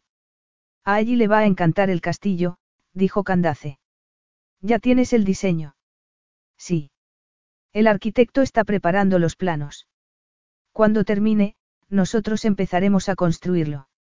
Nos darán el permiso de obras la semana que viene, y ya podremos empezar. Candace movió la cabeza. Estoy impresionada contigo. ¿De verdad? Preguntó Hannah. Eso no se lo había esperado. Pues claro. Una mujer dirigiendo una empresa de construcción. Es admirable. Bueno, gracias. Mi hija Mandy me ha dicho que quieres a mi hijo. ¿Qué cambio de tema tan repentino? Candace movió una mano distraídamente. Tiene sentido hablar de ello, ¿no crees? Supongo, dijo Hannah. Pero ya no importa. Lo quería, pero lo superaré. Dentro de 20 o 30 años. Giró la cara para recibir la caricia del viento del mar, que le removió el pelo. Cualquier cosa menos ver la compasión reflejada en el semblante de Candace. Ni la necesitaba, ni la quería. No creo que tengas que intentarlo. No te enfades, Candace, pero tú no puedes decir nada al respecto. La madre de Bennett se echó a reír y asintió. Es verdad. Pero no puedes impedirme que sueñe despierta, le dijo a Hannah, y posó una mano, suavemente, sobre el brazo de Hannah. Bennett está muy triste. Sí, me lo imagino. Otra risita. Te juro que eres perfecta para él. No, no lo soy. Pregúntaselo a él. Te lo dirá. Hannah, eres la primera mujer que deja a mi hijo ofuscado. Ofuscado. Si se lo preguntas a él, creo que Ben te diría que lo enfurezco, le causo frustración y le molesto, pero no creo que diga que se siente ofuscado por mí. Por eso, exactamente, eres perfecta para él. No lo entiendo. Y se preguntó cómo iba a poder salir de aquella conversación. Miró a su alrededor, pero el jardín estaba vacío. Ni siquiera había un jardinero que pudiera distraer a Candace. De repente, Hannah entendió por qué decía Benet que aquella madre le volvía loco. Era como un martillo, un martillo envuelto en terciopelo, eso sí. No lo entiendes, Hannah. Bennett siempre ha sido muy severo, muy controlado. Era como si hubiera nacido con un traje de Armani, algo que puedo certificar que no fue así. Hannah sonrió. Ser controlador está en su naturaleza, prosiguió Candace. Es como si tuviera que cuidar de todos y de todo, y nunca hubiera sentido que tenía derecho a tomar algo para sí mismo. Puede que algo de eso sea culpa nuestra, dijo, pensativamente. Es el mayor, y tan responsable, desde el principio, que siempre estábamos poniéndole a cargo de sus hermanos mientras nosotros trabajábamos en la empresa familiar. Pero eso es algo bastante común en las familias, dijo Hannah. Puede que sí, pero, cuando seas madre, con el tiempo, empezarás a mirar atrás y a preguntarte si hiciste bien las cosas. Si deberías haberlas hecho de otro modo, y de cómo han podido afectar a tus hijos. Pero, bueno, no estoy aquí para hablar de esto. ¿Por qué has venido? Porque tú quieres a mi hijo, respondió Candace. Y yo quiero eso para él. Se merece que lo quieran, y querer, también. Sí, bueno, yo también creo eso, pero él, por desgracia, no. Así que te lo agradezco, Candace, pero... ¿Preferirías que me marchara? Hanna abrió la boca, pero ¿qué podía decir? Así pues, volvió a cerrarla. Candace se rió y se apartó el pelo de la cara. Eres una mujer muy agradable, Hannah. Demasiado como para decirme que me meta en mis asuntos. Pero voy a decirte lo que he venido a decir, no te rindas con él. Merece la pena que te tomes la molestia. Le encantaría pensar que la madre de Benet tenía razón. Que lo único que necesitaba él era tiempo para darse cuenta de lo que significaba que estuvieran juntos. Sin embargo, como iba a creerlo, Si había visto por sí misma que, ante la palabra, amor, él se había cerrado completamente en banda. Además, también estaba la cuestión de, no tener nada en común. ¿Vas a venir a la celebración de las estrellas del verano? No. Hannah frunció el ceño e hizo un gesto negativo. Iba a ir, pero no creo que. Muy bien. Te espero allí, dijo Candace. Se levantó y se sacudió el polvo de la falda. En realidad, también es tu celebración, no. Una buena oportunidad para mostrar el trabajo que ha hecho tu empresa. He visto el restaurante y estoy impresionada con tu talento, como ya te he dicho. Gracias, dijo Hannah, mientras se ponía en pie. Es muy agradable oír eso, pero... Hannah, le dijo Candace con suavidad. ¿Quieres que Bennett piense que te da miedo verlo cara a cara? Oh, eres muy astuta, dijo Hannah después de uno o dos segundos. Seguro que era imposible que tus hijos hicieran algo a tus espaldas. Candace sonrió. No, imposible, no. Pero no les resultó fácil. Bueno, entonces, nos vemos mañana por la noche. Por supuesto, no debería aceptar la invitación. Debería alejarse de Benet Carey. Pero, al mirar a su madre, supo que no iba a hacerlo. Iba a ir a la fiesta, e iba a ponerse tan guapa que Benet iba a arrepentirse. Me gusta el brillo de tus ojos, Hannah, dijo Candace, y le hizo un guiño. Creo que nosotras dos nos vamos a llevar muy bien. De Carey tenía mejor aspecto que nunca. Bennett estaba solo, junto a la barra, observando a la gente que se movía por el restaurante. Todo el mundo estaba hablando de los cambios, de las mejoras. El pavimento había quedado impresionante. Hannah tenía razón. El tinte más claro que le habían aplicado al roble, además del color rosa claro con el que habían pintado las paredes, iluminaban el ambiente, y las mesas redondas, más ligeras, creaban islas de privacidad. Todas estaban adornadas con flores.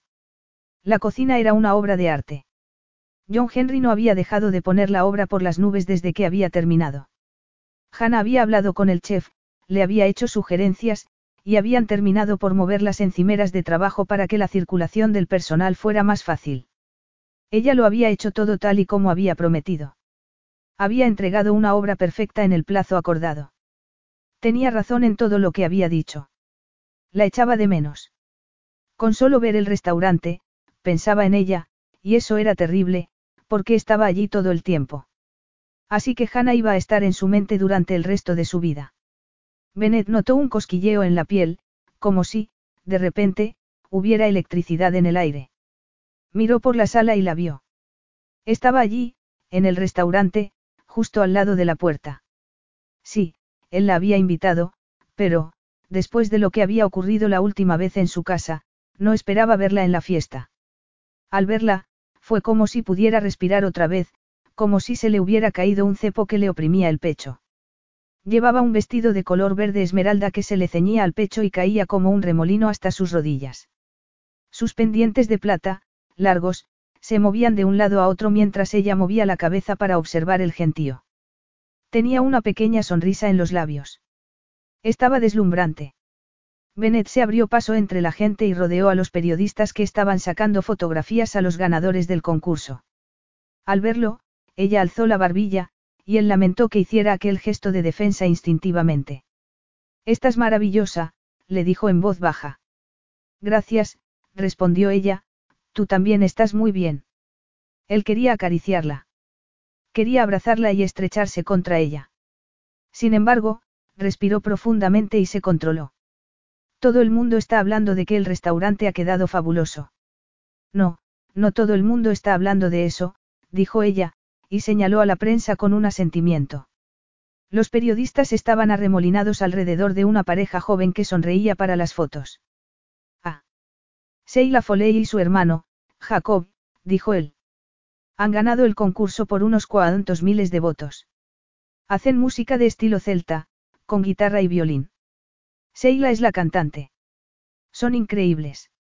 Y van a actuar en el centro Carey este verano. Sí, una noche. Vamos a darle mucha publicidad y, con suerte, podrán aprovechar esta oportunidad para lanzar su carrera por todo lo alto. Son tan buenos como para eso. Sí, Son muy buenos. Además, el concurso ha tenido tanto éxito que vamos a hacerlo todos los años. Pero ya no quiero hablar más de las estrellas del verano, dijo él, y la miró fijamente. Me alegro de que hayas venido. ¿Por qué? A él se le escapó una carcajada.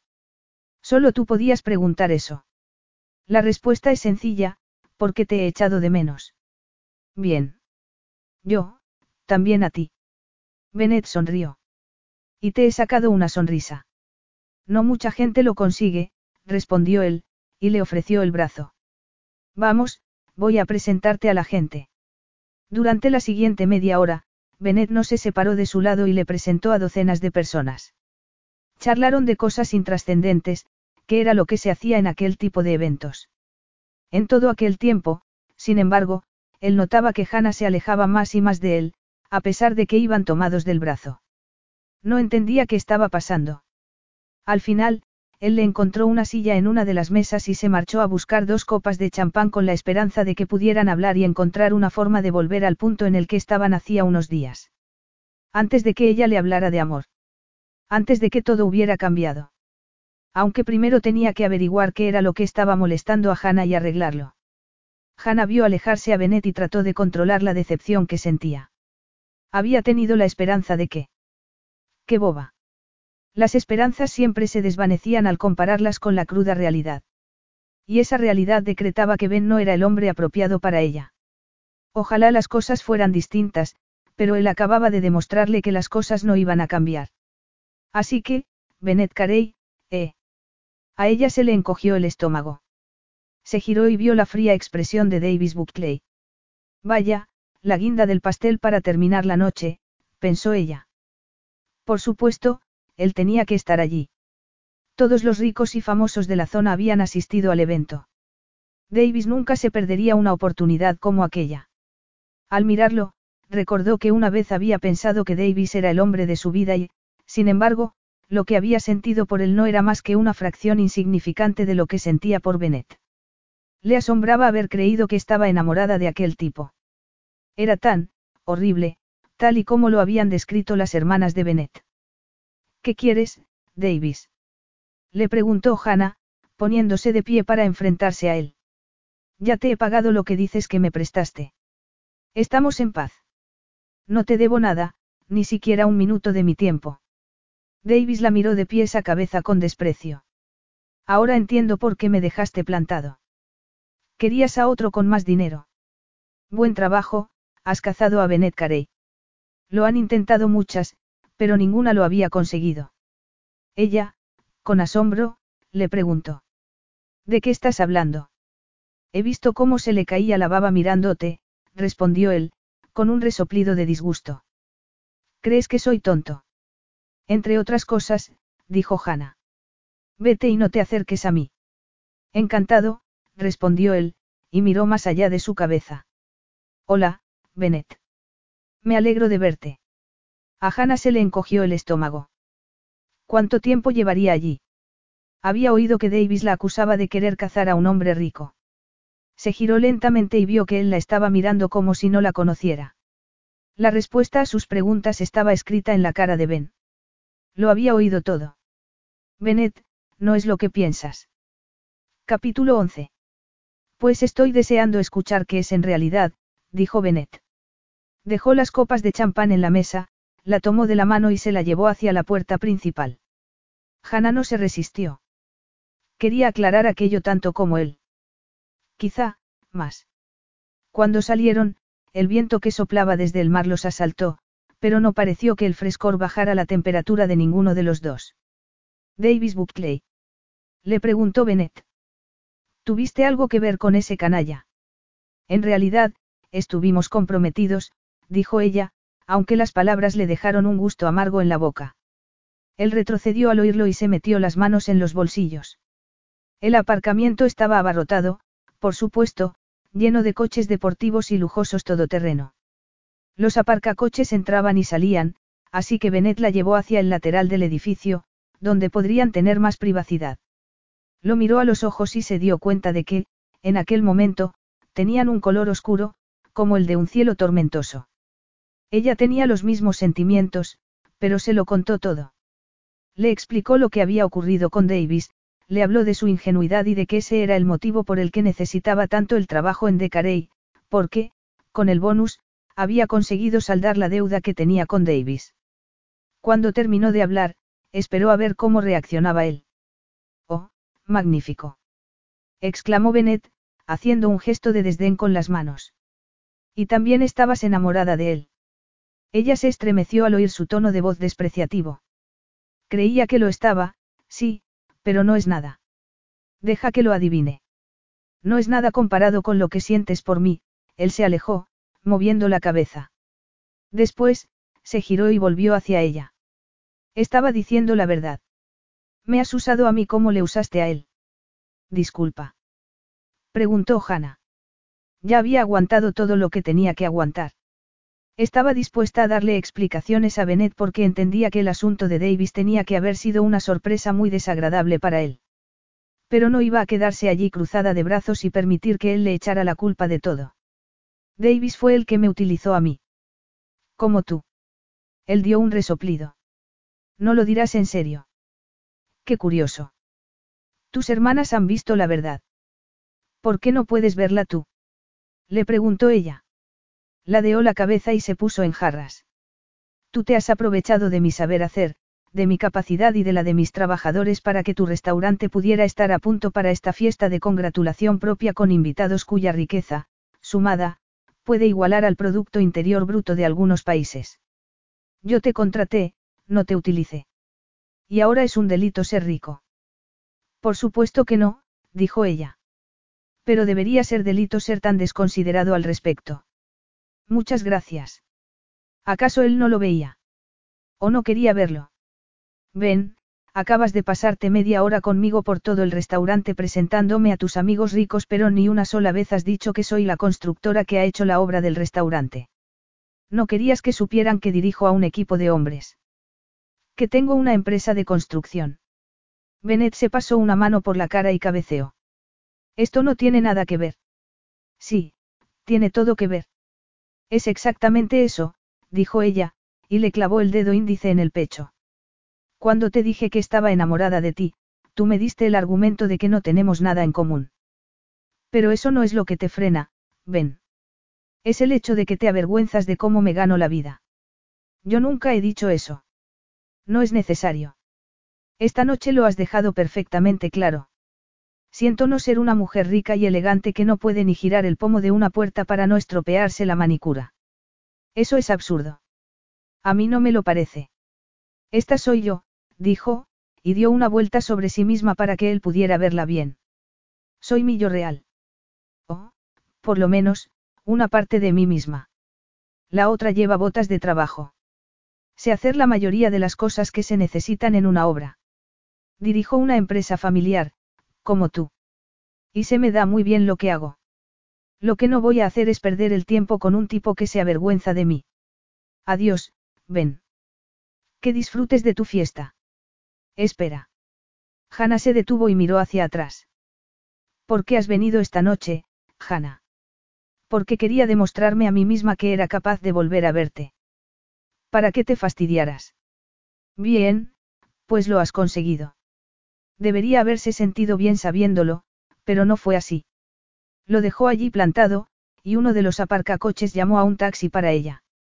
Mientras esperaba, miró hacia atrás, al restaurante, y vio que él todavía estaba allí, a oscuras, observándola.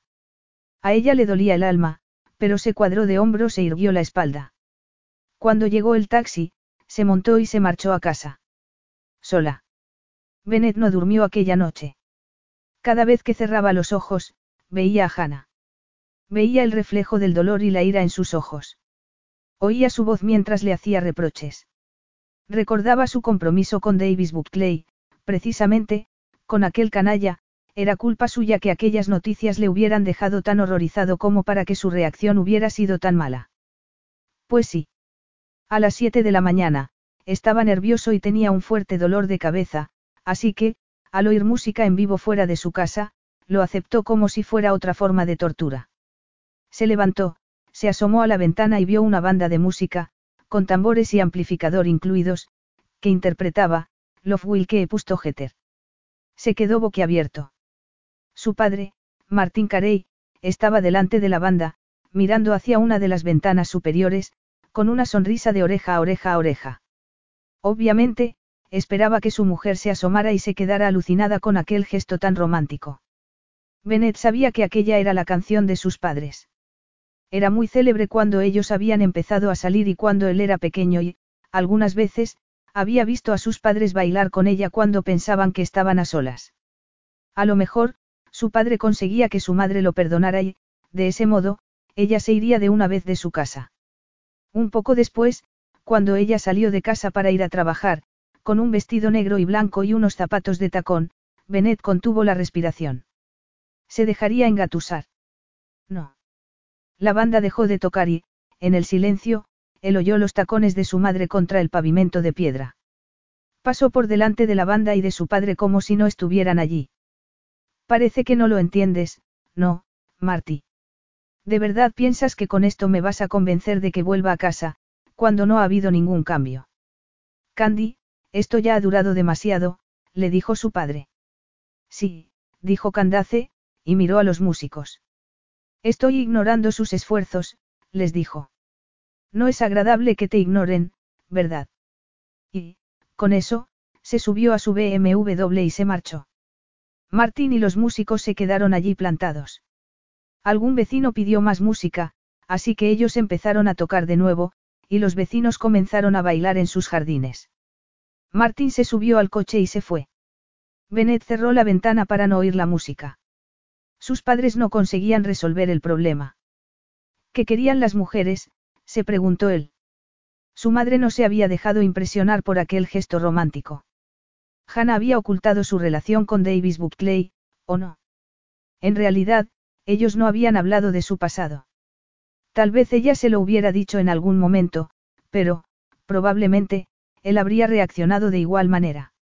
Sus hermanas estaban de parte de Hannah. Y lo peor de todo era que Hannah le había acusado de avergonzarse de ella. Frunció el ceño y se miró al espejo que había al otro lado de la cama. Es difícil mentirse a uno mismo cuando la verdad lo está mirando de frente. Cielos, murmuró. Hannah tenía razón. Soy un snob. No le dije a la gente que era ella la que había renovado el restaurante cuando, en realidad, debería haberme sentido orgulloso de presentarles a una mujer increíble que tiene tanto talento y que sabría construir una casa, ella sola, desde los cimientos. ¿Acaso se había hecho tan elitista que no podía ver la valía de nadie más allá de su estatus económico? Le parecía que una carrera profesional o una empresa solo eran digna de admiración si se podía dirigir con un traje caro o un vestido elegante. Era una idea deprimente. Y humillante. En cuanto a Davis Buckley, cielos. Hannah había tenido el sentido común necesario como para romper esa relación, por no mencionar que se había dejado la piel para pagarle un préstamo al hombre y poder liberarse completamente. Sin embargo, él no se había tomado el tiempo necesario para pensarlo. Se pasó una mano por el pelo con un gesto de agobio. ¿Qué le ocurría? Tenía a su lado a una mujer bellísima que le había dicho que lo quería y él la había acusado de utilizarlo. En vez de aprovechar aquella oportunidad de ser feliz, se había negado a valorar a Hannah como la asombrosa mujer que era. Sus padres llevaban 40 años casados y ni siquiera en aquel momento, en medio de las guerras de la jubilación, se les había ocurrido hablar de divorcio. Se querían y estaban intentando que cada uno de ellos viera las cosas como el otro. ¿Cómo podía no creer en el amor, teniendo el ejemplo de sus padres? Se miró al espejo de nuevo y señaló su reflejo con el dedo índice. Eres idiota. Eres idiota, eso es lo que eres, dijo Hannah, sombríamente. Se había permitido a sí misma enamorarse de Ben, y había resultado que tal vez él fuera peor que Davis. Por lo menos, Davis Buckley no disimulaba el tipo de hombre que era. Ben, por el contrario, la había engañado y había conseguido que pensara que era distinto. Que, a pesar de ser distante y malhumorado, era un buen tipo. Pero, en el fondo, era como cualquier otro cliente rico que ella hubiera conocido. Y por eso eres idiota, dijo. ¿Qué dices, jefa? Le preguntó Tini, mirándola con los ojos entrecerrados para protegerse de la luz brillante del sol. Nada. Solo estaba hablando sola. Ah, cuando yo hago eso, mi mujer me dice que estoy loco, comentó él. Ella se giró y lo fulminó con la mirada, y él, rápidamente, añadió, yo no lo creo, por supuesto. Me alegro. Ella miró de nuevo hacia la parte trasera de la casa en la que estaban trabajando. Tenían que cortar el alero y parte del tejado para adosar un porche nuevo. A ella le parecía una buena idea aquella reforma. Dentro de uno o dos días echarían el hormigón de la solera para que los dueños tuvieran una terraza en la que pudieran colocar unas sillas y una mesa. El porche los protegería del sol y de la lluvia y le proporcionaría a la casa un rasgo que el constructor original había rechazado. Bueno, seguid derribando el antiguo porche mientras yo me subo a trabajar con el alero. Apoyó la escalera contra la pared y comenzó a subir, mientras sus trabajadores se ocupaban de la demolición en el suelo. Eh, jefa. Tini, solo rompe el cemento, de acuerdo. No quería hablar, ni siquiera consigo misma. Con hablar no se solucionaba nada. Ni tampoco darle vueltas a lo que había ocurrido entre Benet y ella. Jefa, hay alguien aquí que ha venido a verte. Suspiró y se dio la vuelta, a medio camino de subida por la escalera, para ver de quién se trababa. Ben atravesó el jardín y se plantó bajo ella, mirando hacia arriba. Llevaba uno de sus carísimos trajes y unos zapatos de lujo y, en medio de aquella obra, estaba tan fuera de lugar como se había sentido ella en la fiesta de Decarey. Sin embargo, por muy humillante que fuera, se le aceleró el corazón al verlo. Ojalá las cosas fueran diferentes, pero no lo eran. Vete, ven. Estoy trabajando. Bennett respiró hondo y se pasó una mano por la barbilla. Había empezado la mañana hablando con el padre de Hannah, que se había mostrado tan poco cordial con él como sus trabajadores en aquel momento.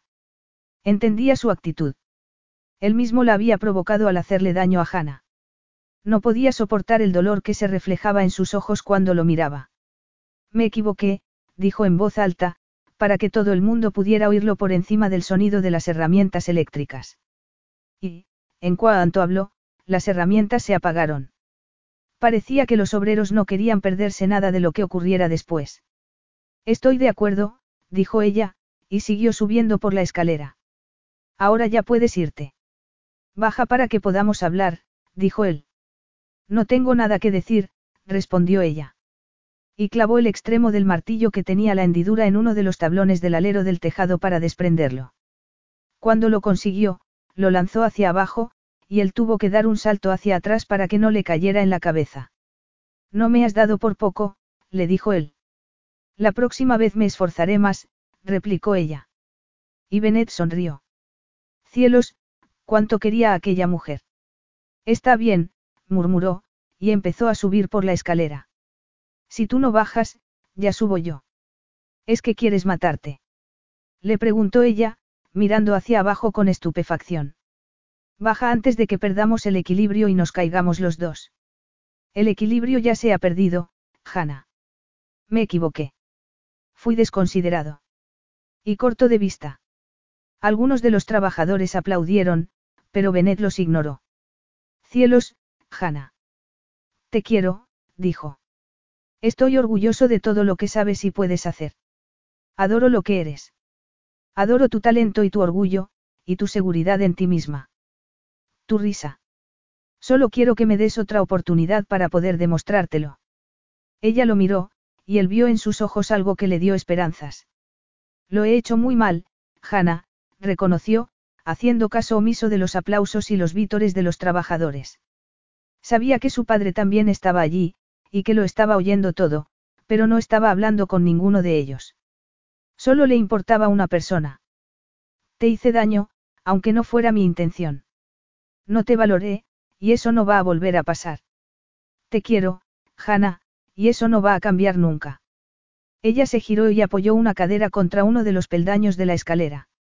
Ven, creo que te creo, pero eso no cambia la realidad. Somos de dos mundos diferentes. Él sonrió. Eso es una tontería, Hannah, y lo sabes. Nosotros somos los que construimos los mundos. Y me gustaría señalar que ahora estoy en tu mundo y el universo no ha explotado.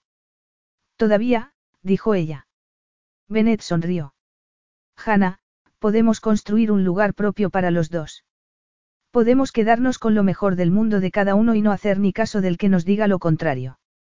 Ven conmigo, Hannah. Vamos a formar una familia juntos, vamos a querernos.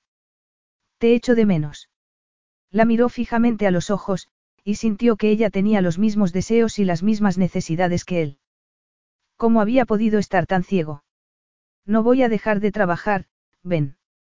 Quiero que mi empresa crezca hasta convertirse en la constructora número uno de California. Más vítores de los obreros y quién podía reprochárselo. Me parece magnífico. No te mereces menos. Puedes empezar renovando mi casa, ya que toda mi familia dice que es un aburrimiento. Seguramente tienen razón, dijo ella. Será difícil. Tú eres lo más difícil, replicó ella. Es cierto. Soy tan terco como tú, así que, algunas veces, tendremos dificultades. Pero, Hannah, yo quiero recorrer ese camino contigo. Solo contigo. Entre los dos podemos construir una gran vida. Quiero tener hijos, le advirtió ella. Todos los que queramos. Y les voy a enseñar a utilizar herramientas, añadió ella. También puedes enseñarme a mí. Hannah sonrió y miró a su padre. Ben siguió su mirada y vio que el hombre le hacía un gesto de aprobación elevando los dos pulgares. Cuando ella volvió a mirarlo, y cuando se inclinó para darle un beso, él la detuvo. No podríamos bajar de la escalera para besarnos.